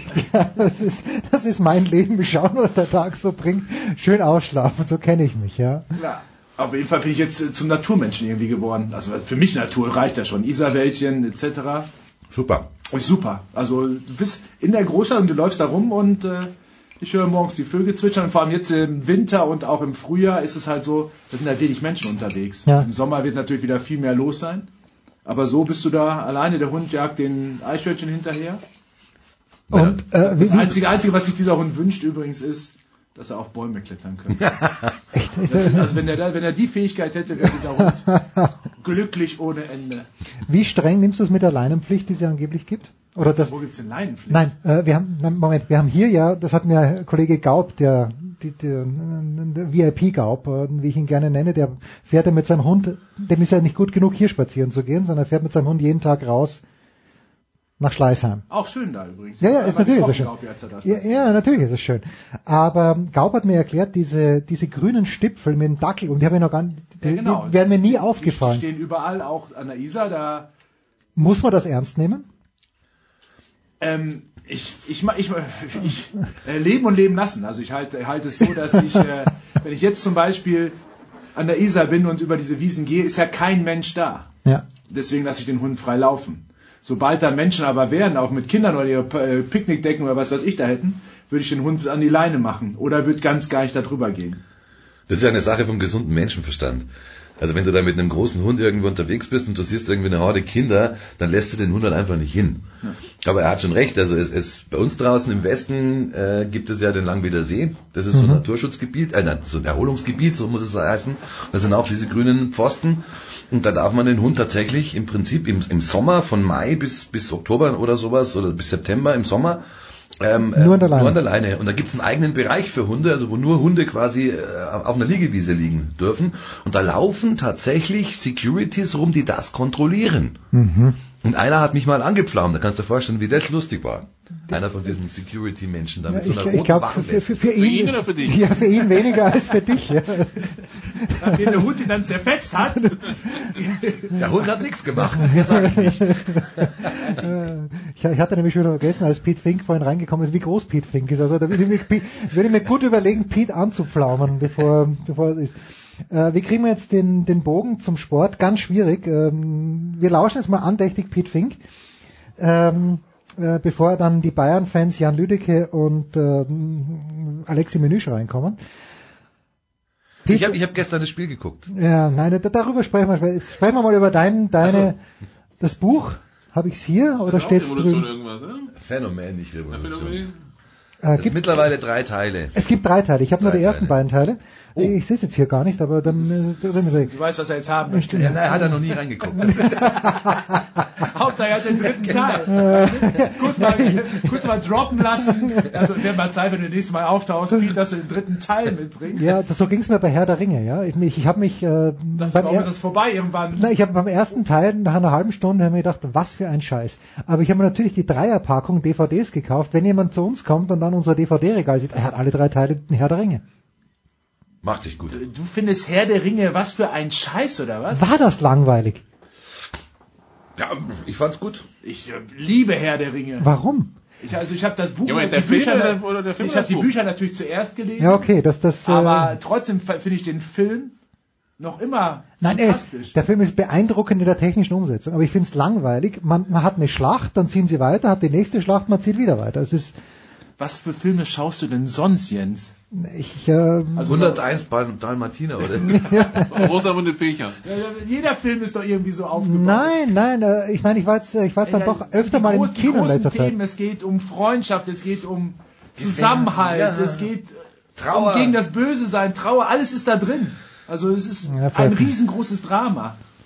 Vielleicht schaue ich zu viele TV-Serien in letzter Nein, ich glaube, es liegt daran, dass er ja ähm, ähm, aus unserem südlichen Nachbarland kommt und dann wollen die kein Trauer und so Dramen haben, weil wenn sie schon gegen Israel 4-2 verlieren. Ja, wir suchen unsere Dramen selbst, ja. Na, ich überlege gerade, was mir da nicht gefallen hat. Irgendwie habe ich da keinen, zu- weil, weil Game of Thrones, ich weiß ja, Karl, du bist auch Game of Thrones Schauer, oder? Absolut. Ich habe heute Morgen wieder nachgeschaut. Ab äh, 18.04. glaube ich, 4 Uhr morgens bei Sky. Ja, Moment, Moment. Hat mir gestern Cell Meter hat folgendes, Cell war gestern hier Ja. und Cell hat folgenden Schlachtplan ausgegeben. Cell hat gesagt, er wird Der Ähm, Binge-Watch, glaube ich, bisher die, die Nein, nein, bisherigen nein. Staffeln. Sell hat gesagt, er wird sich sechs Wochen lang komplett ausklinken, bis, äh, oder sind es vier Wochen? Sechs sind sechs Folgen. Sechs Folgen sind's genau. Also sechs Wochen wird er sich komplett ausklinken und er wird auf, auf Social Media nicht gehen, damit er nichts erfährt, angeblich. Er hat es all seinen Freunden gesagt, sie soll ihm nichts sagen, damit er dann äh, innerhalb von, von, von drei Tagen möchte er jeweils zwei Folgen anschauen. Warum? Weiß ich auch nicht. Warum dann, wenn dann guckst du mir alle an, am Stück an. Warum mache ich dann auf einmal innerhalb von drei Tagen? Ja, das, das habe ich. Außerdem ist das inzwischen so groß, selbst wenn du Social Media und so wegpasst, ist ja in den normalen Newspapers, Ja. Zeitungen ist es ja drin, Game of Thrones. Game of Thrones Schau. Nein, nein. Lieblingscharakter? Alle tot. ja, das, das, das, fand ist ich so das geil. das ist so geil. das- nein, das ist katastrophal. Nein, es ist großartig, diese, diese Serie hat mich einfach, ich glaube, deswegen bin ich auch so gefesselt von. Ähm, Das, es gibt keine Serie, die das so hinbekommen hat, wo du irgendwie einen Charakter lieb gewonnen hattest, den fantastisch fand. Und in der nächsten Folge wird er geköpft. wird der einfach niedergemessen und du sagst, das kann doch nicht sein. Die bauen doch diesen Charakter nicht auf, um ihn dann ähm, nach drei Folgen wieder Also ich bin, bin ja nicht bewandert in englischen und amerikanischen Schauspielern. Der einzige Schauspieler, den ich kannte, war Sean Bean, äh, Ned Stark. So, überlebt nicht mal die erste Staffel. überlebt nicht mal die sechste Folge. Spoiler Alert der ersten Staffel. Ähm, Lieblingscharakter, jetzt lebend noch. Weil Jon Snow langweilt mich. Jon Snow langweilt dich. Wahnsinn, der ist zu finde gut. ich auch Herr der Ringe scheiße. Also. Nein, Jon Snow langweilt mich, der, der, ist, der ist mir einfach zu gutmütig. Der ist, äh, ist schwierig. Was, was hast du denn auf einmal gegen gute Menschen? Nein, das ist mir zu gut. Äh, Also ich, ich mag Jon Snow. was ist, was ist nur los mit dir? Ja, so kenne ich dich nicht. Was ist, so, ich harmoniesüchtig. So, so, ich bin immer schon harmoniesüchtig gewesen. Ja, ja. Nie anders. Ähm, Die folgenden Versendungen verschieben sich um Ja, 15 ja, Minuten. also ich, ich, ich mag. Ich mag zum Beispiel die Mädchen. Ich mag äh, Arya Stark. Ich mochte Arya von Beginn an. Ayers Tag mochte ich am Beginn, dann nachher einfach nicht mehr. Vielleicht ist sie mir einfach zu hart geworden. Äh, weißt du, was ich nicht verstanden habe? Warum sie so hart zu demjenigen war, der sie eigentlich nach Hause gebracht hat, zum Felsen. Äh, was der Fels? Der Fels war es, glaube ich, mit dem sie unterwegs war. Äh, muss euch nicht näher, muss euch nicht näher, äh, das ist jetzt eine Das ist eine Fachdiskussion. sehr, sehr gute Frage. Habe ich noch nicht so Ja, beobachtet. okay, also kein Lieblingscharakter von Markus Gaub, der noch lebt. Ah, Markus Grawinkel natürlich, der noch lebt. Nee. Also, nee. Also, ich finde find viele gut, aber so, dass ich jetzt einen habe, der so raussteht, nee. Ja, Littlefinger ist auch von uns geschieden, Spoiler Alert. Ähm, Spoilerst du die ganze Serie? ja, ein Was ist bisschen. mit dir los auf einmal? Kurze Pause, dann sprechen wir über NASCAR.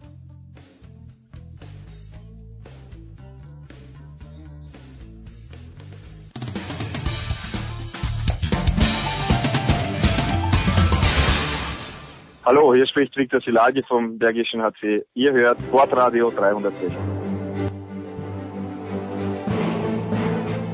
So, die Stimmung ist prächtig. Vielleicht kommt auch Jan Lüdecke und vielleicht Alexi Menüsch in minütlich hier vorbei. Aber Pete, ähm, was haben wir bis jetzt versäumt?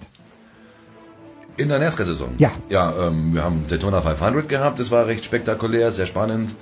Äh, wir haben äh, Ford gegen Toyota momentan, wir haben neue Regeln, wir haben einen neuen Kalender schon für 2020, den ich sehr interessant finde. Und wir haben natürlich jede Menge Probleme bei Chevy, wo sich alle fragen, wieso, weshalb, warum. So, fangen wir mal an. Warum findest du einen Kalender spannend? Weil alles anders ist. Ja, aber, aber, aber, nein, Nikola ist ja, Nikola ist ja fantastisch. Ja? Wenn, wenn Nikola von Pete Fink in der Big Show hört, man muss NASCAR schauen, dann schaut er sich wirklich an. Ich sag's nur, dass ich mir anschaue und dann sage ich, ich finde das Programm nicht. Und also ich könnte gar nichts sagen. Wenn ich Ja, du jetzt, schaust ja Sonntagsabends auf Rosamunde Pilcher. ja, das ist richtig, ja. Äh, aber ich Und schaue Traumschiff. ich schau nie den Tatort. Wo ja? schaut man eigentlich Nesca? Bei uns, bei Motorvision. Okay. Ich habe letztens Tage des Donners wieder geschaut. Genau, das ist ein super Film. Ja, fantastisch. Robert Duval in einer der wenigen Rollen, wo er sympathisch ist, oder ist er nicht? Doch, doch, doch. Und das ist auch historisch be äh, belegt. Also da, da sind die Figuren, die da drin sind, die da vorkommen, das sind echte Figuren, die jetzt quasi ein bisschen Hollywood-mäßig aufgemacht werden. Also Mhm. zum Beispiel der Rowdy Burns, der dann ja diesen, diesen, diese Probleme mit dem äh, Kopf bekommt, mit dem Gleichgewicht und so weiter. Das ist eigentlich Dale Earnhardt. Senior. Senior, ja, Ja. ja genau. Okay. Und, und der und der äh, Cole Trickle, also der Tom Cruise, spielt eigentlich, ähm, ähm, oh, wie heißt der, Tim Richmond, diesen, diesen Freak aus äh, Kalifornien, äh, wenn ihr euch erinnert, der kommt da mit der Harley rein und so in dem Ich Film. habe schon lange nicht mehr Ich gesehen. ja- Und Tim Richmond ist dann später, das war so ein Partytyp, der ist dann später eins der ersten AIDS-Opfer gewesen. Und der Mann, der ihm den Motor dann leiht, das ist eigentlich Rick Hendrick, den Boss, der Boss von, von Hendrick Motorsports. Und das siehst du auch in ein paar Aufnahmen, dass die Autos, die sind eigentlich alle gebaut worden von Hendrick Motorsports. Und du siehst so ganz kleine Stick, also wenn du es weißt, wenn du es weißt. Ja. Wahnsinn, ey. Und der, der Robert Duval, den du ansprichst, der Crew Chief, ist auch eine ganz legendäre Crew Chief Figur, nämlich Harry Hyde. Die in den 80er Jahren in der NASCAR ähm, immer wieder sehr große Erfolge hatte. Und das ist also alles irgendwie historisch be äh, ähm, ja, belegt nicht, aber es ist natürlich dann die Prise Hollywood drin, als Nicole Kidman auftaucht. Also es gibt keine, Ja. es gibt keine relevante Figur, wo man sagen kann, Nicole Kidman ist die und die. Nein, das ist Hollywood. Das ist Ah, okay, Hollywood. Also okay. das alles ab Nicole Kidman ist Hollywood, ganz klar. Aber äh, im Prinzip ist die ganze Vorgeschichte, bis sie auftaucht, ist im Prinzip sehr, sehr authentisch gemacht. Sehr, sehr authentisch. Es gibt sogar dann, wo sie, wo sie den ersten Sieg von Tom Cruise feiern, trinken sie doch aus diesen Einmachgläsern. Das ist Moonshine. Das ist im Ja, Prinzip, genau, das ist genau. im Prinzip das, worauf ist diese ganze NASCAR ja fußt. Genau, der selbstgebrannte Whisky und so weiter. Ja, das ist schon strange, weil ich, also, Aber das kriegt man, kriegt man natürlich nur mit, weil man äh, auch das, ich habe jetzt zum ersten Mal, glaube ich, auf Englisch gesehen, Tagesdonner. Ja, ja, dann, das dann ist- siehst du halt genau, Deswegen sag ich immer, Tom Cruise als der Kalifornier an. Genau. Und dann siehst du halt die ganzen Rednecks, die eigentlich NASCAR machen, ja. Genau. Also das ist ja eine Redneck, kann man das sagen, eine Redneck-Veranstaltung? Ja, im, Im Prinzip ist es eine, aber das hören sie halt nicht so gerne. Aber es, es Ja, ist ja, nicht mehr aber- so schlimm. Es ist nicht mehr so schlimm. Weil ich habe jetzt nur, wir schweifen wir ab. Nein, nein, nein, wir schwe- bitte schweife, Ich schweife. weiß, ob du den Film äh, Shut Up and Play gesehen hast, von unserem Kollegen Sven Strohwig. Lief Nee, in der leider ARD. nicht. Leider nicht. Der war unterwegs mit Johannes Herber, ehemaliger Basketballer, am College gespielt, ist durch die USA gereist, um einfach mal so ein bisschen das Thema Kaepernick und Trump zu machen. Moment, wo, wo hätte ich den anschauen können? Weil ich habe die, die, ich hab's auf, ich hab's auf Twitter gesehen. Mediathek äh, und äh, war, stand da jetzt noch drin, den haben sie Rechner der Sportschau gesendet. Okay, okay, okay. Ja. Und Sven Strohweg ist ja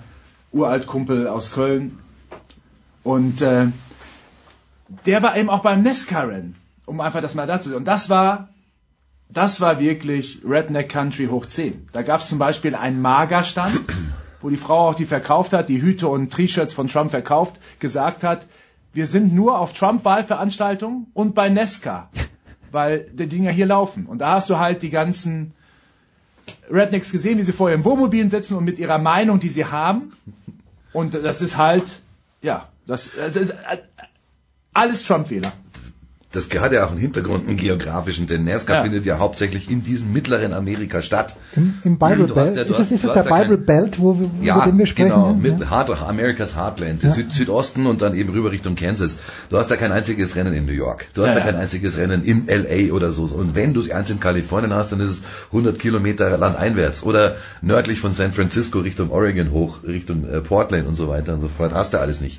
Die Hauptattraktionen äh, Attraktionen in der NASCAR Talladega zum Beispiel ist in Alabama mittendrin. Ja, das ist, Bristol Motor Speedway, Leute, ihr, ihr, wenn ihr in Amerika wart, ihr kennt New York, ihr kennt LA und so weiter und so fort, fahrt mal nach Bristol. Da habe ich Bauklötze gestaunt, wo ich da reingefahren bin. Ja, ich- Und deswegen, ich habe den Film auch gesehen, ich habe den Film auch gesehen von einem, von einem Kumpel da, ich fand ihn super, Ja. weil es genau das abbildet, was Amerika gerade darstellt. Diese Zerrissenheit. Und man muss aber in meinen Augen, was da ein bisschen, ein bisschen, das Einzige, was ich fand, was nicht so rüberkam, war, dass es irgendwie auch logisch ist, dass diese zwei äh, Schichten entstanden sind, weil du hast einfach das mo mo moderne LA, das moderne New York, wo sich alles, was irgendwie hip und hop sein will, trifft, wo sich alles sammelt und du hast einfach diesen komplett rückständigen, ich meine das jetzt überhaupt nicht böse, diesen komplett rückständigen Süden, Mitten, äh, der, der immer schon rückständig war. Hm. Das geht halt immer nur weiter auseinander und deswegen ist es auch logisch, dass sich die Leute dann irgendwann sagen, ich habe doch keinen Bock auf diese fortschrittlichen, liberalen Themen. Auch das gab es in Amerika ja immer schon, dieses Erzkonservative ähm, die halt dann irgendwann äh, gesagt haben, spätestens mit Obama dann, ich, ich, ich möchte davon gar nichts mehr wissen. Ich, ich, ich will diese ganzen, diesen ganzen politischen Sumpf in Washington sch- äh, trockenlegen, am liebsten. Und der Trump ist der, an den sie glauben. Ja, aber warum, warum? Ohne Ende. So. Und, und das ist aber etwas, das ist aber etwas, was, was für die Amerikaner, die dort leben, völlig normal ist. Wir glauben halt an den, wir wollen das alle- alles andere nicht. Nur wir, wir, wir haben ja immer das Problem, wir gucken es mit der europäischen Mhm. Brille, ja. Und wir müssen halt, nur- das Einzige, was ich, wo ich drum bitte, ist, macht nicht den hier. So, wir wissen alles und wir sind die Schlausten. Nee, und nee, nee, genau. Das ist ja Pete genau, Fink hat gerade den Finger gehoben, falls, Genau. falls sich jemand da draußen gerade, fragt. gerade wie du sagst, in dem Film ist es ja auch so, dass äh, relativ wertfrei dargestellt wird, sondern der stellt die Meinung einfach Genau. gegenüber, was, Genau. was ja einfach und, schön Und ist. jetzt komme ich noch zum Punkt. Ich meine, natürlich ist NASCAR als, als, als Hillbilly, als, als Redneck-Sport, die Jungs, die da mit den Monster Trucks im Schlamm rumfahren, äh, äh, natürlich ist das, und war es immer, ein, ein Redneck-Sport. Es sind die Wurzeln von diesem. Also Basketball, glaube ich, ist da wesentlich liberaler in der Beziehung. Im Football knallt halt ab und zu. Aber das ist halt im Prinzip ein amerikanischer Profisportart für die Konservativen. Nur auf eines möchte ich hinweisen. Natürlich ist die Mehrheit in der NASCAR sind die relativ konservativ und da gibt es sogar Leute, die äh, äh, auf ihren Autos, Corbin Forrester bei den NASCAR Trucks hat, hatten 2016 hinten auf seinem Tailgate, auf seiner Ladekante Trump gehabt. Mhm. Ja, also der ist da Werbung für den gefahren, ohne dass er einen Markt dafür bekommen hat. Aber es gibt eben auch andere Leute. Das ist nicht eine, eine, eine Einbahnstraße. Also das, den Eindruck möchte ich dagegen Nein, wehren. nein, das, ja. das, ist ja überall so. Also es ist ja, ist ja auch nicht alles positiv, was jetzt liberal ist, etc. Also ich finde, das sowieso, da immer eine Schublade aufzumachen und alle reinzustecken. wäre Aber es ist tatsächlich so, Brian France, der jetzt nicht mehr akt- aktive NASCAR-Chef, hat 2016 gesagt, NASCAR unterstützt Trump. Ah. Ja, und hat keinen Widerspruch bekommen. Ist so. Ist Ja. Wie viele Footballbesitzer haben das gemacht? Ich glaube alle, fast alle haben gespendet. Ja, aber schau mal, ne? bei, ja, das war, das war aber bei den Besitzern.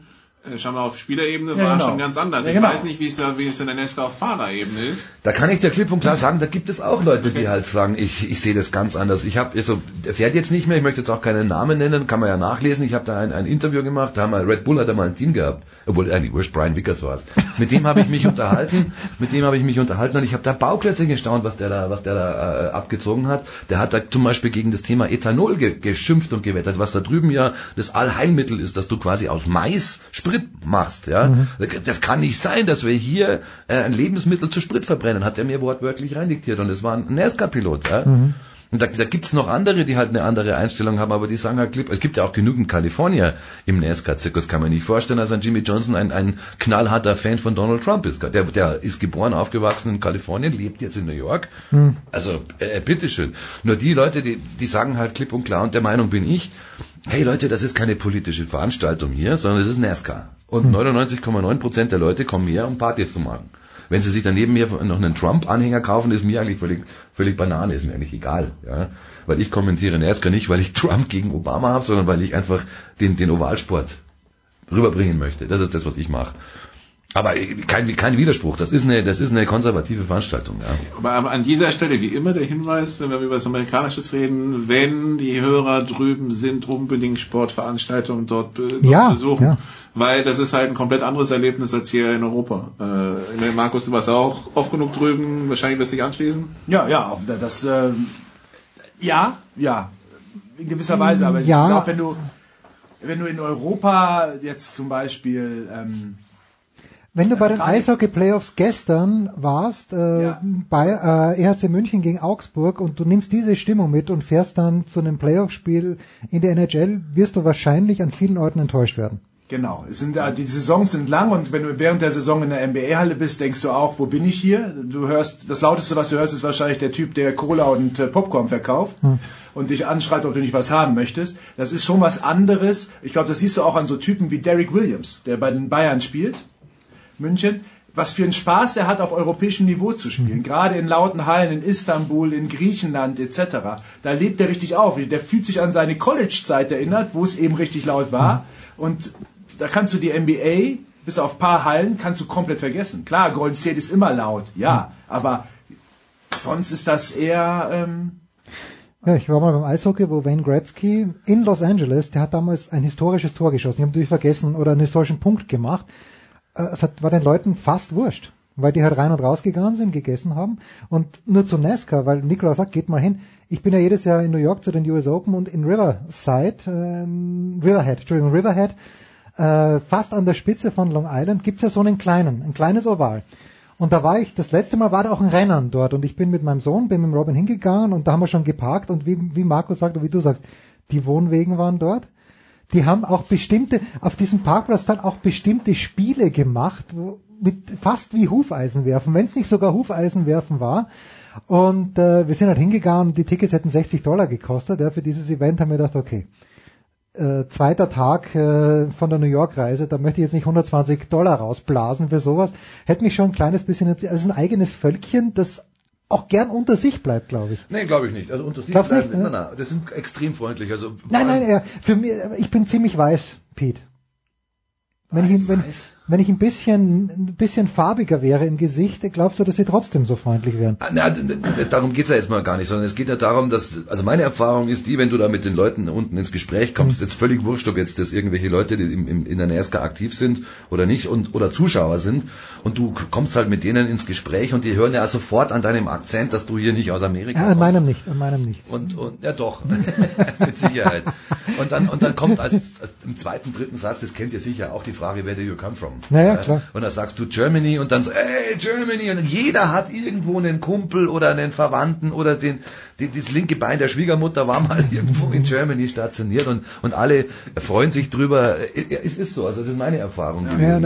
Ich glaube, ich glaub, die hat jeder von uns so gemacht. Und das Ja. ist ja auch, Ja. wenn man Politik außen vor lässt, gerade wie du sagst, auch ähm, im Mittleren Westen oder so, sind die Leute ja nochmal ganz anders. Viel Freund, also die sind ja einfach freundlich. Du kommst mit denen sofort ins Gespräch, die freuen sich, wenn einer aus Europa mal bei denen, also ist das na, ist ja was Besonderes. Es ist ja nicht so, wenn du in New York, LA bist oder so, Na dann bist du, bist du Tourist. Ja, genau. Und die sind einfach so offen und freundlich, äh, wie, wie die Amis einfach sind. Und das ist ja was, was sehr, sehr Positives. Oberflächlich sind sie logischerweise, Ja. aber, aber einfach freundlich, das ist schon so. Und ähm, ich hab, äh, genau das, was du gerade erlebt hast mit diesen kleinen Tracks, das ist immer das, was ich auch in der Live-Sendung immer sage, wenn die Frage kommt, warum können die Europäer äh, ähm, in der NASCAR, warum, warum, warum, fährt, da- warum fährt da kein Europäer? Mhm. Dann sage ich immer, weil er nicht gut genug ist. Und dann kommt als nächstes die Frage, ja, aber die fahren doch nur im Kreis. Wo ist denn der Trick dabei? Jetzt warst du mal vor einem dieser kleinen Dirt Tracks gestanden, am Zaun, hast 60 Dollar nicht gezahlt und hast es nicht gesehen, was da zum Teil für die 13, 14, 15, 16-Jährigen schon abgeht. Wie die mit, mit Kisten, wo du nicht glaubst, dass es sie geben kann, geben darf, ähm, im, im Oval auf Dirt Track umeinander heizen, ohne Bremse. Die sind dann im, irgendwann mal so weit, dass das, ja, man, muss es sagen, also ich würde mal schätzen, es gibt in Amerika wahrscheinlich 10.000 dieser kleinen Strecken. Mhm. Ja, in jedem Kaff, in jedem County gibt's das. Und da kommen die Besten der Allerbesten kommen in die nächsthöhere Stufe und die Besten der Allerbesten kommen in die nächsthöhere Stufe und, und, und. Mhm. Und irgendwann bist du ganz, ganz, ganz weit oben droben. Dort, wo eben der Cup fährt, das, was wir übertragen. Da Ja. kommen nur die Allerbesten von, von Hunderttausenden von Kids, die das haben wollen. Und die haben alle, alle, alle diese Grundausbildung. Und diese Grundausbildung, die kriegen sie dort, wo du nicht reingegangen bist. Schade. Haus Geld raus ohne Ende. Wenn es mal wichtig ist, dann, dann, kneifst du. Äh, in dem Jahr habe ich aber meine zwei Töchter auch dabei, dann wären es 240. Das, das, äh, Ist ja. Klar, das übersteigt mein Budget. Ist Das, klar. das, eine Viertelmille kann ich nicht ausgeben. Aber gäbe es denn in Deutschland überhaupt? Nein, gibt's ja nicht. Wenn du sagst 10.000 solche, in Deutschland Gibt's gibt's, gibt's Europa 10. so? Ja, aber, na, na, ja, doch, wir, wir würden sie schon haben, aber Also wir, die wir, kleinen nennen, Ovale wir, wir nennen dann sowas Speedway-Strecken. Ja? Ah, okay. Dort, wo also die Speedway-Jungs fahren, auf Asche oder sowas. Ja, genau. ja? Wo also in Polen, ja, zum, äh, ich habe ja, wir haben ja in München hier den Martin Smolinski, das ist ja ein, ein, ein super Speedway-Fahrer, aber wenn der dann gegen die Polen antritt, wo das quasi Nationalsport ist, dieses Speedway, hat er auch schon wieder größere Schwierigkeiten. Also es ist, es ist, bei uns werden die Jungs, die Kids, die sich für Motorsport begeistern, halt auf die Go-Kart-Strecken geschickt. Ja. Ja, Garching zum Beispiel oder jetzt bei uns draußen Bergkirchen, da kann man halt auf den Go-Karts üben. Mhm. Und das ist ja auch völlig in Ordnung. Nur die Jungs, die werden dann von, von, von der Pike auf geschult auf den Go-Karts-Rundkursen. Und die, und die, und die Steigerung dessen ist, da kommt der Anchorman. Ja, komm, komm uns rein in die gute Stube. Lass dich nicht stören. Der Anchorman fährt ja auch, ist eigentlich auch ein Rennfahrer. Im Grunde seines Herzens ist Markus ja auch ein Rennfahrer. klar, GOP. Ei. Und diese Jungs, die, werden- die, die besten fallen halt auch nach oben. In Amerika ist es genauso, halt nur auf den Ovalen, von, von Beginn an. Stark.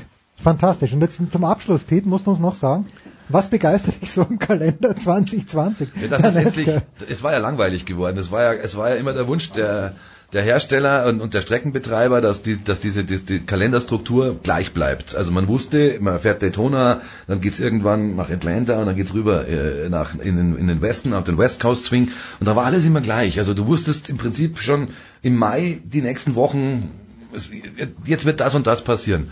Und der Hintergrund war immer der, dass man eben versucht hat zu sagen, ja, aber die Leute, die dann geht's ja kommen wollen, in Amerika geht's ja auch um das Thema Urlaub, die dann eben ein NASCAR-Wochenende feiern wollen, die sich Urlaub nehmen müssen, die wissen das dann schon, eben, dass das erste Juli-Wochenende ist in Daytona und so weiter und so fort.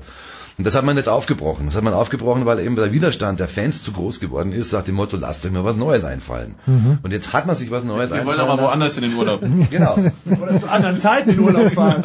Jetzt hat man sich was Neues einfallen lassen. Also das würde jetzt den Rahmen sprengen. Und das ist also äh, neue Strecken sind noch nicht dabei. Geht noch nicht Das aus wäre meine vertraglichen- Frage, das wäre meine Frage Geht gewesen. noch nicht aus vertraglichen Gründen, weil man hat ja vor fünf Jahren das Franchise-System eingeführt. Also halt nennt man Charter-System, aber in Wirklichkeit ist es ein Franchise-System und da hat man dann den Streckenbetreibern quasi eine fünfjährige Sicherheit gegeben. Und diese Mhm. Verträge laufen Ende 2020 aus.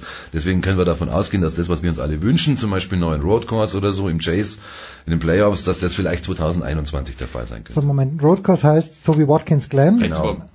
Genau, Rechtskurven.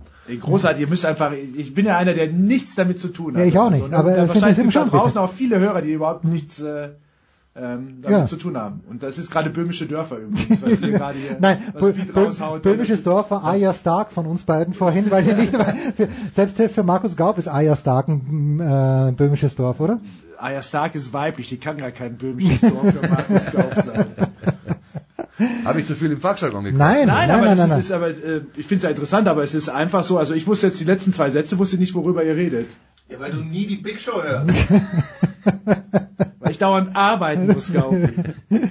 Na, sehr, sehr schön. Äh, aber jetzt nur, nur wirklich abschließend, also es gibt genug Road, äh, also so- Rundstrecken, also nicht ovale. Ja, geht's. Also Rundstrecken würde es genug geben, ja, aber und wenn man jetzt ein, in ein neues Oval auch wollte, weil es gibt ja teilweise Standorte, das habe ich ja noch noch in Erinnerung, ähm, in Poconos, glaube ich, gibt's, da kommen die ja mehrmals im Jahr hin. Und gäbe es genug Ovale auch, dass du wirklich eine Saison in der NASCAR fahren könntest, wo du eben wirklich nur einmal in Daytona bist. Die Tatsache ist ja die, wird der NASCAR oft vorgeworfen, viele der Ovale gehören ja NASCAR. Mhm. Jetzt hat NASCAR natürlich ein, aus, aus ob, normal naheliegenden Gründen Interesse daran, dass man auf den Strecken, auf denen NASCAR, denen NASCAR gehört, dass man auch zweimal im Jahr fährt. Ähm, das ist der Hintergrund, warum eine, eine Rundstrecke wie zum Beispiel äh, Circuit of the Americas, also unten in Texas, wo die Formel 1 Weiß, fährt, genau. die gehört eben nicht NASCAR. Also es sind die Chancen, dass die Circuit of the Americas in den NASCAR-Kalender kommt. Wahrscheinlich gering, weil dann müsste NASCAR ja eine ihrer Strecken rausschmeißen. Ah, okay. So, also das ist jetzt da eine Business-Geschichte. Pocono ist wieder ein Sonderfall. Pocono gehört nicht NASCAR. Pocono gehört auch nicht irgendeiner anderen großen Organisation, sondern Pocono Mountains, das ist im Prinzip Pennsylvania, zwei Stunden von New York, bisschen in, ins Landesinnere. Kann ich rein. empfehlen, hinzufahren, war Ja, ich schon super, mit den Kindern. Also nicht, nicht, ich war nicht beim Rennen, aber das ist einfach. ist- Hat auch wieder 80 Dollar Eintritt gekostet, wollte jetzt nicht. Ich bin zwar da rausgefahren, zwei Stunden, und meine Kinder haben die Natur genossen, aber ey, Ich selbst war noch ein, nicht ein dort. kleines Wasser und ein kleiner Burger und dann wieder zurück. Ich, ich selbst war noch nicht dort, aber ich kenne tausend Leute, die schon dort waren und die eins zu eins das gleiche sagen Na, die wir waren im, waren im Sommer mit den Kindern dort, wunderschön, so ein Wasser, Waterpark war dort, das ist überragend.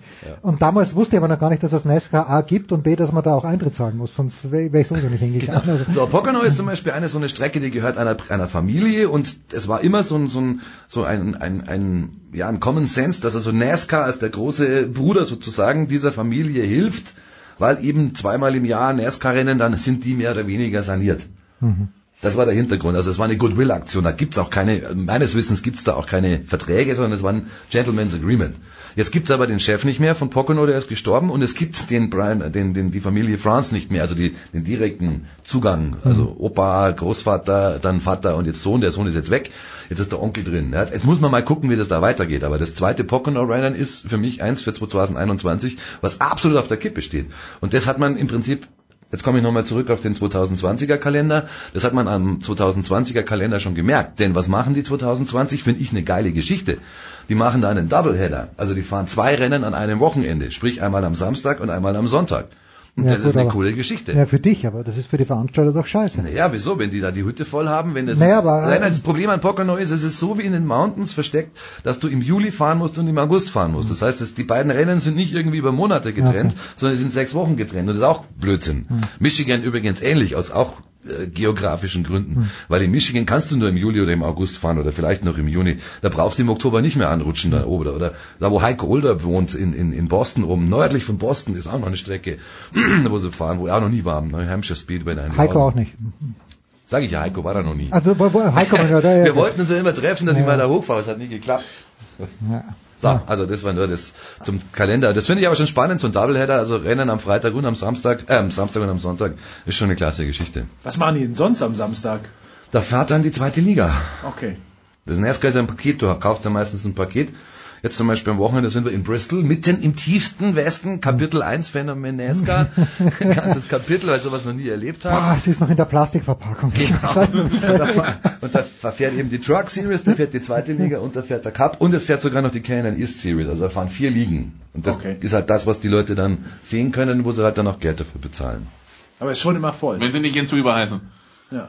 Nee, es ist eben nicht mehr voll. Ähm, das ist auch so ein Punkt, dass halt NASCAR im Prinzip die gleichen Probleme hat, wie, wie viele andere amerikanische Sportarten auch. Ich gucke mir einmal Football an und ich denke mir auch immer, dass die Footballstadien alle bums voll sind. Nee, nee, die, die sind ja auch nicht immer voll. Ja. Das sind natürlich, die, die, die Top-Events sind natürlich voll, klar. Ich glaube, Super Bowl ist immer ausverkauft. Naja, gut, da müssen wir reden. Aber die haben auch ihre Probleme, was die Zuschauer betrifft. No doubt about it. Großartiges Segment.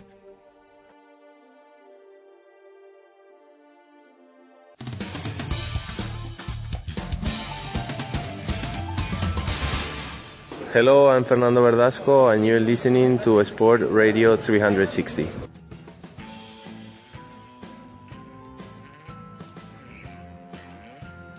Jetzt hast du gar kein Mikro. So, wir müssen, wir müssen jetzt doch noch. Der Einkommen sagt, er braucht kein Mikro, was natürlich gelogen ist. Denn deine Expertise, die brauchen wir natürlich umso mehr.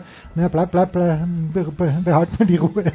Also wer Markus Gaub jetzt sehen kann, wie äh, im Englischen würde er sagen, disgusted er auf Nicolas Martin schaut, weil der eben das Mikrofon jetzt hier näher an Ich habe keinerlei Entsetzen zum Ausdruck bringen wollen ähm, darüber, dass gerade Pete und Nicolas Martin äh, an den, übrigens vorbildlich, auch an den ähm, Stativen der Mikrofone herumschraubten, bevor sie sie. Warum haben Sie brachial- vorbildlich- Ja, weil immer dieses Brachiale nur äh, schieben, drücken, drehen, ohne aufschrauben, macht die natürlich auf Dauer fertig, diese armen Dinge. Aber die Jungs haben das vorbildlich gemacht. Auch wie der Mikrobeauftragte oder was? Ja, irgendeiner muss ich ja, ich bin quasi der Hausmeister. ja. Wir müssen jetzt doch über die Bayern sprechen. Pete, magst du anfangen? Hast du das, äh, wer hat das gesamte Spiel gesehen? Weil ich bin ja am Grill gestanden gestern und äh, habe immer nur die Schreie von drinnen gehört und da hieß es, das glaubst du nicht. Was ist da los? Pete, du, du hast einen relativ unbefangenen Blick auf den FC Bayern München. Wie, wie, wie hat's dir denn gefallen? Äh, Mir hat so gut gefallen, dass ich da sogar einen Facebook-Post absetzen musste, nachdem es 1-1 gefallen ist. weil, ich, weil ich da schon irgendwie so, so, so, so, äh, so ein Braten Also ich, es, es ging ja ganz normal los. Äh, Bayern vorne und dann Standardsituation 1-0, alles gut und schön. Dann kommt diese rote Karte.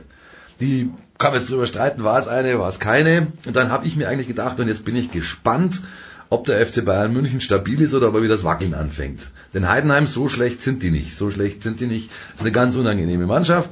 Und dann passiert tatsächlich das, gleich der Lattentreffer vom, äh, ich glaube vom Schnatterer, an, an der Freistoß.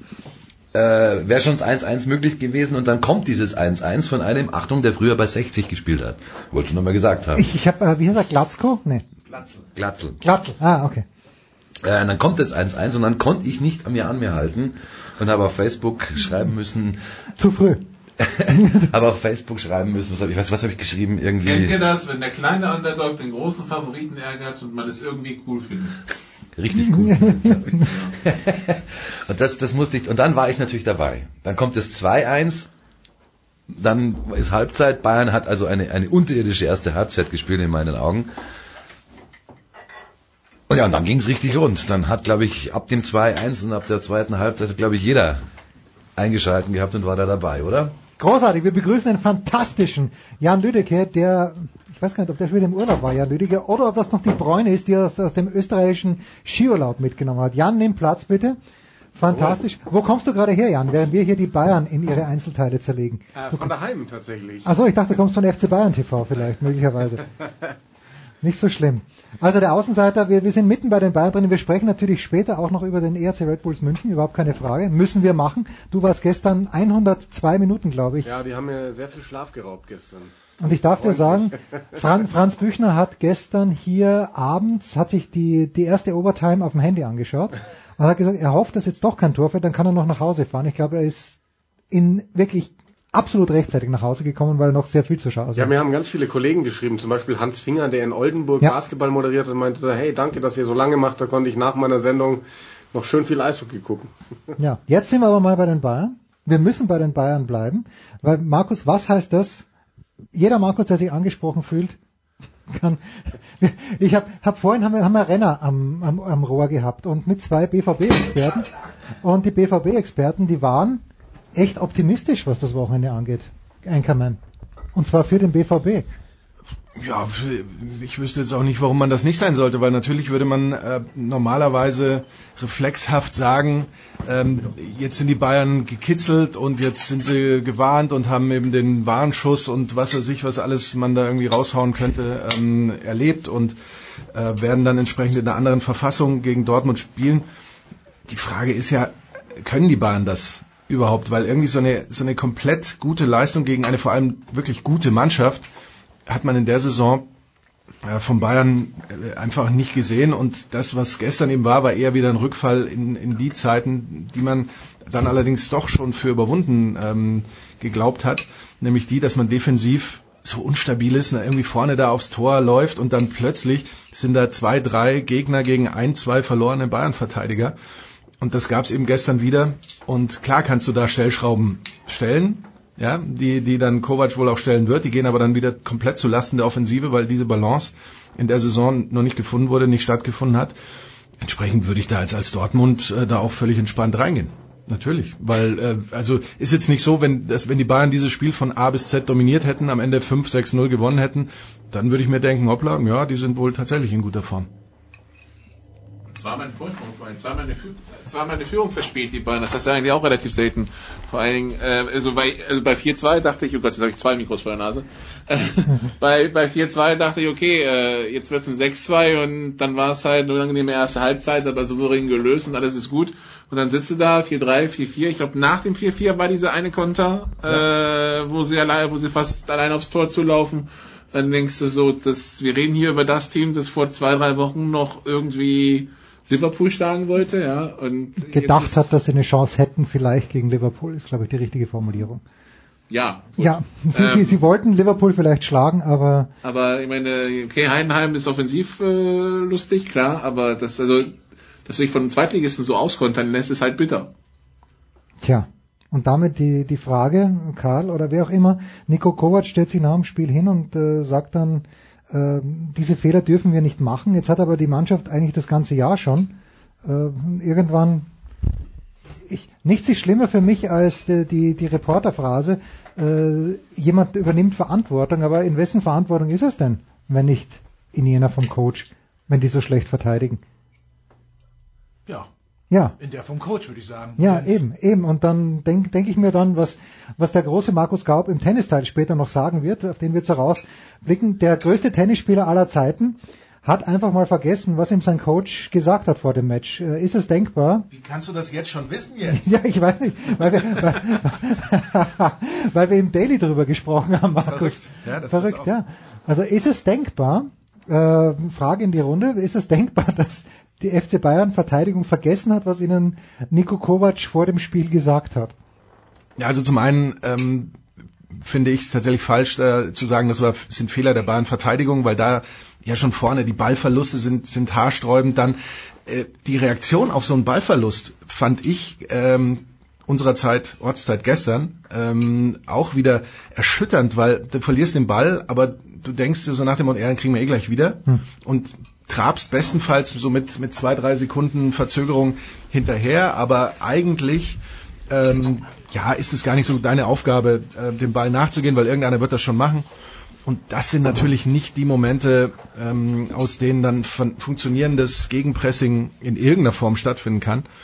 Und das war, das fand ich tatsächlich das Erschütternde und um auf deine eigentliche Frage zurückzukommen. Ich habe eine eigentliche Frage. Äh, ja, äh, ob, ob man da nur die Anweisung des Trainers vergessen hat, sie nicht umsetzt oder ob es da vielleicht keine richtigen gibt.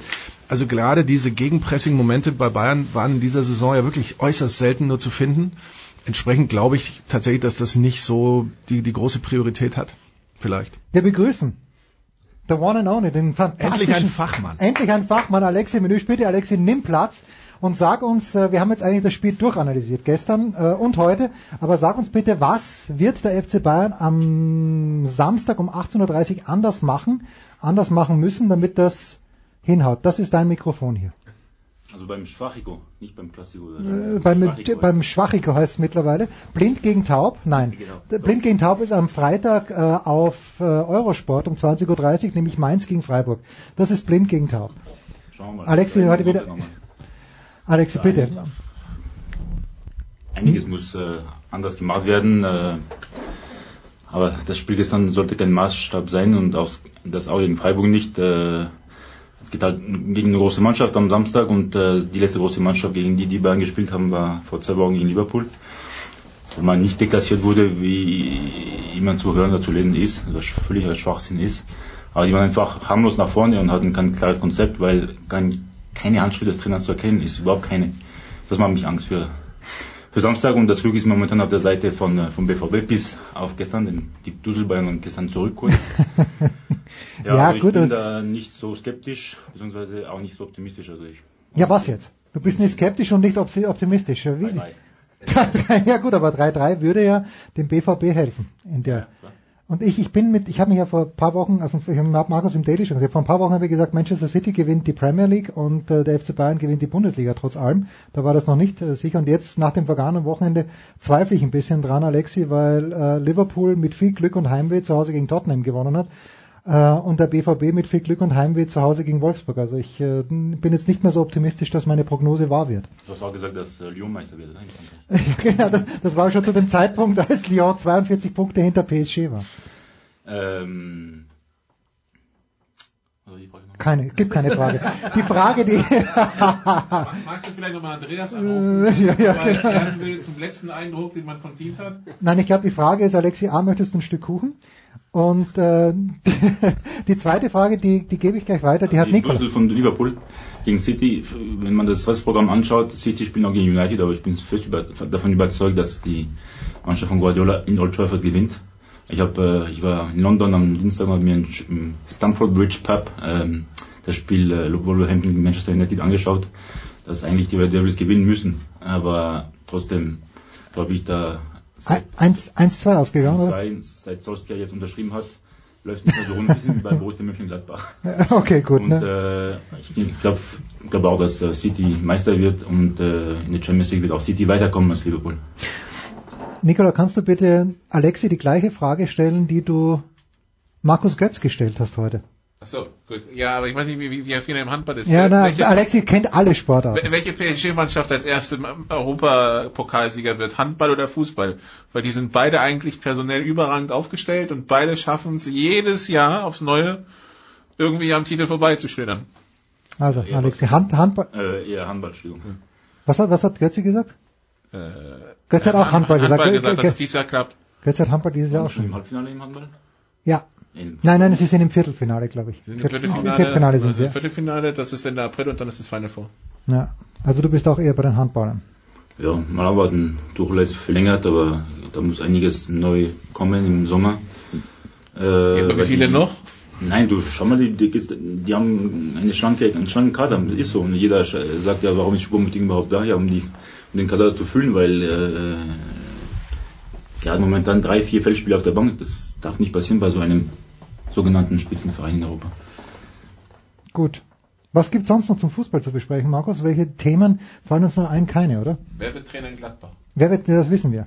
Mourinho? Ja, wahrscheinlich. Ne? Marco Rose wird auch Trainer in Gladbach, oder? Ja, Also, Beste Ball. Gut, Gladbach sucht, äh, Schalke sucht.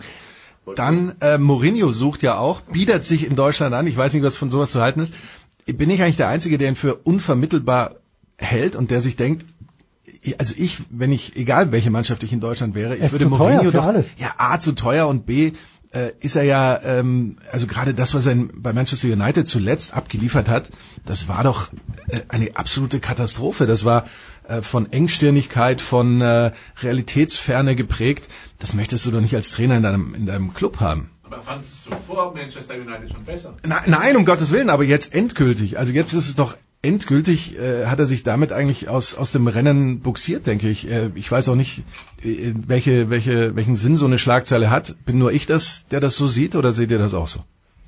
Alexi, bevor du den Kuchen stimmst, geh näher ans Mikrofon ran. Seine Zeit ist vorbei, also ich glaube auch, äh, A ist er zu teuer. Zuletzt war er in Frankreich bei, bei einem Spiel und da wurde ihn gefragt, ja, wenn Lindsay Luz mal, mal vielleicht nicht PSG, aber dein Trainer äh, nicht unter Disposition steht, aber vielleicht ein äh, Million oder Marseille, aber der ist viel zu teuer und äh, sie müssten halt die, beide Mannschaften, beide Olympique äh, den- das Budget sprengen. dass er nach München kommt, würde ich auf jeden Fall besser halten als der jetzige Trainer, aber das will trotzdem nicht hinhauen mit, dem, äh, mit den Verantwortlichen. Ja. Ja, bleibt nur China. Ja, ja und Roger Schmidt, also äh, wir haben gerade Tausch. Ich habe gerade vorhin gehört, dass das, äh, was heißt gehört, ich habe es gelesen, dass Stuttgart angeblich auch vakant ist, weil, äh, weil dort immer was passiert. Götzi meinte, davon weiß er nichts, aber was weiß Götzi schon? Die Frage, Vernichtest du gerade Götze? Nein, Götze ist super. Götze ist super. anwesend. Gö- Ja, Gö- jetzt Götze ist super. Ich, ich hatte übrigens auch irgendwo einen, also du, du möchtest nur das Mikrofon hier sichern. Jetzt gehen wir mal, äh, lass, dreh das Mikrofon mal bitte zu Jan, weil bei Mourinho frage ich mich ja, ähm, ich meine, bei Guardiola, der hat sich zwar bemüht, aber ich glaube nicht, dass der wahnsinnig viel Deutsch mit seinen Spielern gesprochen hat. Ähm, ist in der DEL, ist es so, haben ja auch viele ausländische Trainer, dass man mit Englisch durchkommt, weil Don Jackson, du, du musst da mit Englisch durchkommen. Ge- Geht es beim Fußball vielleicht nicht so einfach? Wenn Mourinho jetzt hierher kommen würde, mit den Bayern nur Englisch redet, zu schwierig? Ja, es ist halt komplett anders, ne? weil Eishockey ist halt eine nordamerikanisch geprägte Sportart. Du hast bis zu elf äh, oder teilweise, wenn du Bremerhaven anschaust, da haben wir einen Spieler, der in Deutschland geboren ist. Dazu dann irgendwie zehn Deutsch-Kanadier und halt die neun bis elf Kanadier, Nordamerikaner, die sie so reinholen dürfen.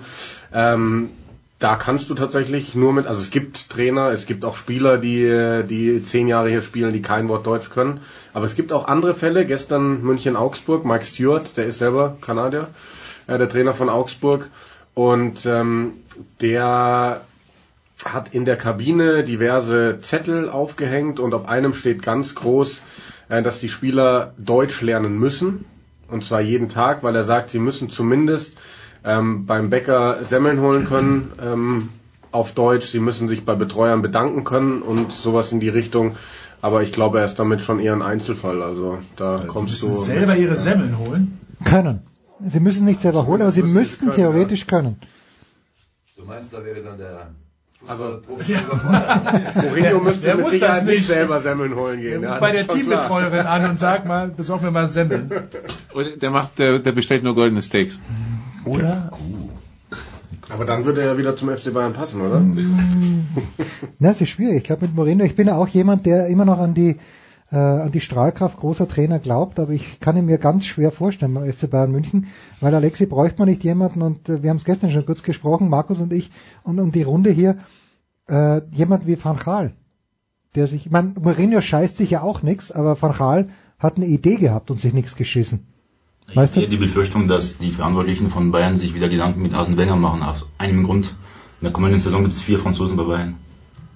Mindestens. Und der kann perfekt Deutsch. Ja.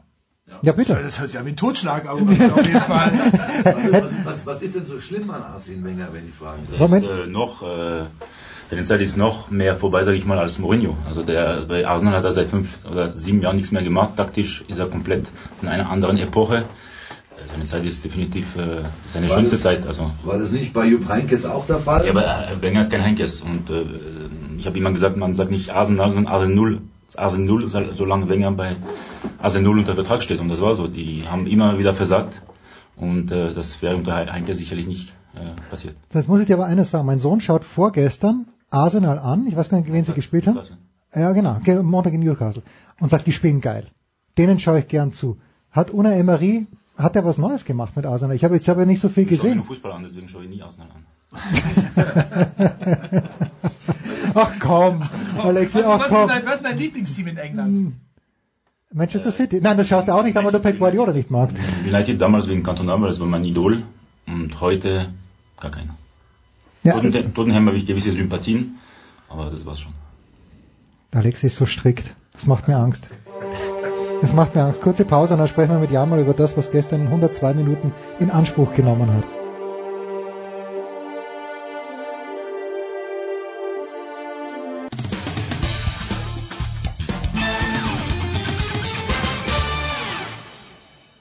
Hallo, hier ist Dirk Nowitzki und hier hat sportradio360.de.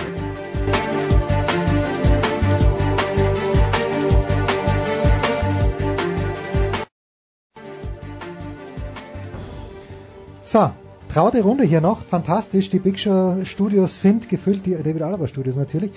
Und jetzt müssen wir im Jahr natürlich schon ein kleines bisschen drüber sprechen. Wir haben zwei Halbfinals gesehen in der deutschen Eishockeyliga.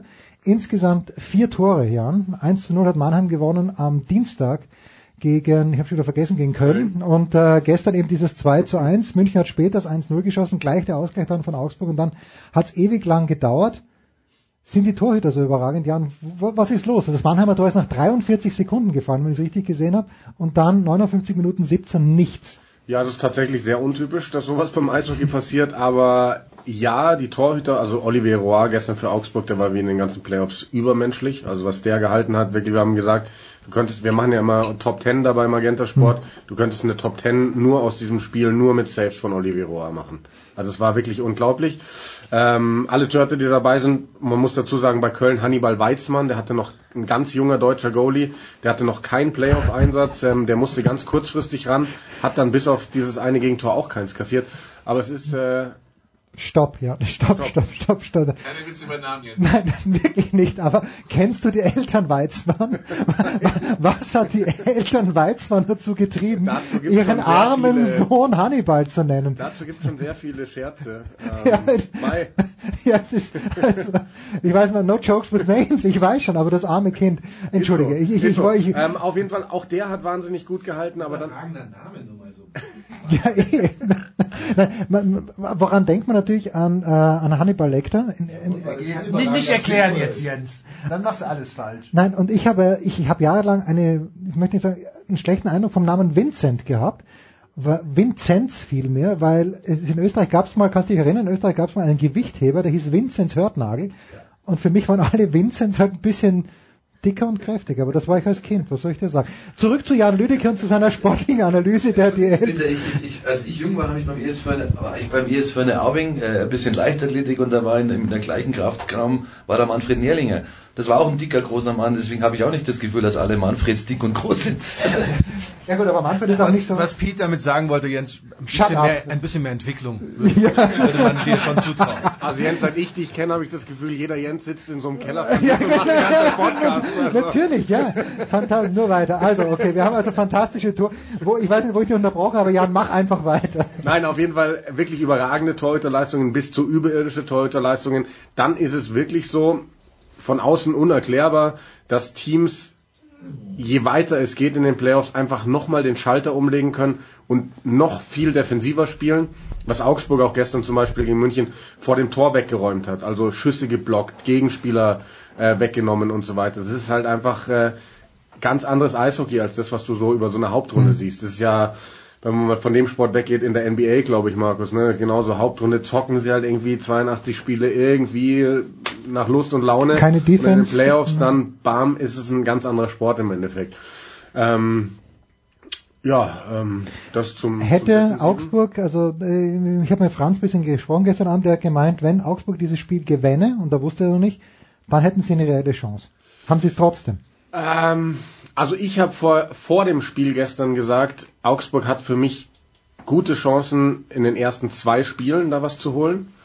Ähm, ich hätte auch gesagt, die können auch 2-0 in Führung gehen in der Serie, weil wenn du in München ein Spiel klaust, und das geht immer, München hat ganz viele erste Spiele in so Serien verloren in den letzten Jahren, und dann kommst du nach Hause, Kurt Frenzel Stadion, unfassbare Atmosphäre. Das habe ich schon gehört, das muss so geil sein, ne? Das ist unfassbar. Es ist wirklich, Ja. also ich habe teilweise, ich habe da jetzt äh, im Viertelfinale drei Spiele moderieren dürfen. Ich habe ganz oft meine In-Ears wirklich rausgenommen, weil ich einfach diese Atmosphäre hören wollte. Das ist erschlagend. Und ich hatte auch einen Fall, es war ja Augsburg-Düsseldorf und ich habe vorm Spiel einen Düsseldorfer Spieler interviewt und stelle ihm noch die Frage, ja, wie wollt ihr denn die Atmosphäre hier wegnehmen? Und dann sagt er halt irgend so eine Sportlerfloskel, ne? Interview vorbei, Kameras laufen nicht mehr, zeichnen nicht mehr auf, geht drei Schritte weg, dreht sich um, schaut nochmal zu mir und Richtung Kurve und sagt so, das ist unfassbar brutal, diese Atmosphäre. Das ist wirklich schwer hier. Hat er sich Okay. halt, wollte er nicht vor laufender Kamera Ja, sagen, ne? Kennt man ja. Ähm, ja, ist besonders. Ähm, das Problem bei Augsburg ist, sie haben, weil sie jetzt auch zwei Verletzte haben, da gab es ja dieses Drama um Christoph Ullmann, Zunge verschluckt und äh, ja, glücklich noch äh, weggekommen. Ähm, sie haben gegen Düsseldorf dann mit nur noch drei Sturmreihen gespielt. Da habe ich dann gesagt, wenn sie das gegen München machen, dann brechen die ab dem dritten Spiel ein, weil das hältst du kräftemäßig nicht durch. Jetzt hat er einen Verteidiger rausgenommen, dafür neun Stürmer rein, sodass sie mit vier Reihen spielen können. Aber ich glaube tatsächlich trotzdem, dass die kräftemäßig dann irgendwann abbauen werden, weil da auch zwei ganz junge Spieler in der vierten Reihe sind, die sehen nicht ganz so viel Eiszeit. Ähm, aber man weiß es nicht, weil auch gestern, München geht diese Souveränität der letzten Jahre komplett ab. Also die letzten drei Ja, Jahre, wo warum, sie Meister warum, weil, weil Kahun nicht mehr da ist? Oder? Also ich glaube, Kahun und O'Coin spielen eine große Rolle. Das waren die zwei Strippenzieher, das waren die Spielmacher. Einzige, den ich kenne. Kahun, den musst, den musst du jetzt unterbringen. Ja, die, die, O'Coin hat seine Karriere beendet, Kahun in die NHL, weil er so überragend ist. Es fehlen diese überragenden Spieler und die letzten Jahre hatte man immer das Gefühl, die drehen jedes Spiel, die bringen jede Führung über die Zeit. Hm. Und dann hat man es gestern gesehen. Als dieses 1-0 machen, war, glaube ich, bei allen in der Halle so das Gefühl so, ah, die Nummer ist durch. Mhm. Weil das war so das München der letzten Jahre. Und zack, bumm, nehmen sie eine Strafe, sind in Unterzahl, kriegen einen Ausgleich. Das wäre nicht passiert. Und dann hatte man irgendwie so das Gefühl so, die verlieren das Ding gleich. Okay. Also diese Souveränität ist nicht mehr da. Ich kann es nicht erklären, weil groß verändert ist die Mannschaft nicht mehr. Es fehlen halt diese zwei Leuchtturmspieler, sage ich mal. Die konnten nicht ganz ersetzt werden. Ähm, Ist eh nicht schlecht, oder? Fürs deutsche Eishockey. Wobei ich finde es ja auch jetzt, wenn die Adler Mannheim, die das gleich große Budget haben, da sehe ich jetzt auch nicht den großen. Es ist wie früher mal, wo alle gejammert haben, die Red Sox gewinnen die World Series nicht. Mittlerweile haben die Red Sox eine höhere Payroll als die Yankees. Äh, Also wenn dann Reich Reich schlägt, dann weiß ich auch nicht. Wäre wär schön, wenn die Kölner Haie, die, das Armenhaus der Liga mal wieder Meister werden würde, oder? das Armenhaus der Liga, vielleicht auch die Geldverbrennungsmaschine der Liga. Ne? Also, Ja, so klein ist das Budget da jetzt auch nicht. Und was da die letzten Jahre bei rausgekommen ist, also hm. Ja, aber wa- warum Mannheim nur 1-0? Weil die jetzt zehn Tage nicht gespielt hatten davor, oder? Ja, Köln auch gut ist. Okay. Also Köln, Köln ist richtig gut. Klar, die mussten über sieben Spiele gegen Ingolstadt, aber Ingolstadt ist auch nicht schlecht. Ähm, Köln ist super tief besetzt. Auch wenn sie viele Verletzungen haben, die sind trotzdem noch wahnsinnig tief besetzt, haben Top-Spieler drin. Ähm, haben ja unter der Saison einen Trainer gewechselt, unter Dan Lac- Lacroix. Ähm, nochmal gerade defensiv echt zugelegt und ähm, ich glaube, die können Mannheim in der, ich glaube, dass Mannheim ins Finale kommt, aber Mhm. Köln kann denen schon wehtun. Pavel Groß mal endlich dann von oben grüßen darf. Man würde es ihm schon gönnen nach den vielen ähm, Vizemeistertiteln mit Wolfsburg. Ja gut, Wolfsburg muss auch nicht zwingend Meister werden. So unter uns gesagt. Also bei aller Liebe zu André Vogt, aber Wolfsburg muss nicht zwingend Meister werden. Du hast in der Sendung schon Stuttgart gedisst, Ja, Mainz, Freiburg, alles- Wolfsburg. Markus Götz hat da gedisst. Dann dann wunderst du jetzt alle aufsteigen. Das ist einfach mal alles durch hier. Ah, ja, da- dazu kommen wir dann zum Abschluss dieser Sendung, weil ich ja einen Facebook-Kommentar gehört habe, äh, gelesen habe, der mich ein kleines bisschen irritiert hat. Da ging es auch um Alexi. Äh, aber natürlich nur in, a, in a good way with you, ja. Äh, wir müssen jetzt aber noch ganz kurz, wenn Jan da ist und Karl, äh, da müssen wir schon, oder ich möchte nur ganz kurz fragen, ähm, woraus wird sich die Spannung, Karl, in den BBL-Playoffs speisen? Sollten wir jemals so weit kommen, weil die Saison ist natürlich auch viel zu lang, äh, der, der Grunddurchgang. Aber sind die Bayern so viel besser als der Rest oder mh, kann Alba da vielleicht tatsächlich ein kleines bisschen lästig sein zumindest? Oder ist es vielleicht ganz eine andere Mannschaft, die lästig sein kann? Na, ich, ich glaube, die Spannung hast du A, dadurch, dass es ähm, so um im Rennen um die Playoffs schon ausgeglichen ist. Ähm, dann hast du unten Teams, die gefährlich werden können, aber sagen wir so, ist, du hast Bayern, die sehr, sehr gut sind. Ja, klar. Dann, dann aber nicht nur Alba, Oldenburg und ich glaube, Bamberg muss man jetzt auch wieder reinnehmen, wenn man die Euphorie sieht, die die jetzt gerade haben, Final Four erreicht, äh, Champions League und äh, die haben halt einen Tyrese Rice, eine Mannschaft, die gerade eine ähm, durch den Trainerwechsel jetzt nicht eine Identität hat, Mhm. eine defensive Identität. Deswegen mit der Erfahrung, die die haben, sind die in den Playoffs auch ein ganz, ganz heißer Kandidat. Deswegen glaube ich schon, dass das äh, ein schönes Playoff-Rennen wird. Aber die Bayern, Jan, sind Prohibitive Favorite, oder? Eigentlich. Natürlich sind sie großer Favorit, aber das, das ist ja so, wie es früher bei Bamberg war. Früher war Bamberg eine Mannschaft, die war für die Euroleague zusammengestellt. Jetzt sind die Bayern die Mannschaft, die, die sind einfach für die Euroleague zusammengestellt und die Euroleague ist einfach ein Level, zwei Level höher als die BBL. Wenn du. Ja, genau, du ich bin absolut bei dir. Ich, ich glaube auch einfach, so, so anstrengend so eine Euroleague-Saison ist, jetzt sind die Bayern raus, haben praktisch morgen am Freitag ihr letztes Spiel gegen Gran Canaria. Das heißt, sie haben dann Zeit genug, A, aus dem emotionalen Loch, in das du, glaube ich, fällst, einfach ganz logischerweise, wenn du diesen Rhythmus gewohnt bist, ähm, wieder rauszukommen, rechtzeitig für die Playoffs fit zu sein. Und ich glaube, der große Unterschied ähm, zu anderen Teams ist, dass sie in der Euroleague eben 30 Spiele gemacht haben. Und du siehst bei einzelnen Spielern, wie sie an dieser Aufgabe gewachsen sind. Mhm. Ähm, ich halte zum Beispiel Owen Klaassen von Ludwigsburg, das ist ein guter Spieler. Der hat gegen Danilo Bartel nichts gesehen. Also nicht, nicht die kleinste Chance, weil Danilo Bartel eben gewohnt ist, über 30 Spiele ganz andere Kaliber zu verteidigen. Das heißt, der macht so einen Typen jetzt, frisst den auf.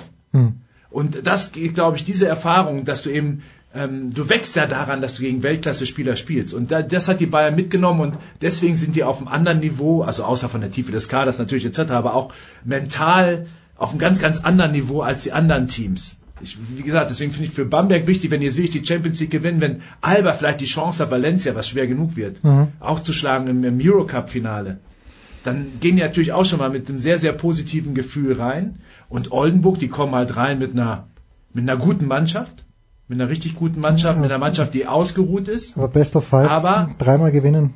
Genau, ähm, genau, die einfach einfach solche solche Härtemomente, wie die anderen Teams gehabt haben in ihrer Saison nicht gehabt haben, weil sie einfach nicht europäisch gespielt haben. Das ist, glaube ich, wenn man da die, kann man die Brücke vielleicht auch zum Eishockey nochmal schlagen. Ich glaube, das kann noch ein großes Plus für München werden beim Eishockey. Mit der Ch- die Champions sind in der Champions Hockey League bis ins Finale gekommen. Die haben unfassbar harte, enge Spiele bestritten auf allerhöchstem Niveau, Mhm. was du so in der DEL auch selten findest.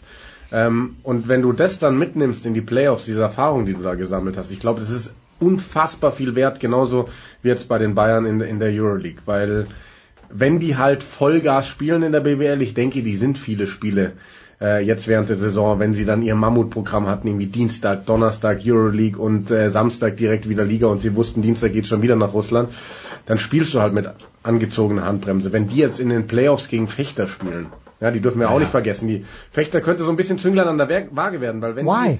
Spielt da irgendjemand, den ich kennen könnte? Wer, die- wer spielt den Fechter, so- der, der früher mal bei einer... gleich so. ja. Wenn die da oben irgendwie es schaffen, auf der 3 vielleicht zu bleiben, die haben jetzt ein paar Spiele mehr als die da drunter, aber dann zerschießen die, sage ich mal, so ein bisschen den Playoff-Verlauf, weil dann hättest du, stand jetzt Alba Berlin gegen Brose Bamberg schon im Viertelfinale. Dann hättest du einen von den beiden möglicherweise gegen die Bayern im Halbfinale. Ich, ich weiß nicht mehr, in der BBL ist es ja nicht so wie beim Eishockey, dass immer der Beste gegen den schlecht platziert ist, sondern du hast wirklich so einen festen Playoff-Baum. Aber die kommen da auch noch mit rein. Aber dann, wie gesagt, über fünf Spiele, wenn die Bayern halt 100% spielen, mit dieser Euroleague-Erfahrung, mit dieser Härte, mit dieser Intensität, dann Vor allem sind, ja, sind ja die letzten anderen. Wochen zombie-mäßig unterwegs gewesen, die Bayern. Du hast gesehen, die waren absolut auf dem Zahnfleisch. Mhm. Bei allen Sachen, dass, halt, dass mal so ein Sieg rausspringt, ähm, wieder zuletzt halt ähm, zu Hause mit, mit, mit vollem Einsatz, wo sie nochmal diese extra Energie, dieses Adrenalin irgendwo rausholen, um dann nochmal einen draufzulegen. Ja, aber insgesamt, ähm, wenn die einfach mal fit sind, also ausgeruht Hm. in der Serie, keine, will ich auch keine Chance. Und jetzt Fechter, ich glaube, Jens dürfte da niemanden kennen, Nein, oder? kennt Jens keinen. Nö. Äh, nee, aber, oft, oft ist ja John Bryan, wo ist Bryan nochmal hingegangen? Nach Gießen, oder? Gießen. So, okay. Und Bryan bei den Bayern gespielt, okay, spielt er dann zuerst, spielt zuerst in Ulm, dann bei Bayern nicht so ganz, oder? Aber die Frage, die, die letzte Frage, die ich jetzt hier zum Basketball habe, egal wer sie beantwortet, als ich mich für Bamberg noch interessiert habe, hat äh, Wanamaker dort gespielt. Genau mein Typ, dem, wegen dem kaufe ich eine Eintrittskarte. Bradley Wanamaker, so. Äh, weil er, weil er ein bisschen kleiner Endlich mal. Jetzt wissen wir, wofür Ja, Jens da- Eintrittskarten nee, da- dafür gebe ich mal- weil das ist- das ist ein Aber geiler- auch nicht, wenn er mit der Familie da ist, sondern wenn er alleine da wäre, wird er die 15 Euro für eine Stehplatzkarte ganz oben vielleicht raus. Mit dem Sohn spaziert er sonst nur zum Olympiapark und geht dann wieder zurück, wenn er alleine Genau. ist. So, da, dafür, für Bradley Wanamaker gebe ich Geld aus. Und, aber warum? Weil auch andere südeuropäische Vereine für Wanamaker noch viel mehr Geld ausgeben würden. Ist es bei den Bayern mittlerweile so, dass die das nicht anficht oder kommt dann nächstes Jahr Galatasaray oder irgendjemand oder, oder irgendeine griechische Mannschaft, die dem besten Spieler von der Bayern sagt, pass auf, schön war die Zeit in Bayern, wir bieten dir so viel mehr, dass du von den Bayern weggehst. Derek Williams ist ein Beispiel, der auch. Ja, aber der war in der, ja okay, der war Genau, bei der NBA, aber ist aber auch einer, der jetzt, wo Barcelona gerüchteweise dran ist, auch für nächste Saison. Mhm. Und ich glaube, wenn die die Schatulle richtig aufmachen, dann ist es einfach so, dass die Bayern, also selbst die Bayern nicht da mithalten können oder muss dein Kader irgendwie umstrukturieren. Glaubst du, ist es nur die Kohle oder ist es auch, das, äh, dass man sagt, die spanische Liga, ich weiß nicht, ob die besser ist als die deutsche, aber Das einfach der Name. beste Liga in Europa. Doch. Ja. Also Aber das, Derek Williams vielleicht nochmal ein Spezialfall, Ja, ne? weil genau. der hat immer wieder in Interviews gesagt, Wie- wie ihm gut geht's die- nicht ums Geld, weil Okay. der hat halt genug verdient. Ne? Der war Nummer 1 Pick, der hat über Ja, ja. 450 NBA-Spiele und er hat gesagt, ihm geht's wirklich um den Wohlfühlfaktor, dass, dass sich um ihn gekümmert wird, dass er die entsprechende Rolle hat. Deswegen glaube ich, hat Bayern eine einigermaßen gute Chance, den vielleicht zu halten, aber sonst können sie vom Budget nicht mithalten mit den ganz Großen in Okay. Europa. na, weil Jan Pommer ja gesagt hat, 2020, wir erinnern uns, soll die aber wir BBL die beste, wie, wie weit ist die BBL von der Ich ACP das, wird, das wird ihm immer um die Ohren äh, Nein, es ist ja- gekloppt, das ist so typisch deutsch auch, wenn man sich Ich irgendwo. Ziele, man, genau, das ist ja die Essenz alles Deutschen. Ähm, wenn man sich, wenn man sich im Sport Ziele setzt, Das ist das Österreich sind die Essenz der Deutschen. ja, aber das ist halt, wenn man sich im Sport Ziele setzt, bekommt man das ja immer hier. Wenn du sagst, ich möchte deutscher Meister werden, macht keiner, sondern lieber alles mal wegschieben so. Sondern, und er hat halt ein Ziel rausgegeben, an dem man hart arbeitet und selbst wenn man es nicht schaffen würde, trotzdem ist die deutsche Liga, äh, Basketballliga auf einem sehr, sehr guten Weg. Also ich glaube, ähm, schon immer so gewesen in Europa, dass vom, vom wie gezahlt wird, wie sich um die Spieler gekümmert wird, wir ganz weit oben sind. Jetzt kommen die Hallen nach. Viele Spieler sagen einfach, die Professionalität in der Liga äh, insgesamt ist einfach sehr, sehr gut, auch für ausländische Spieler. Und ähm, klar ist die äh, spanische Liga wahrscheinlich die beste noch immer sportlich. Aber da hast du auch viel Kryptzeug, weil wenn du weiter runter gehst in der Tabelle, wo du, wo du vielleicht gar nicht spielen willst, solche Mannschaften, weißt du, wo es irgendwie nicht so professionell ist. Und in Deutschland steht das alles schon auf, auf sehr, sehr guten äh, Grundlage. Und wenn du dir anschaust, die Saison, die Bayern fast als erste deutsche Mannschaft ins Euroleague, in die Euroleague Playoffs gekommen. Dann haben wir jetzt Alba im Eurocup Finale, wir haben Bamberg im Champions League Top 4, Würzburg auch Top 4 im Ja, Eurocup. Würzburg auch im, äh, Finale? Halbfinale. Halbfinale, also ja. Also in allen verschiedenen internationalen Wettbewerben kommen die deutschen Teams irgendwie weit. Ist Schon ein Zeichen, dass da einiges vorwärts geht, glaube ich. Kann man vom Fußball nicht so sagen, oder? Mm, Ja, aber da, da war ja Österreich ja ganz stark im Fußball mit Rasenballsport Salzburg. Schön. Kurze Pause und dann äh, werden wir hier einen, äh, einen klein, ein kleines Ende finden.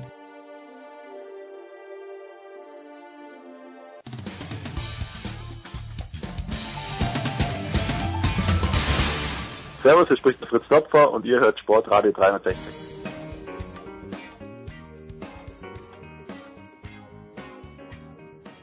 So, alle Mikrofone sind auf Alexi Menüsch gerichtet. Wir schmeißen uns hier langsam raus in der Big Show 400. Alexi, wenn du dich erinnern kannst, vor ein paar Wochen, und ihr dürft jetzt alle, dürft ganz böse, ehrlich zu mir sein, auch böse, wenn es sein muss. Aber vor ein paar Wochen warst du bei mir in der Sendung und ich habe scherzhalber, scherzhalber irgendwie wohl andeutungsweise gemeint, dass die österreichische Fußball-Bundesliga mit, mit der Ligue 1 zu vergleichen wäre. Alexi, muss ich meinen Zynismus, meine Ironie besser deutlich machen, weil es kann doch niemand gesunden Geistes glauben, dass ich das ernst gemeint habe. Hast du, hast du den Eindruck bekommen, dass ich denke, dass die österreichische Fußball-Bundesliga, dieser traurige, diese traurige Veranstaltung gleich gut ist wie die Liga 1? Aber wir haben doch nicht den 1. April heute. Nein, eben, eben, aber, aber ich meine, äh, Dass Alexi, sich das so beschäftigt, so wochenlang. nein, weil ich ja auf Facebook dafür beschimpft wurde. Ja, ach, deswegen. Ja, ja. Sonst willst du dich gar nicht beschäftigen. Nein, sonst ist, nein. Zu Recht. nein, aber ich habe ja sowas nicht gesagt. Also bei, bei aller Liebe, Alex, du hast diesen Eindruck auch nicht davongetragen, dass ich gemeint hätte, dass die französische Ich Liga. dachte, du sprichst mich jetzt an darüber, dass ich vor sechs Wochen circa gesagt habe und hoffe auch, dass Mönchengladbach Meister wird. Ja, das darüber können wir, darüber können ist- ja, ich habe nur gehofft, weil Bayern darf äh, heuer nicht Meister werden vom Niveau her mit diesem Trainer und Dortmund sowieso nicht. Warum, warum, warum, warum darf Dortmund nicht Meister werden? Weil sie zu viel Glück gehabt haben oder wie bis jetzt? Ja, weil ich ihn nicht in meinem Herzen trage. Ah, okay. Das ist immer ein sehr guter Grund. Auch. Ja, Alexi, du trägst also Borussia Mönchengladbach in deinem Herzen. Wenn, dann eben schon gefreut. Warum? Erstens, Wenn- weil kein Franzose äh, außer Nicolas und mir den, den richtig aussprechen kann. Borussia Mönchengladbach ist von Franzosen wirklich Ja, ein... Ja, nee, das ganze Name. Mönchengladbach. Mönchengladbach. Auf der anderen Seite ist mir auch gestört, dass sie Meister werden mit diesem Trainer, weil jetzt sieht man, was er wirklich drauf hat. Du sprichst von Nico Kovac. Nee, von Dieter Hecking, ich rede von Gladbach. Ah, du redest von Gladbach, na gut. Ja, ähm, aber hat Dieter Hecking noch eine Zukunft in der Fußball-Bundesliga? Er hat sich irgendwie angeboten als Bundestrainer, also deutscher Fußball, AD. Ja, das ist eine, eine, ein schöner Gedanke. Ähm, es, die Zeit ist gekommen, um, ähm, es hat mir noch nämlich ein, andere, äh, ja, ein anderer Gast, der öfter zu Gast war, gesagt, mit meinen bescheuerten Fragen werde ich bald niemand mehr ans Telefon bekommen, Alexi. Wie, wie schaut's mit dir aus für die nächsten drei, vier Shows, die ich noch machen werde? Reg dich meine blöde ich sagen, Fragestellung wenn schon die auf, bitte. 1000 Zuschauer nächste Woche äh, im Europapokal. Ähm, ja. Aber ich schaue alles an. Also Aber du kommentierst doch was auf der Zone, habe ich ge gesehen. Ja, äh, aber Pokalspiel, ja. okay, ein, ein Pokalspiel. Nee, war, war das Pokalspiel gestern, oder? Wie ist es ausgegangen, lieber Alexi? Unglaublich schwaches Paris Saint-Germain mit einem 3-0-Sieg gegen Nord. Das Spricht nicht unbedingt fürs Niveau momentan. Darf ich den Vergleich kurz anbringen? In, Öster in, Ö in Österreich äh, äh, Red Bull Salzburg 6 zu 0 gewonnen gegen den Grazer Athletiksportclub, wo früher mal Klaus Augenthaler Trainer war und äh, wo es einen überragenden, möchte ich sagen, Aprilscherz gegeben hat. Pete, HP Kerkeling. Pete, warum kannst du dich daran erinnern? HP Kerkeling wurde damals als neuer Trainer Aus Litauen. Großartig. Großartig. Und, und er hatte eine, eine, eine Frau dabei, der Trainer aus Litauen, das war ein Aprilscherz. Das war eine Russin, die hat dann auf der Pressekonferenz die russische Nationalhymne gesungen. ja, das war geil. Alles natürlich eingefädelt von Klaus Augenthaler. Und äh, Verrückt, was du alles weißt. Im Herz, im Herz, du bist die Essenz des Deutschen, du bist im Herzen Österreicher. Was, was soll ich dir sagen? Du merkst aber schon, wofür die österreichische Liga in Deutschland bekannt ist jetzt, ja? ja, ja, für Aprilscherze und äh, für fantastische Interviews Ja, das wahrscheinlich. Lustige war, da gibt's ja noch eine, eine, eine, eine Geschichte, die geht ja noch ein bisschen weiter, weil diese, diese Geschichte, dass da äh, der, der Kerkeling diesen Gag ausgerechnet beim GAK gemacht hat, war ja der, dass das eigentlich bei Bayern stattfinden hätte sollen. Nur Bayern hat gesagt, wollen wir nicht. Und als nächstes sind sie dann zu 60 München und die haben gesagt, na, lieber nicht. Und dann hat man sich daran erinnert, dass der Augenthaler ja Trainer gerade war bei, bei, bei Graz Ja. und äh, dann hat man das dort gemacht, beim, beim GAK. Das ist aber auch schon, oh Gott, 20, 20 Jahre 20 her. Jahre, 20 Jahre. Doch. also 20 Jahre ist nicht her. Doch, doch. nicht. War Augenthaler Trainer. Ich, müsst, ich, würd, ich würde sagen, aus dem Bauch raus würde ich sagen 97. Live-Recherche. 90 ist schon 20 Jahre her. Moment, Moment. HP Kerkeling Die 90er, oder? Ende der 90er. sowas, ja. GAK. So. Darüber Aber- lacht die Welt. Äh, ba, ba, ba, ba, wo kann man jetzt Wir sind sehen? gerade bei einer Live-Recherche im Internet. Klaus Augenthaler war von 97 bis 2000 Trainer in Graz. Da bin ich gar nicht schlecht, oder? Shit, ey, das ist wirklich so lange her. Als HP Kerkeling, HP Kerkeling wie gesagt 2007 hier. Ja, Na, nicht 2007, das kann nicht sein. kann nicht sein. Du musst die Beiträge schon mal anklicken. Ah. Also Nikola hat gerade rausgefunden, dass Augenthaler 1997 bis 2000 Trainer von Graz war. Das muss ja da sein. 2007 war in Wolfsburg. 2007 war also diese legendäre Pressekonferenz, die 22 Sekunden oder so gedauert Wo er hat. sich selbst die Fragen gestellt Genau. hat, genau. Ja. Hast du nicht mitbekommen? Die habe ich nicht mitbekommen. Die war, die war auch großartig. Da sind sie beinahe abgestiegen, Wolfsburg, und hatten ein ganz entscheidendes Spiel, ich glaube, in Aachen. Und dann wäre das, das war das vorletzte Spiel und das letzte Spiel war dann in Bremen oder daheim gegen Bremen. Hätten sie keine Chance gehabt. Augenthaler war eigentlich schon weg und wollte aber in Wolfsburg noch den Klassenerhalt schaffen. Und dann war er so sauer und so angefressen. Und dann hat er sich im Prinzip hingehockt und hat die Pressekonferenz vor dem Spiel gegen Aachen äh, so gestaltet, dass er sich selber die Fragen gestellt hat und dann gleich beantwortet hat. Ich erinnere mich vage. Pete, weil du gerade das Mikrofon im Gesicht hast, äh, wo werden wir dich am Wochenende hören? Äh, ja, Neskalt. Wann? Äh, wann werde ich es nicht sehen? Am Sonntag ab 19.30 Äh, auf Motorvision TV, früher mal Kanal nur 435 in meiner Fernbedienung. Ja. Aber da hat sich doch vor Jahren schon was geändert, oder? Ja, die haben uns leider aus dem Kabelprogramm rausgenommen. Also wer Sky hat noch mit Schüssel, der kann uns gucken. Ja. Und alle anderen müssen dann eben zu Telekom gehen oder, oder zu Amazon und so weiter, also wo wir halt sonst zu finden sind. Wir gehen weiter, Nicola. Was äh, die GFL geht wann los? Das ist, glaube ich, die Frage, die die Millionen der Hörer, die jetzt noch nicht ausgeschalten haben, ähm, unbedingt beantwortet wissen. Möchtest du jetzt auch noch Schwäbisch Hall und Marburg dissen, ja? Die am 27. April eröffnen. ja, wenn, wenn gerade Zeit ist, warum nicht, ja? Der 27. April, 16 Uhr, Schwäbisch Hall, Hagenbach Stadion, äh, 16 oder 17 auf jeden Fall am, am, am, frühen, am späten Nachmittag. Ähm, da ist der Season Opener und dann geht's durch mit einer kleinen dreiwöchigen Pause quasi im, im Juli. Ich glaube, es spielen, sind dann zwei Spiele im Juli oder so. Und dann geht's hin bis zum 12. Oktober in der Commerzbank Arena in Frankfurt dann. Nicht mehr in Berlin, sondern in Frankfurt. Äh, German Bowl, das müsste dann äh, 41 sein. Warum, warum ist man gewechselt? Die Schuss, also die Schüssel in Berlin wird langsam zu klein. Also letztes Jahr, äh, du hättest fast nur noch Kurvenplätze verkaufen können. Und äh, wer den Jahn-Sportpark in Berlin kennt, der weiß, in der Kurve bist du gefühlt schon in Köpenick. Ja? Also ähm, das ist schon weit weg. Und äh, ja, in Frankfurt, äh, da scheint die Stadt dahinter zu sein. Und dementsprechend wechselt man jetzt die Commerzbank Arena und will da jetzt versuchen, über mehrere Jahre was aufzubauen, damit die Zuschauerzahlen halt Jahr für Jahr wachsen und man dann halt mit erst die eine Seite voll macht und dann die Kurven Galaxy weiter. 2.0. Ja, so äh, World Bowl 2.0 quasi. Also ich meine, wenn das, wenn man das schaffen könnte, tatsächlich irgendwann mal da, also der Rekord für den German Bowl liegt bei 30.200, also irgendwo dann die Preislage. Wenn man das wieder erreichen könnte, wäre natürlich super. Ich würde jetzt gern den Vorjahresfinalisten dissen, der bankrott gegangen ist. Ich habe leider vergessen, äh, wie, wer sie waren. Äh, es war auch Frankfurt, oder? Gibt's den noch? Ja, ja, die haben, die, Gibt's haben, den noch, die ne? sind vor zwei Wochen aus dem Insolvenzverfahren entlassen worden und können jetzt quasi wieder Äh, also der der Verein ist quasi wieder Herr im eigenen Haus.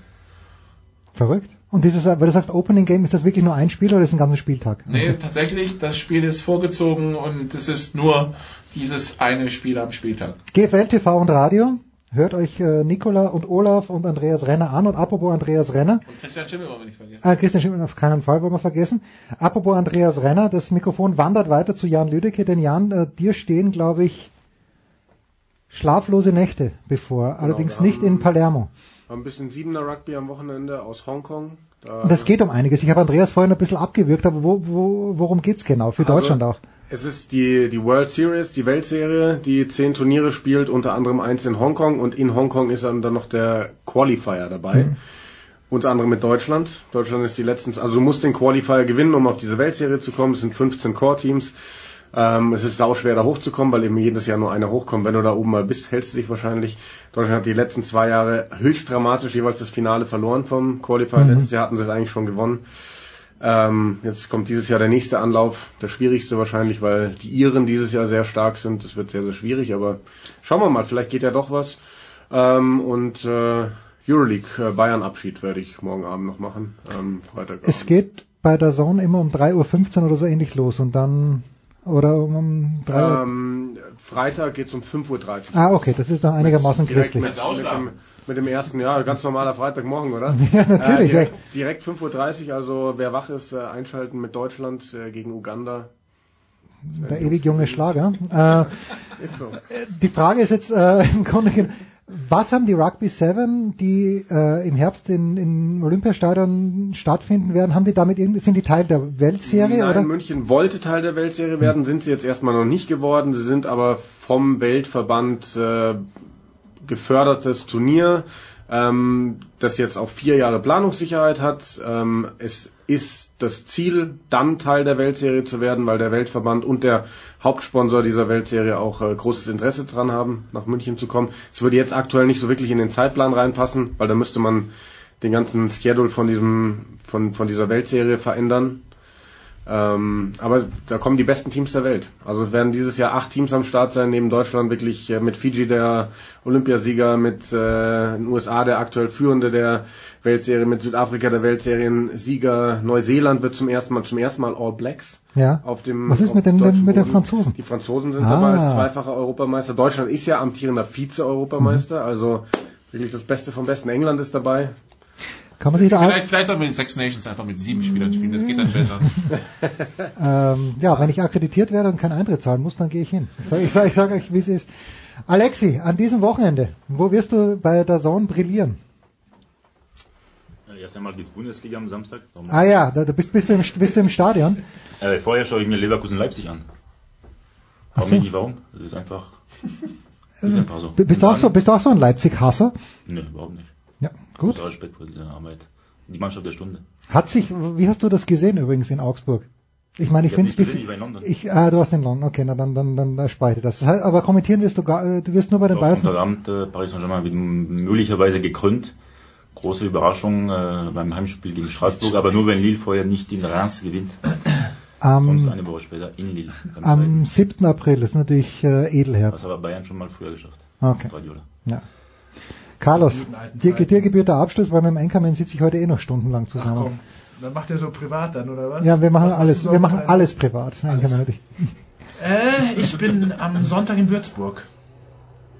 Würzburg, Playoff, Chancen Basketball gegen Bremerhaven, gegen Abstieg. Ich habe übrigens gehört, Markus, die bauen ja eine neue Halle da, ne? Ja. Übernächste Saison sollen sie da spielen und die Halle ist dann wie in Ludwigsburg. Ja, direkt Bahnhof, am Bahnhof. ich weiß jetzt auch. Das wird überragend. Da kannst du da schön mit dem Zug hinfahren, aus dem Zug, in die In- Halle in aussteigen auch, und dann.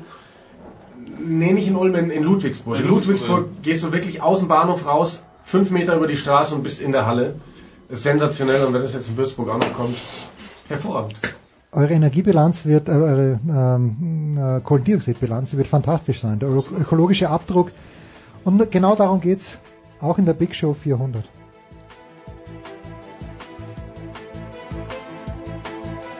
Das war die Big Show auf sportradio360.de.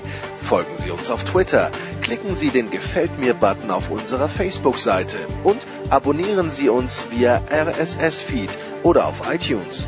Die nächste Ausgabe der Big Show gibt es am kommenden Donnerstag. Bis dahin sollten Sie die Zeit nutzen und die weiteren Angebote auf sportradio360.de wahrnehmen. Play Ball! Da ist gar nichts toll.